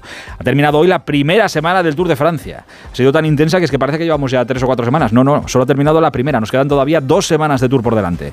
También hemos tenido Fórmula 1 en Silverstone, en Gran Bretaña. Ha ganado Verstappen, esto no es noticia, seguido de Norris y de Hamilton. Alonso solo pudo ser séptimo. Sainz, Carlos Sainz ha terminado décimo. Y mañana, bueno, mañana empieza una nueva semana y vuelve todo un poco a, a la normalidad. Porque es que mañana prácticamente vuelven al trabajo todos los equipos de, de primera. Se acabaron las vacaciones. Lo acordáis hace, hace nada. Que los futbolistas se marchaban de vacaciones, veíamos nosotros las vacaciones muy lejos, muy lejos. Bueno, pues ellos ya vuelven. Vuelve el Atleti, que ya está en Los Ángeles de San Rafael, eh, con Joao Félix, a ver qué es lo que pasa con el portugués. Vuelve el Barça, pensando casi más en salidas que en llegadas ya. Vuelve el Madrid, pendientes de pendientes de lo que todos sabéis. Y eso que venimos de un fin de semana en este asunto, con nuevos capítulos eh, en el asunto Mbappé, digo. Eh, en la última entrevista que ha dado el jugador todavía del PSG, eh, decía que el PSG no ayuda a ganar el balón de oro porque es un equipo que divide. Preguntado por qué no ganaba el club la Champions, por ejemplo, dijo que era una pregunta no para él, sino para la gente que hace la plantilla, para los de arriba, que no era para él, que a él le da igual la camiseta, el escudo, que a él no le vale ganar, que él necesita competir y ganar títulos, etcétera, etcétera, etcétera. Bueno, estas palabras eh, contaba eh, Radio Montecarlo que no han sentado bien a algunos compañeros de vestuario, que han entendido estas palabras incluso como un insulto al club y que le llegaron a mandar eh, mensajes al propio Al-Khelaifi para que quedara constancia de, de su cabreo cabreo de los propios compañeros. Bueno, tampoco creo que las declaraciones estas concretas sean para, para saltar. Habrá cosas en todo este asunto que puedan molestar más o menos, pero estas, en fin, no parece que insultar a nadie, pero es una gota más que hace todavía más irrespirable todo ese ambiente que está viviendo y que va a seguir viviendo Mbappé en París. En fin, seguiremos esperando acontecimientos en torno a esto, pero poquito a poco. O bueno, a lo mejor igual algún día se pega un acelerón fuerte. Antes de nada, eh, tenemos en juego a esta hora de la noche un partido en Wimbledon y no es poca cosa porque es el partido de octavos de final de ni más ni menos que Novak Djokovic, que o son muy rápidos o se va a acabar mañana. Hola Rafa Plaza, buenas noches. ¿Qué tal, Aitor? Buenas noches. Porque eh, les queda, bueno, lo solventan en 52 minutos o se cierra el telón. Sí, hay toque de queda, como sabes, en Wimbledon, 11 de la noche, hora local. Es el acuerdo que tiene el torneo con los vecinos de Wimbledon eh, para tener que terminar el juego. para que no haya ruido de la gente marchándose. Ya ves, una cosita más especial de, de este torneo. Muy loco Así- esto, de verdad. Así que le quedan pues 50 minutos. Ahora mismo Djokovic está ganando 7-6-4-4, pero las ha pasado Bueno, ha tenido tres bolas, tres bolas de Sí. set en contra. Tres bolas de set. A Urcas, pues bueno, se le han cogido un poquito el brazo, por sí, decirlo de una manera un poco, sí, poco suave. Y, Djokovic, evidentemente, pues le das un resquicio y te abre un, un socavón. Eso es lo que ha hecho Urcas, para quien no le conozca, no le conozca fue el último jugador en ganar a Roger Federer. El último rival de Federer le ganó precisamente en Wimbledon, además con un 6-0 en el tercer set. O sea que es un especialista en hierba y, y, bueno, está poniendo en problemas a Djokovic. 4-4 de momento en el segundo set, 7-6 se llevó el serbio el primero. Mañana le toca el turno a nuestro Carlitos Alcaraz, el número uno del mundo. ¿A qué hora le toca enfrentarse al bicho Berretini? Eh, es tercer turno, eh, la jornada empieza a dos y media hora española, tiene dos partidos por delante, pero son dos partidos de chicas. Yo calculo que si todo va bien, sobre las cinco y media, seis eh, hora española, seis y media, quizás un poco más tarde, Carlitos estará jugando con Berretini y bueno, esperemos que no haya problema para que puedan terminar, que siempre es un, un trastorno y un contratiempo para los jugadores. Con la cantidad de problemas que tienen con los horarios, eh, a mí me sigue alucinando que, que no empiecen yo, a las 10 de la mañana a jugar partidos y, ya está. y ganas tiempo, pero empezar a las dos y media. O que alguien hable con, con la gente de Wimbledon para que les dejen jugar hasta que acaben, ¿no? Sí, mira, yo no he estado en Wimbledon, pero entiendo que no es una zona, o sea, que no es una zona precisamente obrera de Londres, con lo cual no, no, vecinos- igual nosotros no podríamos vivir ahí, no. ¿Ves? No, no, no, Por eso. Entiendo que los vecinos entonces tengan cierto poder para decir Sí, aquí no se sí. juega más. Sí, no, eh, totalmente, pero bueno, igualmente lo de toque de queda a las 11 de la noche, no sé, suena un poco a la época en blanco y negro, ¿no? Sí, sí. Pero bueno, este torneo como también así de- vestido de blanco todo y muy puritano, muy tal, pero bueno, en fin. Oye. Sí, es un torneo muy especial para lo bueno y para lo malo. Correcto, allá ellos. Querido, un abrazo muy grande. Otro Aitor, un abrazo, adiós, Hasta chao. ahora, chao. Eh, recuerdo, eh, dejamos a Djokovic ganando. Ha ganado ya el primer set, 7-6. Están 4-4 eh, en el segundo. Y se va a poner 5-4 Djokovic porque gana 40-0 su, su juego con, con el saque. Y luego, si terminan antes de las 12 horas en España, pues fenomenal, a casa y a descansar. Y si no, mañana tendrán que seguir jugando el partido. Aprovecho ahora para saludar a buena gente que viene a pasar, espero, un buen rato esta noche, a este rato premium del Radio Estadio Noche. Hola, Cayetano Ross, buenas noches. Hola, buenas noches. Eh, ¿está- ¿Estás bien, Cayetano? Sí, sí, sí, todo bien. todo ah, bien. vale, vale. Yo- yo Te notaba sin un tono bajito, digo, me cago en la mano. Digo, a ver si No, que va. las vacaciones bien, todo en orden. Vale, vale, vale. Me alegro, Todo me en alegro, orden. me alegro que estés bien. Hola, David Bernabéu, buenas noches. ¿Qué tal? Muy buenas. No, tú Estoy por- bien, estoy bien, estoy ah, bien. vale, vale. Joder, pero ¿qué, qué os pasa Buenas esta noches noche? Me cago en la mano. Hola, Enrique Ortego, amigo, buenas noches. Buenas noches. Oye, eh, Enrique, déjame antes de nada que te mande eh, nuestro abrazo y nuestro cariño porque eh, me consta desde hace muchos, muchos años la relación de amistad que mantenías con, con Luis Suárez. Así que, oye, desde aquí nuestro, nuestro abrazo y nuestro cariño. Ha sido una jornada dura, eh, pero bueno, también emotiva de, de revivir muchos recuerdos pasados con él y escribirlos, que es al fin y al cabo la mejor forma que un amigo tenía para despedir a otro amigo. ¿Hablaste hace mucho con él? Sí, sí, hace 10 días o por ahí hablé Bueno. con él y le había prometido que iba a ir la semana que viene, no la otra. O sea, mañana lunes o la otra iba a ir a verle porque hacía bastante tiempo que no le veía y bueno, pues quería darme una vuelta por allí porque últimamente solo hablábamos por teléfono. Él ya no ha venido por Madrid. Después de la pandemia eh, ya le co- cogió miedo un poco al avión. El, el médico suyo de cabecera, que era el médico de toda su vida, le decía que no viajara y tal, y porque había tenido también hacía un tiempo algún problema de corazón, pero pequeño y tal. Pero bueno, el caso es que él, como decía, se iba acojonando, se iba acojonando y al final ya, ya llevaba cuatro o cinco años sin venir por Madrid y digo, bueno, pues lo mejor será ir a verle allí. Pero bueno, eh, veremos su recuerdo permanente. Oye, eh, habrá gente, os lo pregunto a los tres, que además sé que tenéis muy buena memoria, y ahora le pregunto a David también qué qué estela ha dejado en, en Barcelona, porque es un hombre muy ligado a- al Barça, aunque luego sé que se ha quejado alguna que otra vez de que mm, cuando volvía a jugar al Camp Nou contra, eh, con el Inter, eh, allí se le pitaba y no entendía mucho. Creo que un día llegó a hacer incluso un corte de mangas a, a la grada del Camp Nou y tal.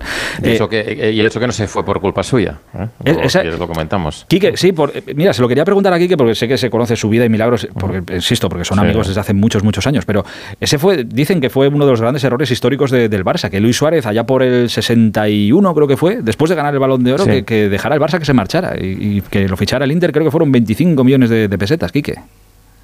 Sí, él lo estaba pasando mal porque la afición del Barça estaba dividida entre los cubalistas y los suaristas y bueno, Kubala tenía mucho tirón a pesar de que ya era más veterano, que había tenido de lesiones, incluso hubo un tiempo que un entrenador le ponía a uno los partidos de casa y a otro los partidos de fuera, era todo muy raro, ¿no?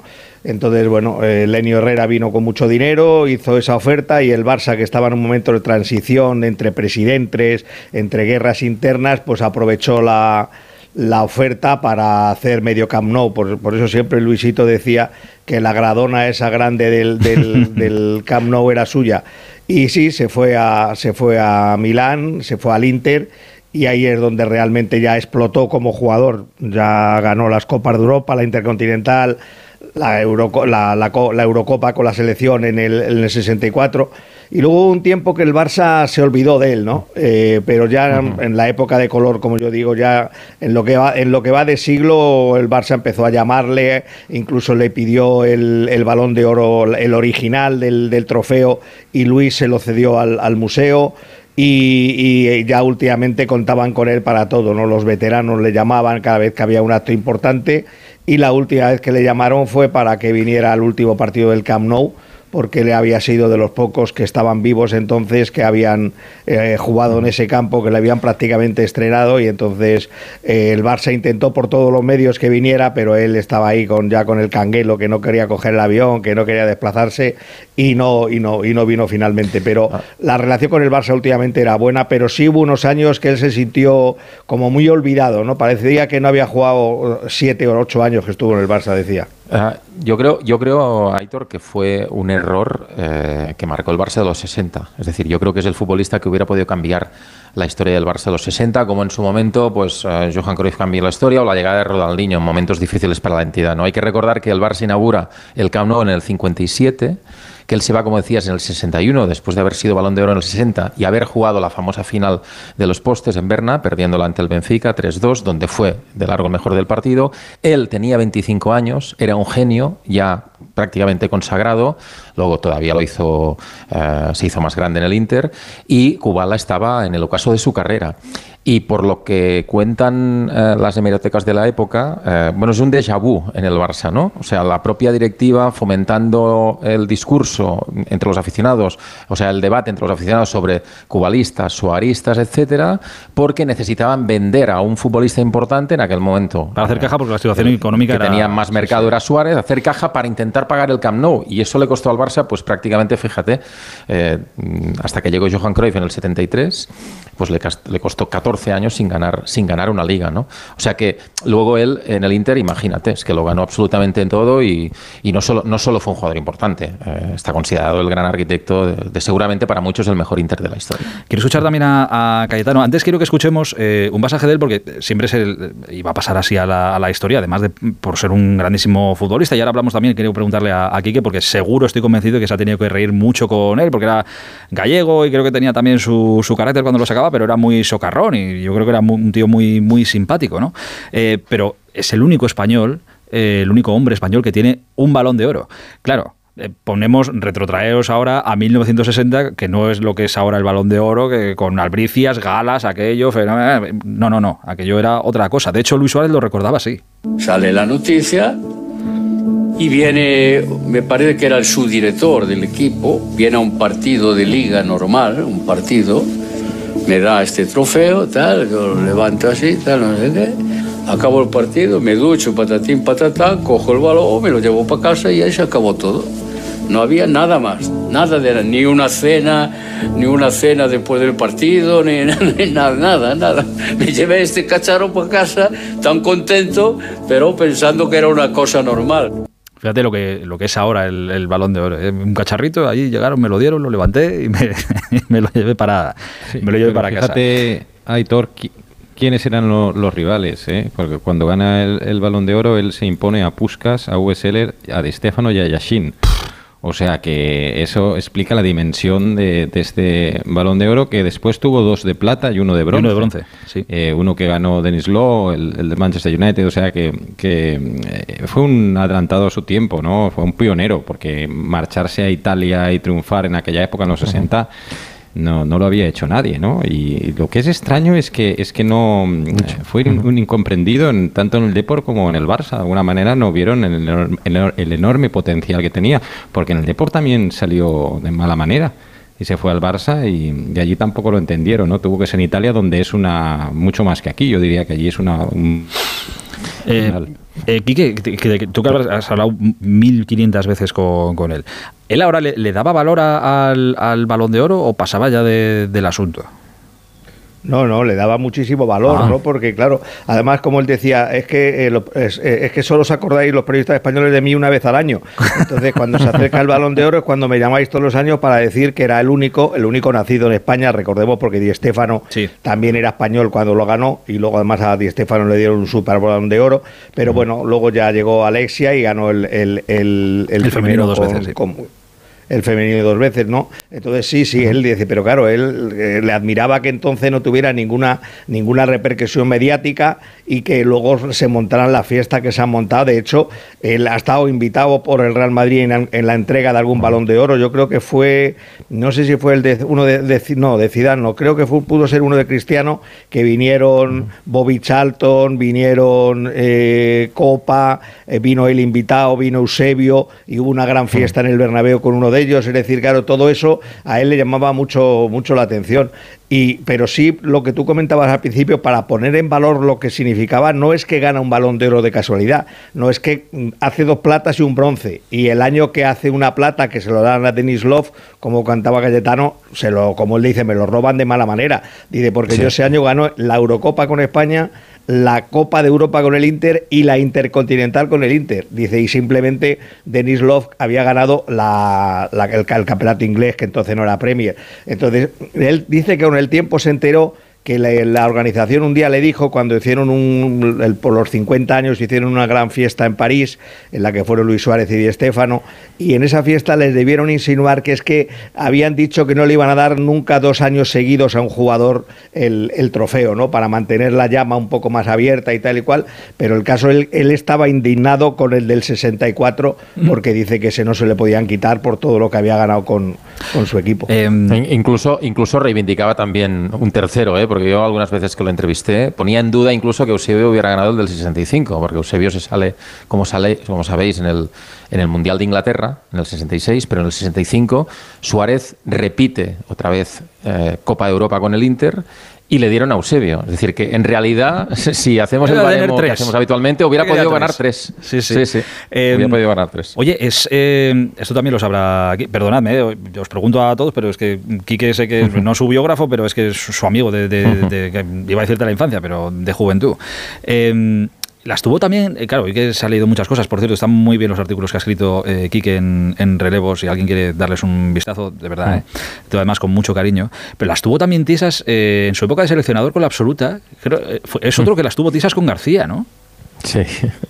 Sí, claro, es que se le, se le ocurrió firmar un contrato con, con la SER. Igual que Perico. Un contrato, que, un contrato que, como él dice, a ver, si es que a mí me pidieron unas colaboraciones, yo dije que sí, pero dice, al final yo no les contaba nada. Dice, y ahí están las, las, cintas para escuchar. Yo no les contaba nada especial, ni les daba la, ni, las alineaciones, ni entraba con ellos más que con los demás, ¿no? Pero bueno, el caso es que entró, el pobre estuvo en el medio de la guerra entre la SER y García en un momento que era el Mundial de Italia, que para él ha sido el gran disgusto de su vida, ¿no?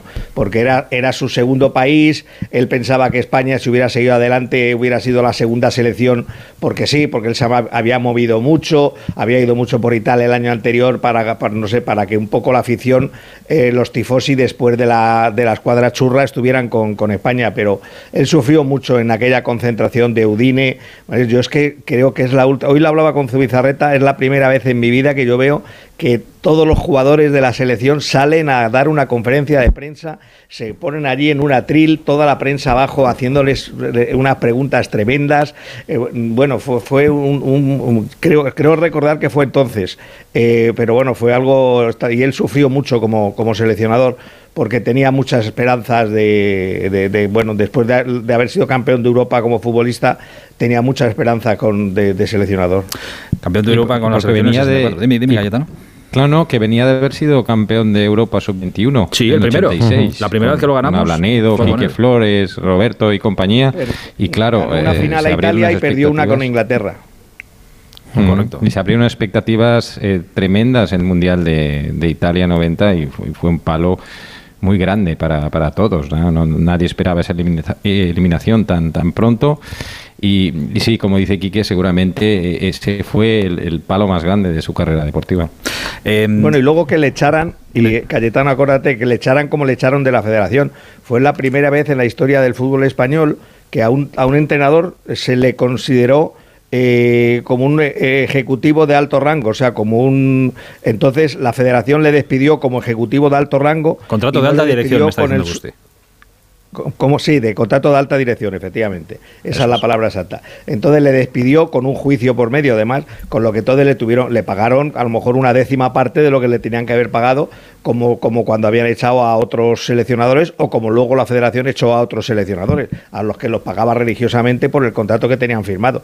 No, pues con él se inventaron ahí una un- bueno, una jugarreta tremenda y, nada, pues al final le dieron una indemnización mínima y salió mal de la federación de esa forma porque, porque fue, además no ha vuelto a pasar, solo pasó entonces y le tocó a él. Oye, cuéntanos, eh, antes de, de cerrar el capítulo, ya tenemos que hablar de otras muchas cosas, pero eh, cuéntanos algún alguno de esos ratos en los que te hayas reído mucho, mucho con él. Pero sé que además que tenía mucha gracia para contar eh, anécdotas e historias. Sí, la verdad es que era, era un gallego, pero luego tenía, tenía rasgos de castizo, de chuleta, de chuleta madrileña. De, futboli- de futbolista. Y, y Sí, se mojaba mucho bueno, en sus mezcla- opiniones, ¿eh? Siempre. Sí, sí. Eso no se mojaba No, mucho. la verdad, Sí, sí, de no. hecho, ahora últimamente estaba Eso no era nada gallego. No, no, en los últimos años estaba desatado, ¿no? Y sobre todo le, le molestaba mucho el mal juego, bueno, entonces él siempre defendía a los jugadores eh, muy técnicos, bueno, pues anécdotas.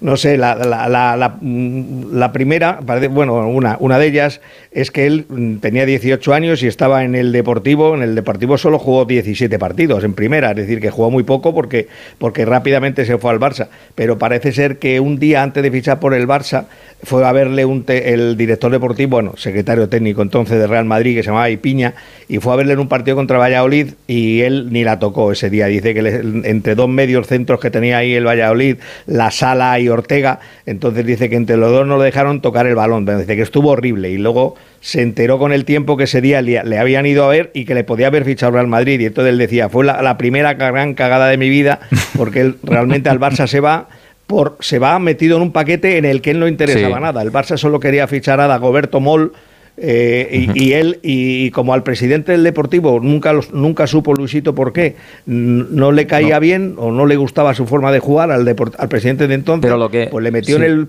le metió en el paquete y lo mandó para Barcelona Pero lo que cuentan, lo que cuentan eh, Enrique es que eh, en realidad Samitier, gran Samitier, que era en aquel momento el director deportivo del Barça, cuando viaja, viaja vendiendo que va a ver a Dagoberto Moll. Pero que él, el que quería de verdad, ya sabía que era Luis Suárez. Lo que pasa que no lo dijo. Pues, Mira, Luis- un, un buen ejemplo, nunca- un, un buen Luisito ejemplo para el momento que estamos viviendo. No lo dijo no y se al final se lo llevó de paquete. Sí, sí. Bueno, mira, es- él siempre pensado, él siempre pensó que fue al Barcelona de paquete. Además fue, fue Pues- curiosísimo porque llegó al final de una temporada en la que ya jugó la Copa con el Barcelona. Es que eran cosas en el fútbol español. ah, eh, eh, jugó- terminó jugando la Copa con el Barcelona cuando había jugado la Liga con el Sí. con el Deportivo, ¿no? Bueno, hay Era otro muchas. fútbol, Cuando se juntaban sí, con Di Stéfano, cuando ya se juntaban con Di Stéfano, ahora ya cuando cuando había que callarse y escucharles a los dos contar historietas uno el otro. Di Stéfano le quería traer al Madrid, le decía continuamente, venga, vente aquí, gallego, si ahí no te quieren, aquí te vamos a cuidar. Yo hablo con Bernabéu y te vienes aquí y formamos una en el centro del campo que nadie no va a parar, tal. Él tenía devoción por Di Stéfano. Decía que era el mejor jugador que había visto en su vida porque lo hacía todo. Eh, defendía, atacaba. Y luego un, un último detalle que quiero dar es que él eh, a veces es- repetía mucho que él era muy bueno. Dice, claro, es que está muy mal que yo diga que yo era muy bueno. Dice, pero es que yo sigo viendo años y años fútbol y yo era muy bueno. Dice, pues yo tenía gran pase largo, tenía conducción de balón y tenía mucho gol para, para ser interior, ¿no? para ser centrocampista. Y entonces él siempre ha dicho, es que yo, eh, yo- bueno, otra cosa que me dijo un día es que él podría haber jugado en cualquier equipo actual. O sea, dice, yo, yo tengo, no tengo ninguna duda que en este Barça actual, en este Real Madrid actual, Oh. yo podría jugar por, por cómo era, ¿no? Por lo completo que era. Y, bueno, son, son muchísimas historietas las que, las que podría contar, pero bueno, presentación, hay que sintetizar. Enrique, en la presentación de Lenio Herrera, eh, cuando lo presentó en el Inter, dijo que era el mejor en todo, en, en regate, en tiro, en, en pase, pero sí que eh, tenía un estilo, por lo que yo en los vídeos que he visto de partidos de la época, eh, pues un poco era el predecesor de lo que después sería Iniesta, era finísimo. Sí. O sea, con una Sí, calidad sí. técnica extraordinaria, además era bastante rápido, la conducción, el pase, el largo, el regate, tenía tiro, o sea, era un jugador completísimo, un centrocampista fabuloso. Por eso me extraña lo Jugaba- del jugaba en Barça, el ¿no? mismo Qué- qué sitio, cosas más raras. Sí, por eso me extraña que en el Barça no triunfara, ¿no? Pues lo tenía todo para, para haber triunfado. Había problemas de No, no, pasta. triunfó. Había problemas. No, no, Triunfó, triunfó, triunfó. pero hay que recordar, se fue hay que ganar, hay, que, hay que recordar que ganó dos ligas consecutivas en el 59 Sí, sí, y en el 60 pero- con Elenio Herrera, que jugó, la, o sea, fue protagonista de la primera final de la Copa Europa de la historia del club. Eh, con Kubala, con Suárez, eh, bueno, con, con Suárez evidentemente, con Kubala, con, con, con Sibor, con Coxis, etcétera, con, con Eulogio Martínez, con un equipazo, pero mm, luego se truncó todo, se truncó todo por la deuda del Barça, por el mal gobierno del club en aquel momento y porque decidieron venderle. se marchó. Hay que recordar que estuvo siete la- temporadas en el Barça, no estuvo tres años ni cuatro, estuvo siete años, se marchó con 25 años. Fíjate que en días como hoy te das cuenta de que la historia muchas veces es cíclica. Eh, a veces en algunos asuntos, eh, no, no en todos. Eh, dime, Kike, y cerramos. No, la última que te voy a contar Sí. es que esta gra- es graciosa. Él se metía mucho, él, él se metía mucho con los árbitros porque decía que los árbitros ayudaban al Madrid. Dice, bueno, ganaron cinco copas de Europa seguidas y tal, no, les llegábamos, ellas eran muy superiores a nosotros. Dice, pero nosotros en Barcelona nos, nos conformábamos diciendo que es que al Madrid le ayudaban mucho los árbitros y él contaba una, una anécdota siempre que decía que el, el área del Bernabéu, la, en la que atacaba el Real Madrid, era mucho más grande para que los penaltis tuvieran más capacidad de área para hacérselo. Dice, pero claro, luego en el descanso nos dábamos cuenta que cambiábamos de campo y el área grande era la otra, era contra la que atacaba el Madrid, no sé qué. Esas bromas siempre las, la- las contaba, bueno, son eh, chascarrillos que, que él se creaba a sí mismo, que, o que a lo mejor realmente se comentaba en aquel vestuario del Barça, ¿no? Pero en lo de las áreas me hacía mucha gracia porque pensar eso, que el área de la primera parte es la más grande, pero luego se daban cuenta que el área de la segunda también era más grande, ¿no? Era un futbolista grandioso, leyenda de- del fútbol español, leyenda del Barça, leyenda, por supuesto, de- del Inter. Como entrenador pasó, pues ya os digo, entre otros por la selección eh, española, ni más ni menos. No se mordía la lengua, sobre todo en estos últimos años. Mando aprovecho y mando desde aquí también un abrazo grande a los compañeros de, de la SER, que era comentarista suyo y han compartido muchos años con, con él.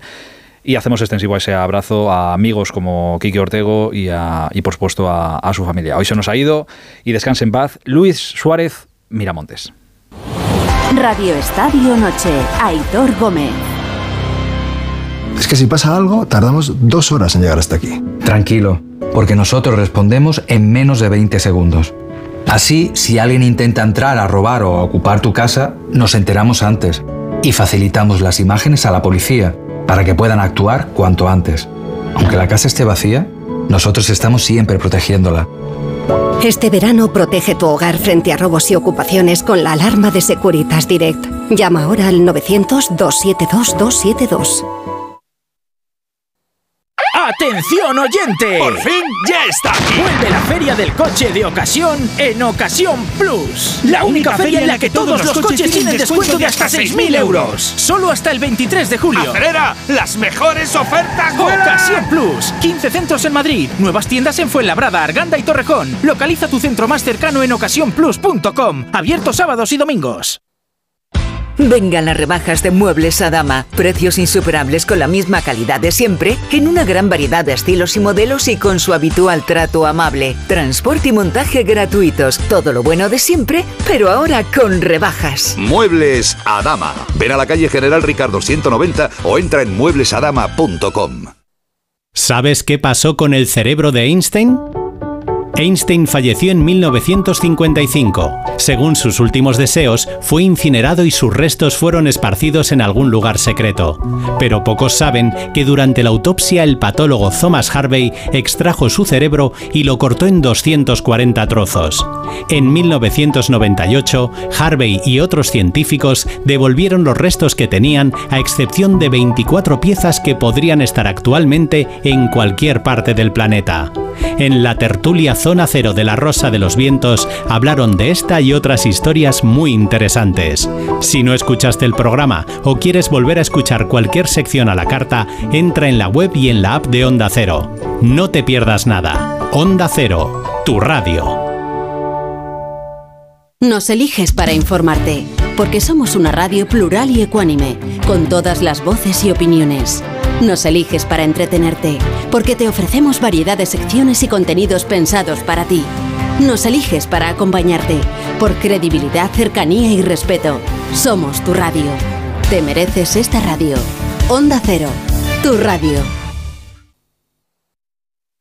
Ex verano, hoy te digo adiós. Un verano nuevo me ronda el corazón. Le digo chao pescado al plato combinado. Tengo una nueva ilusión. Ya está a la venta el extra de verano de la 11. Un gran premio de 15 millones de euros y no viene solo. Además hay 10 premios de un millón. Extra de verano de la 11. Pone un nuevo verano en tu vida. A todos los que jugáis a la 11, bien jugado. Juega responsablemente y solo si eres mayor de edad. Radio Estadio Noche, Aitor Gómez. Estamos terminando este día en este rato premium del Radio Estadio Noche, a la vez que se está jugando el partido de octavos de final eh, en Wimbledon entre Djokovic y Urkaz. Eh, está precioso el partido. Se han ido hasta el tiebreak en el primer set que ha ganado Djokovic. Están en el tiebreak del segundo que está ganando 7-6 Djokovic y saca Urkaz para empatar o... Mira, al carajo sí, lo empató, lo empató. No, lo que narices, ha ganado Djokovic el, set. Así que supongo que hasta aquí el partido porque en 25 minutos aquello se chapa porque los vecinos dicen que aquí no se juega más. Así que Djokovic se, pone, se impone de momento 2-0 y supongo que el partido se jugará ya mañana, el tercer o el cuarto o el quinto, ya veremos a ver. Pero de verdad, estaba el partido precioso, qué pena que se acabe, que se acabe ahora. Oye, a que ahora día 9 camino del 10 de julio, a que ya nos dan tanta envidia eh, los futbolistas que han tenido ya su mesecito de vacaciones y ya desde mañana lunes ya están otra vez en el, en el lío. Que ya no, ya no da tanta envidia el asunto, ¿eh? ¿A que no? A mí el día 31 me siguen dando Bueno. envidia. Bueno.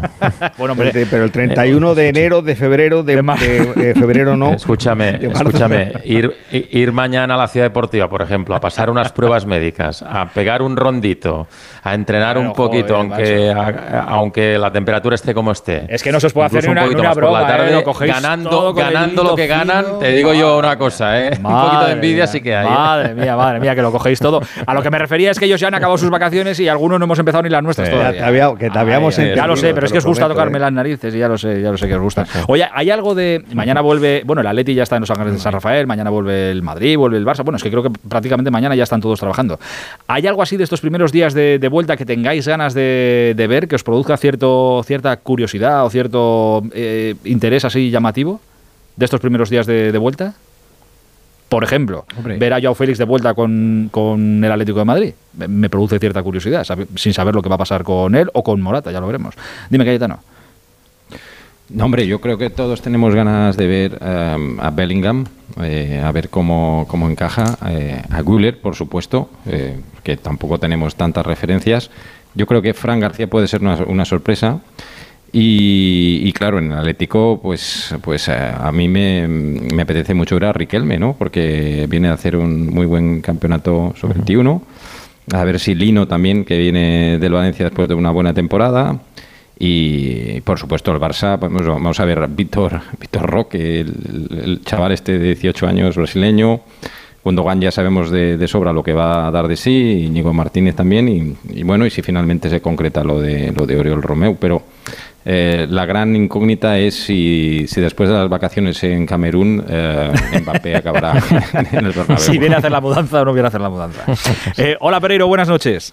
Hola chicos, ¿qué tal? Muy buenas a todos. Mañana vuelve el Madrid. Bellingham y Guller, por ejemplo, ¿están ya mañana? Eh, Bellingham estaba previsto que llegara mañana porque al final no ha tenido que intervenirse en la rodilla, está perfecto y, y no jugó con Inglaterra, así que eh, estaba listo para empezar mañana reconocimiento médico por la mañana y entrenó por la tarde. Arda Güler eh, podía haber eh, empezado el, el día 20 en, en Estados Unidos, pero ha decidido volver ya. Así que como ha hecho el reconocimiento médico el otro día, no tiene que hacer nada y esperar a la tarde y entrenar con el, con el equipo, pero ha sido... eh, pues mira, el chaval con 18 años tiene personalidad, acorta 10 días las vacaciones y quiere eh, ganarse ese puesto que tan complicado tiene, porque si quiere jugar de centrocampista tiene 7 de competencia más el 8 y si quiere jugar arriba tiene 4 más el 5, así que justito, justito va a andar desde luego. Bueno, oye, está, está bien, por lo menos viene con... A ver, tiene 18 años y no tiene ganas ahora. a gusto, o sea, pero Pintus y Ancelotti encantado de que lo haga, yo te lo digo. Claro, claro, claro. Oye, pues eh, para adelante, a empezar a trabajar y a empezar a ganarte el puesto, que no te asegura nada. El volver- puedes volver tres meses antes y que te den. Mira, mañana para que debatamos, si quieres, mañana vuelven Cross, Bellingham, Valverde, Mendy, Vallejo, Lucas, Odriozola, Brahim Ceballos y los canteranos. Por lo que me han contado, Álvaro Rodríguez, Nico Paz, Arribas, Doctor y Vinicius Tobías, que sabes que se ha ampliado un año más la cesión, no se ha pagado el traspaso, pero se queda un añito más cedido. Bueno, todo eso vuelve mañana en el Madrid. Pero entonces Mbappé hace la mudanza o no hace la. Bueno, no, a ver, es, es broma, es broma. Eh, antes, no, antes de, de- Según Leonardo, sí. Es que sé lo que. eh, Bueno, supongo que habéis visto todo lo que ha pasado este, estos dos últimos días, de fin de semana, que se ha armado la, la Mundial por la última entrevista que ha dado este, este hombre, Mbappé, en France Football, creo que, que ha sido, en el que decía que es muy difícil ganar el balón de oro en el PSG porque es un equipo que divide y demás. Sería misilazos al PSG que cualquiera se recupera de eso. ¿sabes? Sí, bueno, que, eh, lo a ver, lo más llamativo creo es que, que había, contaba de Montecaro, que había habido algunos compañeros incluso del PSG que habían escrito al Kelaifi para decir, oye, esto es una falta de respeto al club y demás. Yo no, no sé qué, qué es lo más gordo que, que ha dicho, que, que- que se podrá decir de todo a este Que hombre. no ¿eh? le y- preguntaran a él por la confección de la plantilla, que le preguntaran al que hacen los equipos. Eso es lo único que le he leído, así que es una barbaridad. Pero si tú eres un jugador- pero bueno, tú eres- siendo Mbappé, que es un Bocas, me parece normal todo. pero, pero tú eres un jugador del PSG y te, vas a- y te enfadas porque un compañero diga, no, no, por la confección de la plantilla pregúntale a otros. Yo no sé, que- que- digo la, la- la frase o la declaración en sí que haya enfadado a, a algún compañero de tal manera como para mm, mandarle un mensaje Bueno, a el, otro día, el otro día cuando salió esta historia estaba aquí que bueno. en el en el programa conmigo y yo si no recuerdo mal eh, algún jugador del PSG la entrevista se la tuve que pasar yo o sea que tampoco le habían hecho mucho caso.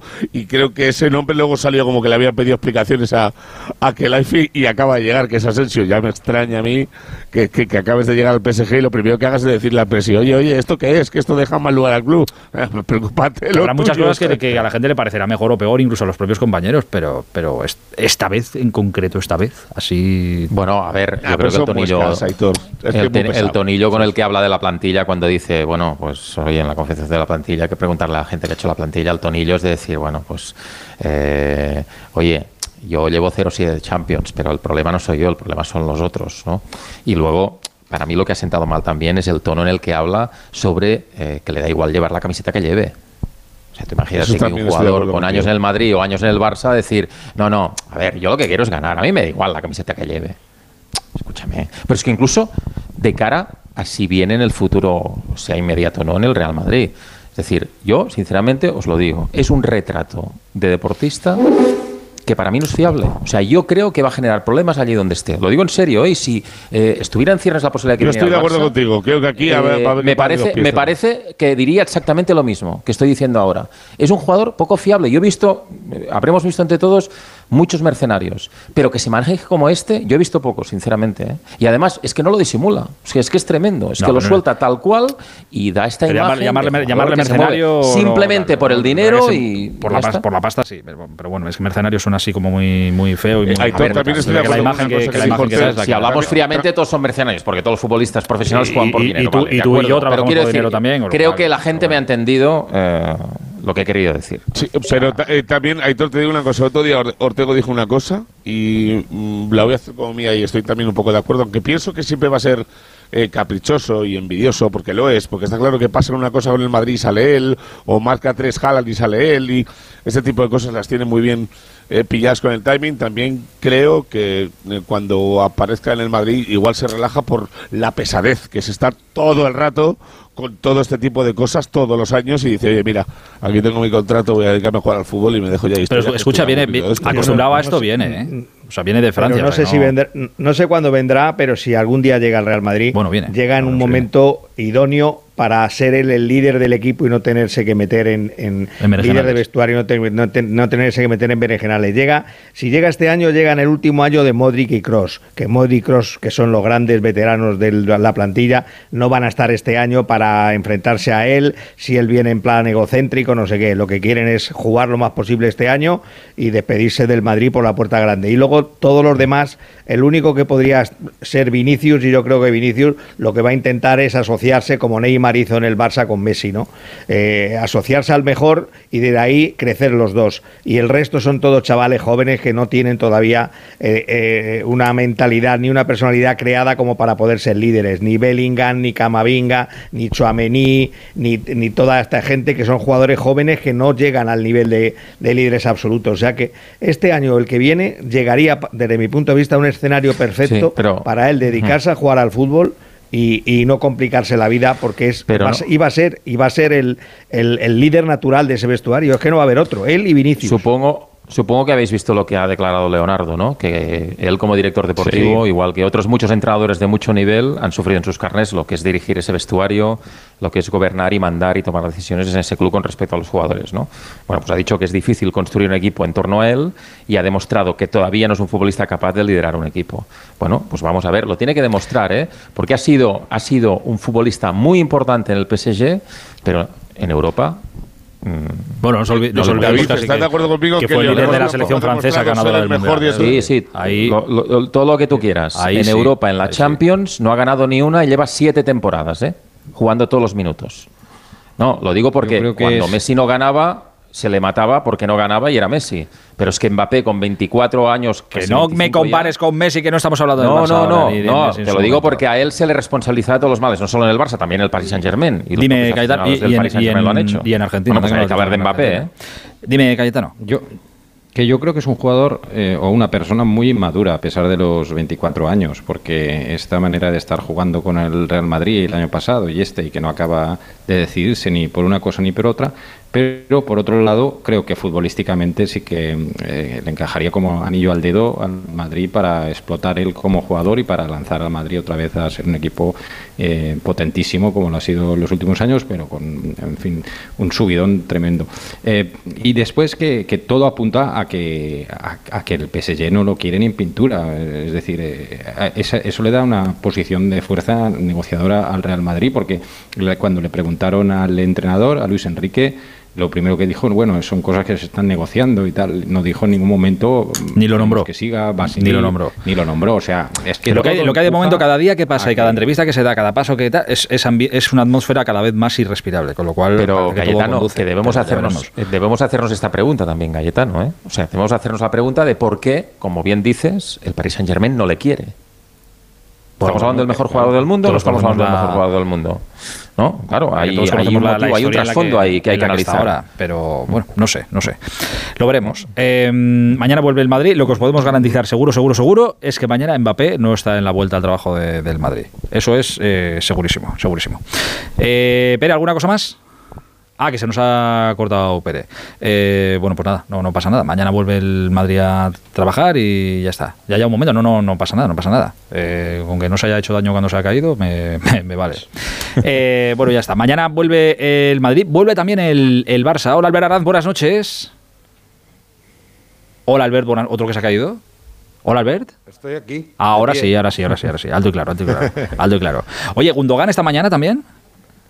Eh, Gundogan, en principio, en la lista No. prevista no debería de estar. sea, Eh, están Alejandro Valde, Pedri González, Ronald Araujo, Sergi Roberto, Íñigo Martínez, Frank Sierra Rafinha y Ferran Torres. Eh, si está Íñigo Martínez, desde luego, lo lógico es que esté también Gundogan, además de No. los jugadores de la Masía que estarán bajo las órdenes del entrenador de Tarrasa para reforzar al equipo. El resto tendrá más días libres, aunque la previsión, como ha informado el club, hace eh, unas fechas en, plataformas sociales es que se sometan a las pruebas médicas y físicas durante el día de mañana. Posteriormente, por la tarde, ya tocarán eh, césped en el primer entrenamiento. Será a bajo nivel, lo normal cuando se regresa de las vacaciones, porque lo primordial es bueno, pues probar sensaciones, recuperar el ritmo poco a poco y evitar sobrecargas musculares. Eh, el martes los jugadores ya entrenarán en doble sesión, mañana y tarde, un plan que repetirán eh, durante el eh, día hasta el viernes. El miércoles y el sábado tendrán una sola sesión tempranera, mientras que tendrán descanso previsto jueves y domingo. Ya la semana del 19 eh, empieza la gira rumbo a Estados Unidos, cuatro amistosos, Juventus, Arsenal, el Clásico y el Milan, por lo que los jugadores tienen que enchufarse, pero ya, rápido. Fíjate que eh, de lo que se encuentre eh, mañana para empezar a, trabajar eh, Xavi, a lo que empiece la liga ya por el 11 de, de agosto, o cuando se cierre el mercado el 31. Tiene que cambiar bastante en el, en el Barça. De las llegadas está muy bien, pero ahí hay que dar salida a, a gente. Pero bueno. Sí, sí. Bueno, va a ser una semana típica porque van a haber muchos jugadores del, del filial. Están citados chavales como Casado, eh, Stanis Pedrola, el- el- el- la nueva perla de, de la Masía, que es la Miña Mal, Pau Prim, Chadi Riat, el central.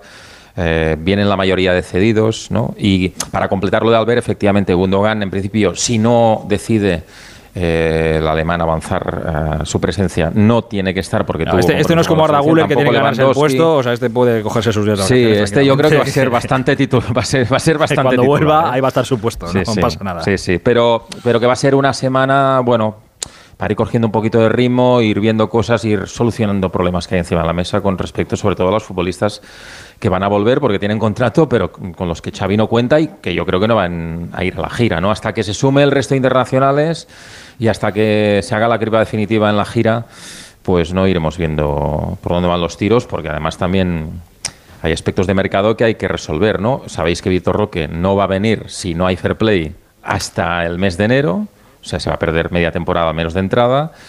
Y yo creo que van a hacer Pero si, se, seguro lo si se puede, o sea, la intención es Sí. traerlo ya este verano, que venga ya. si hubiera eh, fair ahora. play, sí. O sea, si tú vendes a dos o tres futbolistas que está por ver, porque realmente está complicado. está complicada porque hay muchos futbolistas que no, no quieren irse, a pesar de que hay ofertas por ellos, ¿no?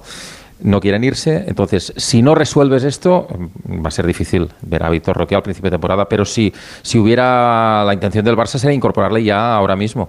Pero es que, es que no, no, no hay espacio. No hay espacio ahora mismo. Y luego liberar hueco, ¿eh? porque un tití es el único que ha salido, mm, el Barcelona no ha sacado nada de su salida y de todos los que han estado cedidos, únicamente Abde, a menos de que haya una pasta suculenta por, por, eh, por él encima de la mesa, porque el Barcelona a día de hoy, cualquier cosa menos los intocables, está todo en venta. En Lenglet, Dest y Collado eh, también tienen que buscar acomodo. Parecía lo más eh, avanzado lo del Lenglet por el Tottenham, pero al final no acaban de decidirse los ingleses a poner la pasta que le interesaría al Barça. Y por Nico podría haber una pequeña opción, no sé qué pensará David Bernabéu, de que Xavi lo reubicara en el eh, pivote defensivo, aunque la llegada que parece también está inminente de Uriel Romeu, podría cerrar las, las puertas al jugador Sí. que ha estado cedido en el Valencia. Bueno, yo, yo en esto del medio centro creo que va muy bien, Oriol ¿eh? Romeu. Sí, sí, acabó muy bien, muy bien. No, que acabó Pero- muy bien en el Valencia, Nico. eh, la Sí, temporada, sí, Nico, Nico, digamos, Nico. que fue Sí, regular, sí. empe- empezó, Sí. Nico empezó regular, pero eh, los últimos 10 partidos estuvo muy bien, fue de los mejores. Hay muchos equipos pidiendo la cesión de, Nico, creo, ¿eh? Pero muchos. Sí, es que igual, Nico igual que en el Madrid Nico- por los jugadores del Castellano y te cuento Bueno. las demandas que hay, pero... No es un problema, no es un problema de calidad porque le sobra calidad a Nico. A mí me encanta, es un futbolista que con el balón en los pies destila una, una inteligencia y una elegancia tremenda. Y yo creo que Xavi lo aprecia, pero el problema es de posición. O sea, Xavi no le ve de medio centro. Entiende que debe mejorar todavía mucho defensivamente y no le ve de medio centro, le ve de interior.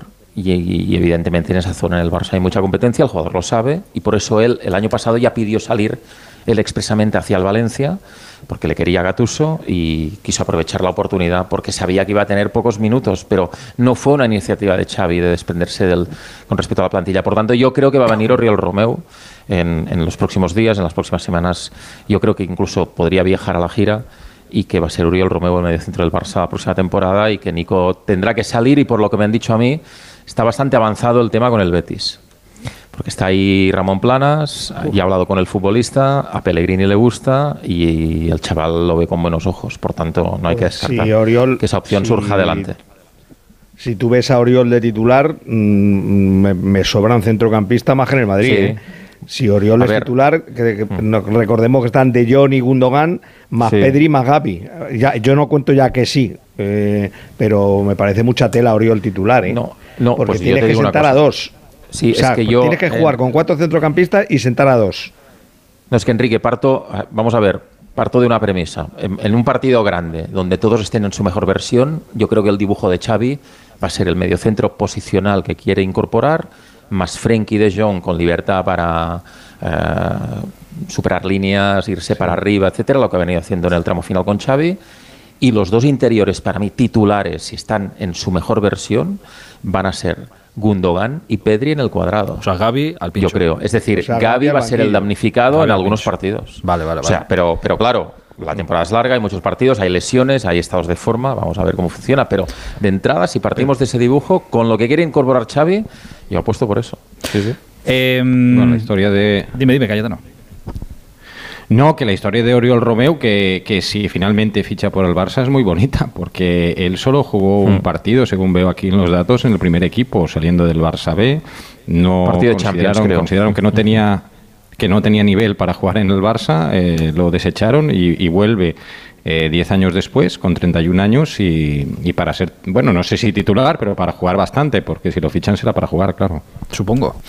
En fin, mañana también vuelve el Barça al, al curro. Eh, poco a poco se irá incorporando todo el mundo, pero bueno, el grueso ya importante. Por cierto, ¿qué va a pasar con Ferran Torres? ¿Qué va a pasar? ¿Está también buscándosele salidas de los que tiene ofertas pero no cuaja o no, la- no quiere irse? O... El Barça está abierto a todo, evidentemente, como puedes imaginar, pero yo que me conste ahora mismo hay solo ofertas de cesión. Ah, no de, no de Eh, venta. Vale, vale. No, no, no, no. Bueno, es un jugador que se ha evaluado mucho esta temporada, ha jugado muy poco y evidentemente no hay equipos dispuestos a pagar mucho dinero porque además eh, la cifra de su ficha es tremenda. Son, estamos hablando de casi 12 millones brutos. Seis limpios. O sea, No, es tremendo la inaccesible para muchos equipos. 20, Me consta, David. por ejemplo, que el Villarreal pidió su cesión y al final ni se valoró porque el Villarreal vio que evidentemente no podía acceder a la ficha del futbolista y el Barça como mínimo lo que quiere es que si hay una cesión no tener que pagar eh, ningún porcentaje de la, de la ficha. O sea que está, No, está, muy está tan complicado que Ferran tenga un puesto en el 11 de Xavi como que pueda salir del, del Camp Nou. Pero Y bueno, complicado recuperar la inversión. O sea, como recuperar los 50, 50 y Bueno, tantos. eso- no me acuerdo cuántos eso ahora mismo es una entelequia, Eso Es, está claro. es- es imposible. Fíjate, en un, en un año. ¿Fue el, el invierno pasado? ¿Fue cuando llegó? Eh, no me acuerdo. Así de cabeza. En, eh, no, a mediada. En verano. Nada, nada más llegar Xavi. Eh, en el mercado de invierno de la primera temporada de Xavi, poco después de cesar a, a Ronald Koeman. Cuando se fichó a Dama. Ah, vale, vale. Si os acordáis, Ya- ya cuando llegó años. Aubameyang, ¿no? O sea, que digamos, Eh, en, ese, en mercado, en, ese- en esa ventana llegó Ferran Torres. Vale, vale, Sí, sí. correcto. Albert, pues nada, mañana hablamos. Te mando un abrazo. Venga, dos para todos. Adiós, Chao. adiós. Eh, os decía, eh, os preguntaba antes si teníais eh, ganas de ver, de ver cosas, a ver qué es lo que pasa. Tenemos muchas ganas de ver qué es lo que pasa, pero tranquilos que hasta el día 11 que empiece la liga y hasta el día 31 de agosto que se cierre el mercado, va- veremos muchas cosas y pasarán muchas cosas. Pero tengo ganas de ver cómo se reincorpora, por ejemplo, me produce mucha curiosidad el, el Atlético de Madrid, me produce curiosidad la vuelta de, de Joao, la, cómo después de seis meses fuera, vuelve ahora otra vez, ahora ya no tiene ni siquiera el dorsal que dejó cuando se marchó, porque el 7 ya se lo han devuelto a, a Griezmann. Es una situación también complicada, eh, la situación de Morata, si se irá, si, si se quedará. Eh, bueno, es, es- curioso, me, me produce cierta, cierta curiosidad ver lo que pasa en, el Atlético de Madrid, cómo maneja todo eso el, Atlético de Madrid. Eh, sobre todo lo de, lo de Morata, que yo pensé que estaba arreglado, pero ojo, en los últimos días está caliente, calentándose mucho lo de lo del Milán y lo de, y lo de Italia. Veremos.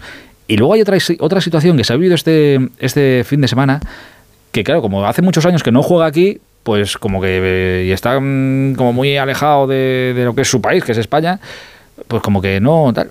¿No, ¿no os ha sorprendido mucho lo de De Gea de repente, adiós al United, mm, se rompe por aquí una cuerda que ha durado, creo que son 12 años y, y han partido peras? Hombre, es que le tenían el contra- tenía el contrato para renovar solo a falta de la firma del jugador y el, y el club le, ha- le ha retirado ese contrato que tenía para renovar, con lo que acababa el contrato y se ha quedado libre. Pero él había llegado a un acuerdo a la baja y, Sí. y todo para. Pues yo, por lo que he leído en la prensa inglesa, solo faltaba la firma del jugador y, y ha sido el club el que se ha echado atrás y lo ha dejado tirado. No sé si por medio ahora se encontrará alguna oferta de Arabia, ¿no? Pero, Pero ahora ha es que ahora sido el quieren- club el que le ha hecho la jugarreta. Quieren pagar eh, un dineral, se está hablando de auténtica burrada por Onana. Se- Creo que salen 60, sí, 60 millones, me está diciendo Gusti. Sí, sí, 60 millones por Onana. Digo, pues De Gea tampoco ha hecho. Tiene 32 años De Gea, o sea, tampoco es que tiene 37, está ya en el final de su carrera, ni mucho menos. Y no ha hecho una mala temporada. Joder, vas a pagar 60 por Onana, pudiendo renovar a la baja De Gea, que sí que ha sido durante muchos años el portero mejor pagado y tal. No lo sé.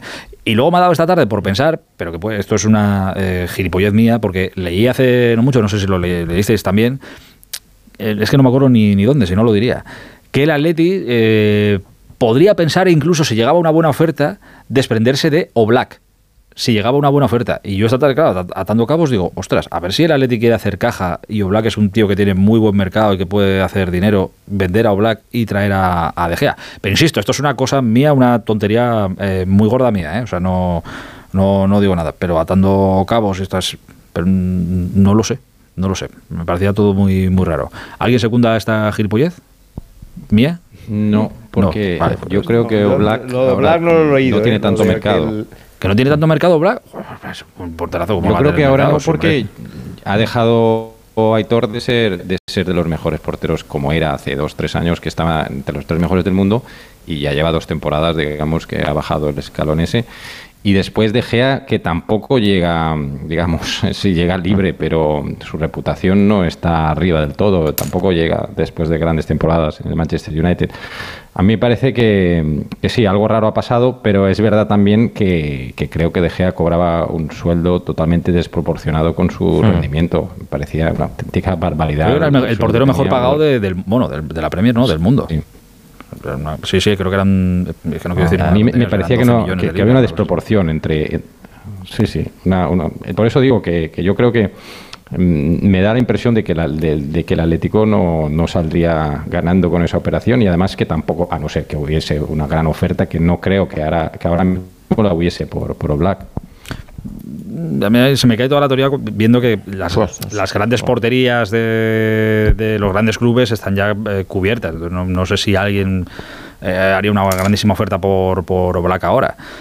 Pero que, que lo leí en su día, de verdad, eh, que no que nadie coja esto a- al pie de, de la letra. Pero me, me extrañaba la situación, que, que aparte ha sido como muy rápido todo y como muy sin hacer ruido. Digo, "Joder, estamos hablando del portero de los últimos 10-12 años del Manchester United. O sea, no, no estamos hablando de, que te, te caerá mejor o peor lo que quieras, pero es el portero titular del United. Y han partido Sí, peras pero- así de un día para otro. Adiós, muy buenas, adiós. pero en una historia, en una historia extraña, ¿no? La de De Gea en el United, porque ha hecho grandes temporadas. eh, no se puede decir que no. eh, lo ha compatibilizado con, con- con una decepción, eh, supongo que también a nivel personal suya en la selección española. Pero claro, es que ha pertenecido a una época del United donde el United ha sido un equipo que ha jugado más veces la Europa League que la Champions, casi se Mm. puede decir. Es decir, no sé, no, no, es, no es un portero que deje el pozo que han dejado otros grandes porteros de- del United, que igual, mm, igual fíjate, te voy a decir una cosa, eh, o sea, si tú hablas de Peter Schmeichel, pues Schmeichel tampoco fue un portero que tuviera un rendimiento eh, muy regular todas las temporadas, ¿no? Y es un portero al que le recordamos grandes intervenciones, pero también grandes cantadas. Pero claro, pertenecía a una época, a la de Ferguson, donde lo ganó todo, ¿no? Entonces, no sé, la sensación que hay, yo, yo, yo tengo un poquito esa sensación, no voy a decir que ha pasado eh, sin pena ni gloria, porque no es el caso, porque ahí están sus números, ¿no? Pero no, no, no, no, no, creo que en Old Trafford se le considere, no, no creo que en Old Trafford haya manifestaciones por el hecho de que, de no, que haya pero, pero- equipo, pero yo se le, sinceramente. pero se le considera en el club leyenda, ¿eh? O sea, ha tenido mejores temporadas y peores Sí, sí, temporadas, por- fallado, por- eh, por, supuesto. claro. Pero es, es leyenda. Oye, 12 años eh, jugando ahí, y no recuerdo ahora, pero yo creo que ha claro. sido titular, si no mm, más de tres cuartas partes de todos esos 12 años, seguro. Titular en el Yo United. creo que tiene, tiene más crédito en la Premier que en el fútbol español. Bastante más. Eh, Que de aquí- se marchó hace muchísimo tiempo, Con, eh, con sus crisis, porque ha habido crisis en las que le querían que traer un portero, en la que incluso le quitaron, y pero al final terminó jugando.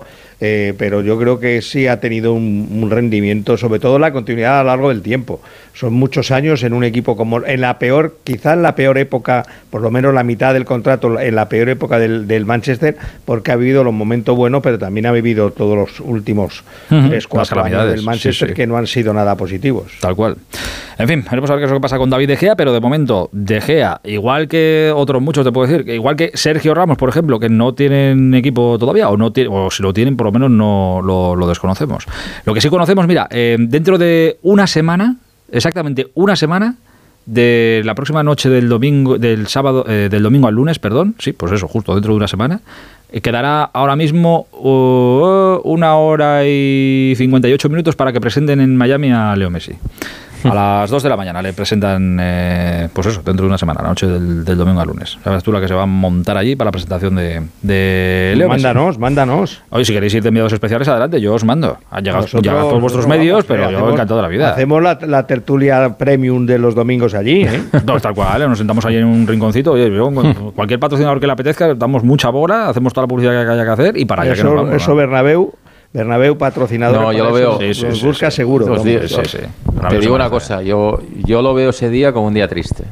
Pero no, pero no por el hecho de que no haya venido al Barça. ¿eh? que, vale. Porque ves que su final está más cerca, pero bueno, joder, que eso nos va a pasar No, porque, no, porque, porque es, es la escenificación, es decir, es, es Messi abandonando el fútbol europeo. O sea que, que ya sabíamos que algún Sí, día iba a llegar, pero, Bernabéu, pero en algún momento yo imaginé menos- que eso no iba a llegar nunca, ¿sabes? o sea que no. no Sí, pero al menos acto- se, se va a América y no se va a Arabia eh, Saudí como. Por supuesto. Como la- como la Cristiano. inmensa mayoría. Mejor, mejor. mí eso Te diría.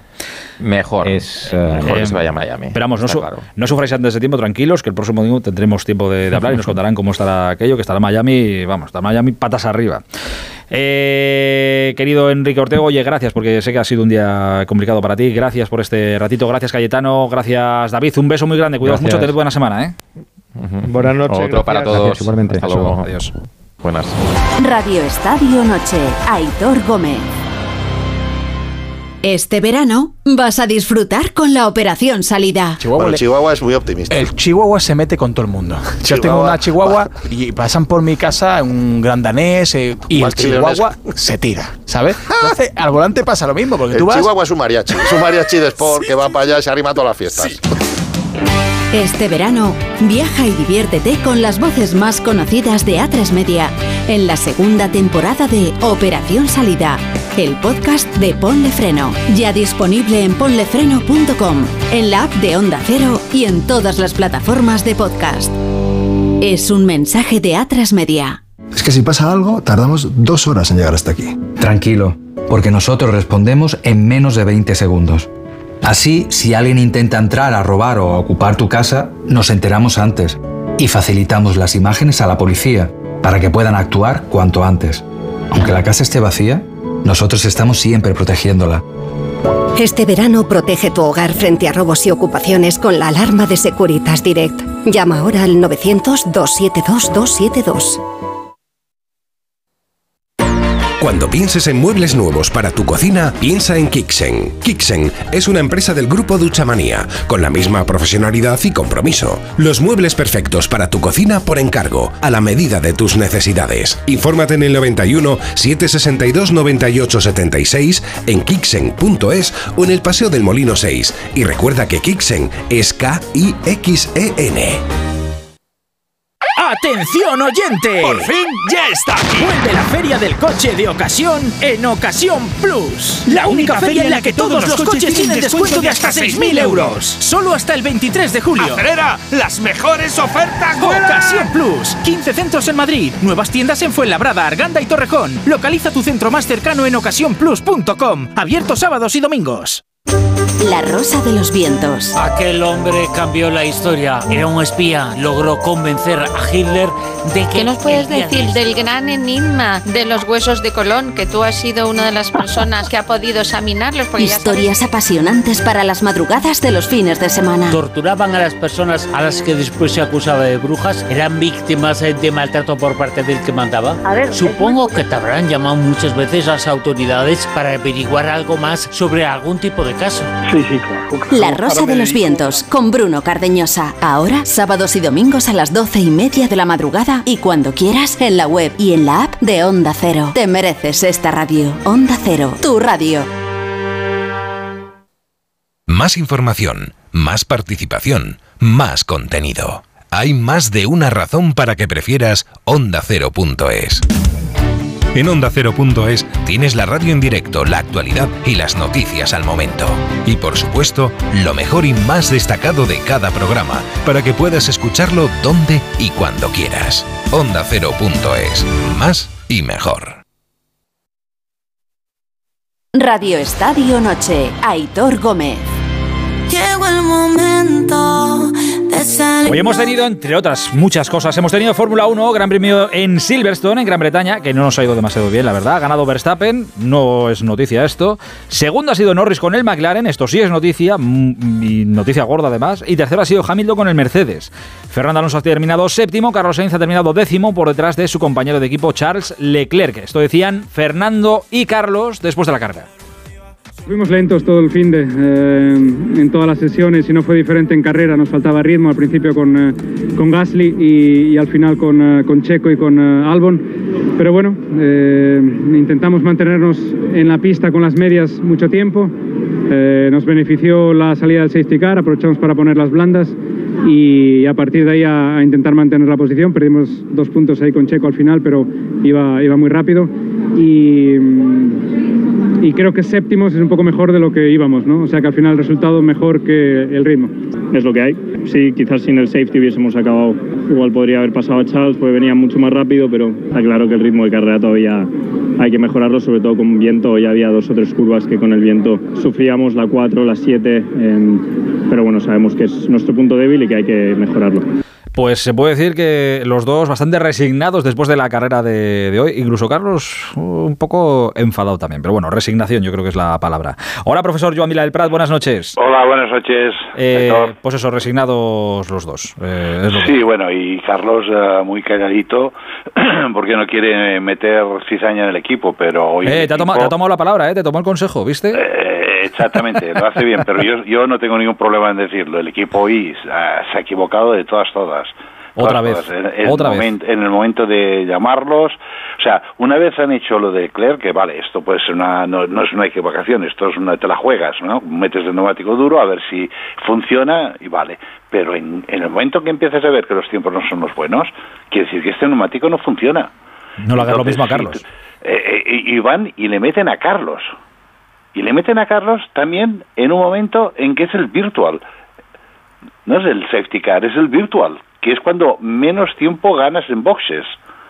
Cuando los de delante están todos esperando a que sea un safety car de verdad, que es cuando tú ganas eh, básicamente la parada boxes gratis. Eh, y esas son las, dos- las cosas que, que no, no, no, no las acabo de entender. Otra vez eh, se han equivocado, pero es que aparte era, era tan evidente que es, el neumático duro no funcionaba, ¿para qué lo van a poner otra vez el, el neumático a, a Carlos, no?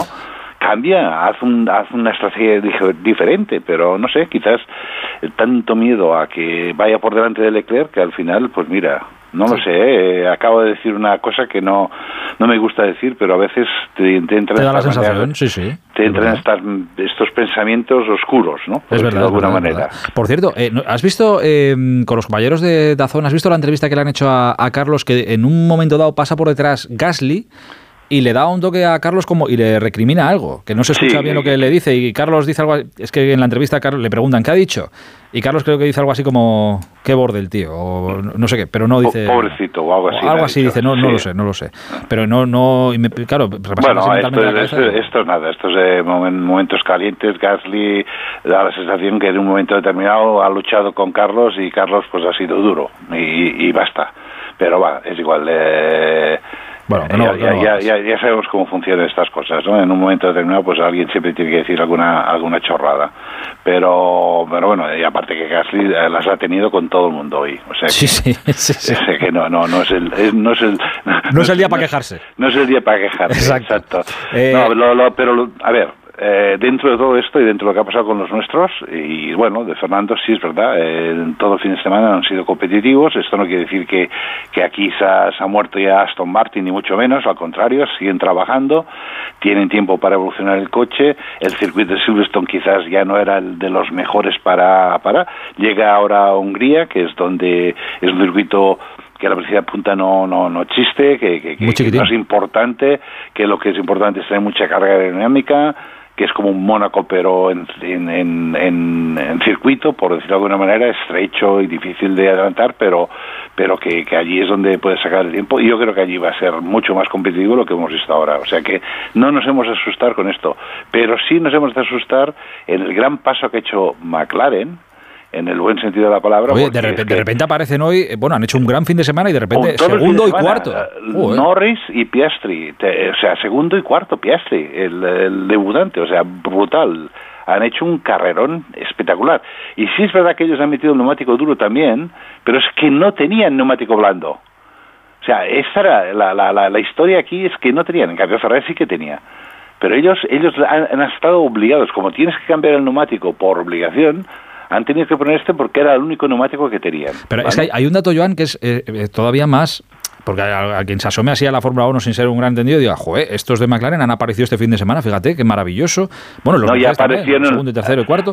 Pa- apareció la semana pasada, ¿eh? Ya, ya, ya- sí, es verdad, ya es verdad que lo vienen haciendo bien. Pero es la, creo que es la primera carrera que Verstappen no termina a 40 segundos del No, no, segundo. a tal, o sea, cuatro segundos solo. a 4 segundos. A cuatro segundos, no, no, le, le- le- y le ha costado. Hoy era un, era un día difícil, había vientos laterales que, que lo ponían incómodo, eh, el hecho de que había una amenaza de lluvia, también no sabían eh, qué tenían que hacer, si entrar, porque quizás llovía, entonces tenías que entrar otra vez. Bueno, a- era, ha sido una carrera que ha sido complicada. Norris le ha, la- le ha pasado la mano por la cara en la salida, ¿no? Sí, Eh, sí, sí. que esto ha sido brutal. Eh, que esto Verstappen no tampoco está acostumbrado a que alguien lo pase. No, si Verstappen está, está acostumbrado a no ver a nadie por delante nunca. y que le Eh, defienda la posición también, ¿no? Que después lo defendió la posición muy bien. O sea que sí, sí, ha sido un shock para, para han ganado, ha ganado Verstappen, pero es un shock, una llamada de atención, decir, eh, McLaren está allí, ya lleva dos circuitos que van fuertes. Como siempre, Mercedes siempre está por allí. Parece que no están, pero de golpe siempre salen. Hamilton tercero. Y otra cosa importante, Albon con un Williams que todo el fin de semana ha estado entre los tres primeros haciendo los mejores tiempos. En clasifica tuvo tuvo una serie de problemas, pero pero bueno, y clasificó mal, pero ha terminado octavo, que está está muy bien, o sea, un Williams por allí. Oye, venga, com- Pérez, venga Pérez, competencia, que, venga que hizo una clasifica desastrosa. Muy mala. Terminó el eh, salió el 15 y, al final ha terminado sexto, que no está mal, pero bueno, si sigue haciendo estas tonterías se está perdiendo los podiums, ¿no? O sea que eh, el, el campeonato, como te dije ya hace tiempo, a poco a poco todo el mundo se va conversando. Sí es verdad que Verstappen está aún lejos y que está a 100 puntos del segundo, pero el resto hay un paquete que con una décima te puedes ir de, o con dos décimas te puedes ir de, de, de estar segundo a estar eh, octavo, ¿eh? Brutal, brutal. No, es- está, está bonito, es verdad que está bonito el campeonato, quitando que el primero es el primero y a ese sí que no nadie le va a hacer ni, ni cosquillas. O bueno, y se lo merece, ahora. se lo merece porque está impecable. O sea, no, no no mete en la rueda, no se equivoca ni un No falla, no momento falla, no falla no, nada. es- es- es- Pasa que el hombre parece que va cada 15 días a hacer un entrenamiento solo de 70 vueltas y ya está, porque no. Sí, bueno, pero joder, ya me gustaría tener Exacto, a mí un también. piloto así y un equipo así. yo, cuando, cuando Michael ganaba conmigo, oye, eh, de quejarme no me quejaba en absoluto, ¿no? que se quejen los demás. Que se quejen los demás. Que vaya ¿qué pasa? buzón, este vaya buzón, sí, sí. No, quéjate, quéjate, pero este gana conmigo. Es que la gente no, a la gente de a veces eh, yo no, no los entiendo. Hamilton ha ganado cinco seguidos o seis seguidos. Eh, Michael cinco seguidos y nadie decía nada. Ahora resulta que este llega hace dos, este va a ser quizás el tercero. Y, y ya todo el mundo diciendo, oh, oh, qué desastre, qué desastre la Fórmula 1, oh, qué es aburrida, siempre gana el mismo. Joder, de verdad, ¿eh? Sí, sí. Es que no hay, no, hay quien, no hay quien los pille. Es verdad. Sin embargo, luego luego nos comemos el fútbol, que todas las ligas las gana el Barça, el Eh, o el Madrid, el O Barça, tal, Madrid, o Barça, Madrid. Barça, O sea, joder, eh, estamos y, igual. y nadie dice nada. Exacto, y nadie dice nada, pero bueno, en fin. Disfrutemos de, de lo que tenemos. Profesor, la semana que viene descansa la Fórmula 1 dentro de 15 días, eh, circuito de Hungría. Mira, el día de la selección. circuito bueno para para para Fernando estoy con bas- bastante convencido Ahí es donde consiguió la para primera victoria. Ferrari ya lo veremos Ahí consiguió la primera victoria en Húngaro Ring. sí no aparte que le gusta es un circuito que el- su coche se le va a adaptar bien Bueno, lo veremos. Dentro de 15 días vuelve el circo de, de la Fórmula 1. Profesor, te mando un abrazo gigante. Cuídate mucho. a ti Héctor Un beso, hasta ahora. buenas noches Y mientras todo esto estaba pasando en el circuito de Silverstone, se solapaba la paliza. Porque de verdad que hoy lo, lo de hoy sí que ha sido completamente agónico, que se estaban metiendo los ciclistas en una nueva etapa del Tour de Francia. Mañana, menos mal que hay día de descanso, que a más de uno le va a venir, pero que muy, muy, muy bien. Hoy terminaba la etapa en la mítica cima del Puy de Dôme, que hacía muchos años que no se subía. La gloria de la victoria se la ha llevado Michael Butch, que ha adelantado a Jorgensen del Movistar a falta de 400 metros de la meta. Yo creo que es lo más cruel que te puede pasar eh, casi en cualquier deporte. Eh, además, es en, en esas rasmas imposibles del 14%. Y luego ha habido ataque de Pogachar que le ha sacado unos segunditos a Vingegaard y ya lo tiene a 17 segundos en la clasificación general. ¿Qué tour nos queda por delante? Y 15 días faltan, ¿eh? Compañero de Eurosport, Juan Clavijo, buenas noches. ¿Qué tal? Buenas, Hitor. Qué duro es Puy de Dom. Qué duro. Sí, muy duro y, y además que es que no perdona. Eh, yo creo que es un descubrimiento que hacemos muchos de nosotros porque, claro, la última 88 edición en la que se subió, sí, es el 88, que ganó eh, un danés que es Johnny Welch, pero que ahí prácticamente sentenció el Tour Perico. Y, y efectivamente, desde el 88, por un tema pues, de, de haberse convertido posteriormente en patrimonio nacional por la UNESCO, eh, era un terreno privado y entonces el Tour de Francia no podía acceder. Y por fin lo ha conseguido este año y la verdad es que no ha defraudado. Escucha, van a no pedir, había van a gente pedir- porque van- es que no cabían. Van a pedir los ciclistas que siga, que aquello lo declaren lo que sea, Hombre, pero claro. que, que no, que prefieren subir tres veces el tourmalet o lo que les dé la gana, pero que esto, Pero o sea, esto no. es una agonía. Esto no. De verdad, creo que lo, lo que ha vivido este muchacho de- del Movistar Jorgensen, creo que es de lo más cruel que te puede pasar. O sea, con la paliza que llevaba, ha hecho toda la Sí. subida él solo, midiéndose tal, tal, tal, tal, tal. Le quedaban 400 metros. Y le ha pasado Michael Bush como si fuera, Sí. no, le ha llegado, le ha pasado como si fuera un avión y luego es que no ha terminado ni segundos, o sea, es que ha terminado quinto, le ha pegado un, le ha venido el del mazo como dice Claro. Perico y le ha dado en toda la cabeza. Y añade a esto que Jorgensen ha dicho al entrar en meta que en los cinco últimos kilómetros no tenía radio. Claro. Encima iba solo y aburrido. Exacto. Vas solo aburrido y encima que el dispositivo móvil de carrera se había reducido mucho, entonces no tenías compañías, que un, era un páramo, claro, o sea, no habían dejado pasar a la gente por lo estrecho del terreno y por lo que he comentado del patrimonio de la humanidad. Y, y claro, es que era un- un- una pelea del hombre contra la carretera. Y era un uno para uno. Michael Boots es cierto que es un ciclista ya muy experimentado, que nunca había ganado el Tour de Francia, pero que este tipo de subidas le vienen como anillo al dedo. Y es que ha hecho una remontada espectacular. De hecho, Jorgensen ha acabado cuarto. Una vez te pasa ya eh, Michael Boots, yo creo que lo, lo único que piensas es llegar a meta lo, lo antes posible, pero ya reservando todo lo que puedas. Pero sí, a 400 metros, lo que pasa es que estos 400 metros eran eternos. Claro, es que lo que tú has dicho, es que no, terminaba nunca. bajaba del 12-14%. Ha habido, eh, a ver, por lo general es, es, es difícil, claro, lo vemos desde casa y dices, venga, ataca, no sé qué, claro, no tenemos la referencia real. Pero hoy eh, han hecho los de la realización, han puesto una cámara en el, en el suelo y sí te daba la referencia de la rampa, de cómo era la rampa que estaban No, no. subiendo. O sea, es una cosa que a, a ti ahora mismo, después de haber descansado tus 10 horas, lo que quieras, te ponen ahí con la bici y, no, y cualquier persona medio No, normal no, no no. aguanta 100 metros ahí. O sea, es una Es cosa... que además, date cuenta que era como una especie de espiral, o sea, es que era, era constante, es una curva derecha, es constante la subida hasta arriba de, de Puy de Dom, de este volcán, que estaba dormido desde hace ya muchos años y que por suerte ha vuelto a despertar. Y un poco recogiendo lo que tú has dicho sobre, sobre el Pogachar Vingegaard, que es el duelo que todos estábamos esperando. mm, Yo honestamente creo que vuelve a ser un empate técnico. O sea, fíjate, hablábamos de Pirineos también de, de este término, pues se aplica también a Puigdedón, porque sí que es cierto que eh, Pogacar ha metido tiempo y que en Jumbo Visma pues había liderado toda la aproximación, incluso parte del puerto, pero creo que Vingegaard mm, ha sabido contemporizar y eso también lo tiene que tener un campeón, él lo es, de hecho del Tour de Francia. Ha salido, ha salido ataque de Pogachar, lo ha intentado, ha visto que el ritmo que llevaba le iba a sacar de punto rápidamente y ha mantenido muy bien el- el- la constancia y, y sobre todo y a ese ha pasado, hueco que había. y a Pogacar le ha pasado lo contrario, que esperaba con el hachazo que ha pegado, esperaba haberle soltado mucho más y cuando se ha dado la vuelta yo creo que le ha dado y ha dicho, "Uf, pues nada, pues Sí. aguanto lo que pueda. Sí, claro, pero ¿sabes lo que pasa con Pogachar? Que es un. Si te has fijado, en la subida, él ataca y tarda milenios en mirar atrás. Porque es su estilo, ¿eh?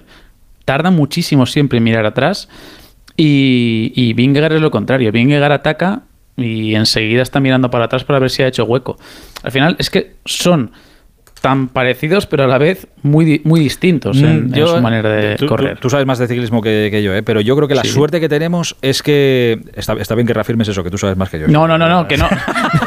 que, es, que es una También, verdad. ¿eh? Es una- no, no, que No, es una quiero- no quiero sonar pretencioso. ni No, no, mucho pero, no, que es una verdad como un templo. O sea, no, en esto no, no Que no, que no, que no, sí, sí, no era por eso, no pero era digo en que, absoluto por eso. Digo que tenemos, la, que tenemos la suerte porque creo que me da la sensación de que lo que hemos hablado estos días atrás, y eso que llevamos solo una semana, que Vingegaard es mucho más amarrategui y si estuviera en la situación de Pogachar iría mucho más contemporizando. Tal. Y Pogachar es de, no quiere esperar, oye, mira, pues ¿para qué voy a atacar hoy? No pasa nada, llego tal, que tengo muchos más días para atacar. No, no, al día siguiente de haber perdido cuando eh, le dieron el hachazo a él, al día siguiente ya estaba atacando. O sea, es mucho más pro espectáculo, digamos, y el otro es, sí, es pro espectáculo, es muy bueno, por supuesto, pero contemporiza mucho más. Sí, pero bueno, que eh, es que insisto, al final son dos corredores que están muy parejos y hay 17 segundos entre los dos. Son dos corredores que, que creo que esta segunda semana van a tener ahora dos o tres días donde, a ver, descansar tampoco, pero más o menos podríamos decir que, que van a poder recargar las pilas antes de llegar a, a los Alpes y no sé yo hasta qué punto vamos a ver muchas diferencias entre ellos. Porque es que de verdad que creo que están muy parejos. Y fíjate que decía Machín a la llegada en, ahí en Puy de Dom que quizá eh, más allá del tiempo que había sacado Pogachar a Vingegaard era un pequeño golpe psicológico. Bueno, o sea, no, obviamente no, no voy a desdecir a, a Machín, él sabe muchísimo más que yo. Ahora que hablamos de, de saber de ciclismo, desde luego que Machín sabe muchísimo más que yo. Pero, pero creo que, bueno, Vingegaard ha hecho lo que tenía que hacer, que era minimizar las, las pérdidas y sobre todo sacar a relucir una de sus cualidades, que es eh, esa constancia que tiene, esa cualidad de, de escalador puro. Y Pogachar también es obviamente un gran escalador, pero ese rush le ha valido para sacar el tiempo que luego ha metido en meta. Así que bueno. Eh, y entre medias de todo esto, poquito a poquito y sin hacer ningún ruido, ahí está eh, Carlos Rodríguez, que ya es eh, cuarto, cada día, hoy le ha mm, quitado un poquito más a Hindley, que es el que marca el podio ahora mismo, poquito a poquito, poquito a poquito, sí, no aguanta Sí. estos dos porque eso están en otro mundo, pero poquito a poquito. Sí, eh, de hecho es que realmente tiene el, el podio al alcance. Está a 1.42 de Jay Hindley, que es el que marca la tercera posición. Y, y hoy ha llegado prácticamente, podríamos decir, con, con los seres terrenales, porque Simon Yates y Thomas Pitcock son corredores que tienen mucha más explosividad y creo que lo han hecho eh, o lo ha dejado patente en, en la última los últimos 200 metros, el último tramo de la subida. Y ahí Carlos sí que le cuesta un poquito más arrancar, pero igualmente ha estado ahí. O sea, en todo momento ha estado ahí y se consolida, se confirma como claro aspirante al, al podio. Hindley, fíjate que yo pensaba que iba a perder más tiempo y al final no ha sido así. Cuando se ha descolgado y es un corredor Otro que, que va el- aguantando ahí, eh, poco a Sí, poco. sí, es que haciendo calor yo pensaba que le iba, le iba a afectar un poquito más, a pesar de ser australiano, que está más que acostumbrado a este tipo de, de clima, pero no, no, eh, al final ha sabido también coger su ritmo, ha demostrado por qué también es campeón del Giro de Italia, por qué tiene incluso, además de esa victoria, otro podio en el Giro. Y a pesar de ser su primer tour, se conoce perfectamente y, y va a ser difícil ¿eh? despegarlo de esa tercera posición. Pero vamos, Carlos, lo, de lo que nos dé, para mí ya está siendo un exitazo absoluto el tour que está haciendo. En su debut en el Tour de Francia, eh, que, que insisto, que llevamos solo una semana, que es que nos queda mañana día de descanso, Sí, sí, sí. dejarles que cojan un poquito de aire, que, que les va a venir bien. Y a partir del martes, eh, otra vez, y esta semana ya llegan los, los Alpes. Tendremos tiempo de seguir hablando, que te tengo que preguntar alguna cosa de, de Carlos Rodríguez. Pero ya, te soy sincero, ya no sé si... Hoy he escuchado la transmisión de Onda Cero, la de Eurosport un rato, y la de Televisión Española un rato, me, me iba pillando en casa, en el coche, en la radio... Bueno, en fin. eh, Pues te y- tengo que decir una cosa, Aitor. ¿Qué ha pasado? antes que has dicho lo de la sabiduría, he de decirte una cosa. Mm, ¿Sabes? Mucho más de lo que mm, ¿De ciclismo me yo? imaginar. Sí, sí, te lo digo en serio. ¿eh? No, no creas. O sea, no, porque no sabía que eras seguidor de, de ciclismo y, y- Pero yo- o sea, pero- te veo muy bien pero yo lo reconozco. defendiéndote con los términos. ¿eh? Yo lo reconozco, yo de, de grandes vueltas. No, no, no, Pero no. luego, si, si en una conversación, un día que el día que quedemos a tomarnos un café y tal, te preguntaré las, las curiosidades y las tonterías de verdad que se me pasan por la cabeza. Que Perico aquí alguna vez yo creo que le han entrado ganas de, de llorar explicándome cosas. No, hombre, Pero- no. Sí, no, sí, pero sí, te no, digo en serio, te digo con total honestidad, ¿eh? O sea, me, me mola porque al final es mucho más fácil, mucho más sencillo, pues yo qué sé, intercambiar así términos, intercambiar así eh, pareceres. ¿Cómo te tengo eh, de. Madre mía, qué barbaridad. Eh, sí, pues, pues macho, pues lo, lo haces, lo haces sensacional, ¿eh? La verdad es que si, si es toda una fachada. Pero eh, mis completamente. dieces. me, quito el sombrero, me quito el sombrero. Amigo, hablamos pronto. Un abrazo muy grande. Muy bien, un abrazo. Hasta Adiós, luego, Juan, chao. Radio Estadio Noche, Aitor Gómez. Pedro Sánchez y Alberto Núñez Feijóo. en el único cara a cara de estas elecciones. Un debate único, Un debate decisivo. solo en A3 Media. Moderado por Vicente Vallés y Ana Pastor. Mañana a las 10 de la noche en Antena 3, La Sexta, Onda Cero y A3 Player. Es que si pasa algo, tardamos dos horas en llegar hasta aquí. Tranquilo, porque nosotros respondemos en menos de 20 segundos. Así, si alguien intenta entrar a robar o a ocupar tu casa, nos enteramos antes y facilitamos las imágenes a la policía para que puedan actuar cuanto antes. Aunque la casa esté vacía, Nosotros estamos siempre protegiéndola. Este verano protege tu hogar frente a robos y ocupaciones con la alarma de Securitas Direct. Llama ahora al 900-272-272. Onda Cero, Madrid. Ana, qué mala casualidad encontrarnos precisamente en un hospital. Hola Juan. Pues sí, sí es mala coincidencia. Es por mi marido que se resbaló en la bañera y se ha dado un golpe muy fuerte en la rodilla. Vaya por Dios, nosotros ese problema ya no lo tenemos. Hace tiempo llamamos a Duchamanía y cambiamos la bañera por un plato de ducha. Hazme caso, llama a Duchamanía y evitarás este tipo de accidentes. En Madrid, Paseo del Molino 6, 91 468 4907 y duchamanía.es. Las vacas Angus y Wagyu del Ganadería Organic comen pastos naturales reforzados con una mezcla de higos secos y pasta de aceite de oliva virgen extra. Es una carne increíble. Y como queremos que la pruebes, te llevamos del campo a tu casa dos solomillacos de 300 gramos, un chuletón de un kilo y cuatro hamburguesas de 150 gramos por solo 89 euros. Todo Angus Eco de Organic. Haz tu pedido 910 2010 910 2010 o en carneorganic.com. Organic, la mejor carne del mundo. ¿Sabes qué pasó con el cerebro de Einstein? Einstein falleció en 1955. Según sus últimos deseos, fue incinerado y sus restos fueron esparcidos en algún lugar secreto. Pero pocos saben que durante la autopsia el patólogo Thomas Harvey extrajo su cerebro y lo cortó en 240 trozos. En 1998, Harvey y otros científicos devolvieron los restos que tenían, a excepción de 24 piezas que podrían estar actualmente en cualquier parte del planeta. En la tertulia Zona Cero de la Rosa de los Vientos hablaron de esta y otras historias muy interesantes. Si no escuchaste el programa o quieres volver a escuchar cualquier sección a la carta, entra en la web y en la app de Onda Cero. No te pierdas nada. Onda Cero, tu radio. Radio Estadio Noche, Aitor Gómez. Yo sí, lo poco que sé de ciclismo por Busti. Hola Bus, buenas noches. Buenas noches, gracias por estar tanto. ¿Qué más?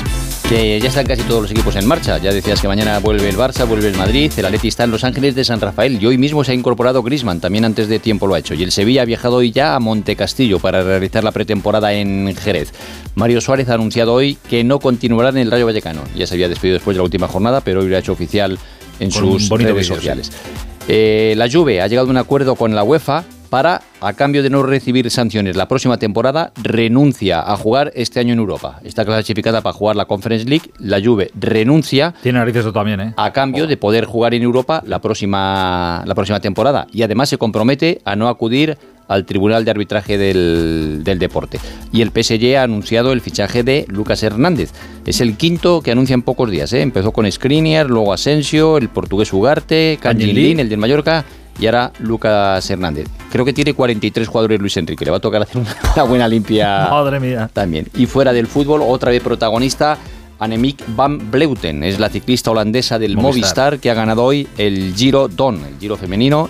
Cuarta vez que lo gana en Es su carrera. Es su ¿eh? última temporada. Impresionante. Pero gana absolutamente todo. Y para terminar con la mejor noticia del día, nos la da hoy el portero Sergio Rico, que a través de las redes sociales ha expresado su primer mensaje después del accidente que sufrió. Dice que haría agradecer a todas y cada una de las personas que me han mostrado y mandado su cariño en estos días complicados. Sigo trabajando en mi recuperación que cada día va mejor. Me siento muy afortunado y una vez más, gracias a todos y espero poder veros pronto.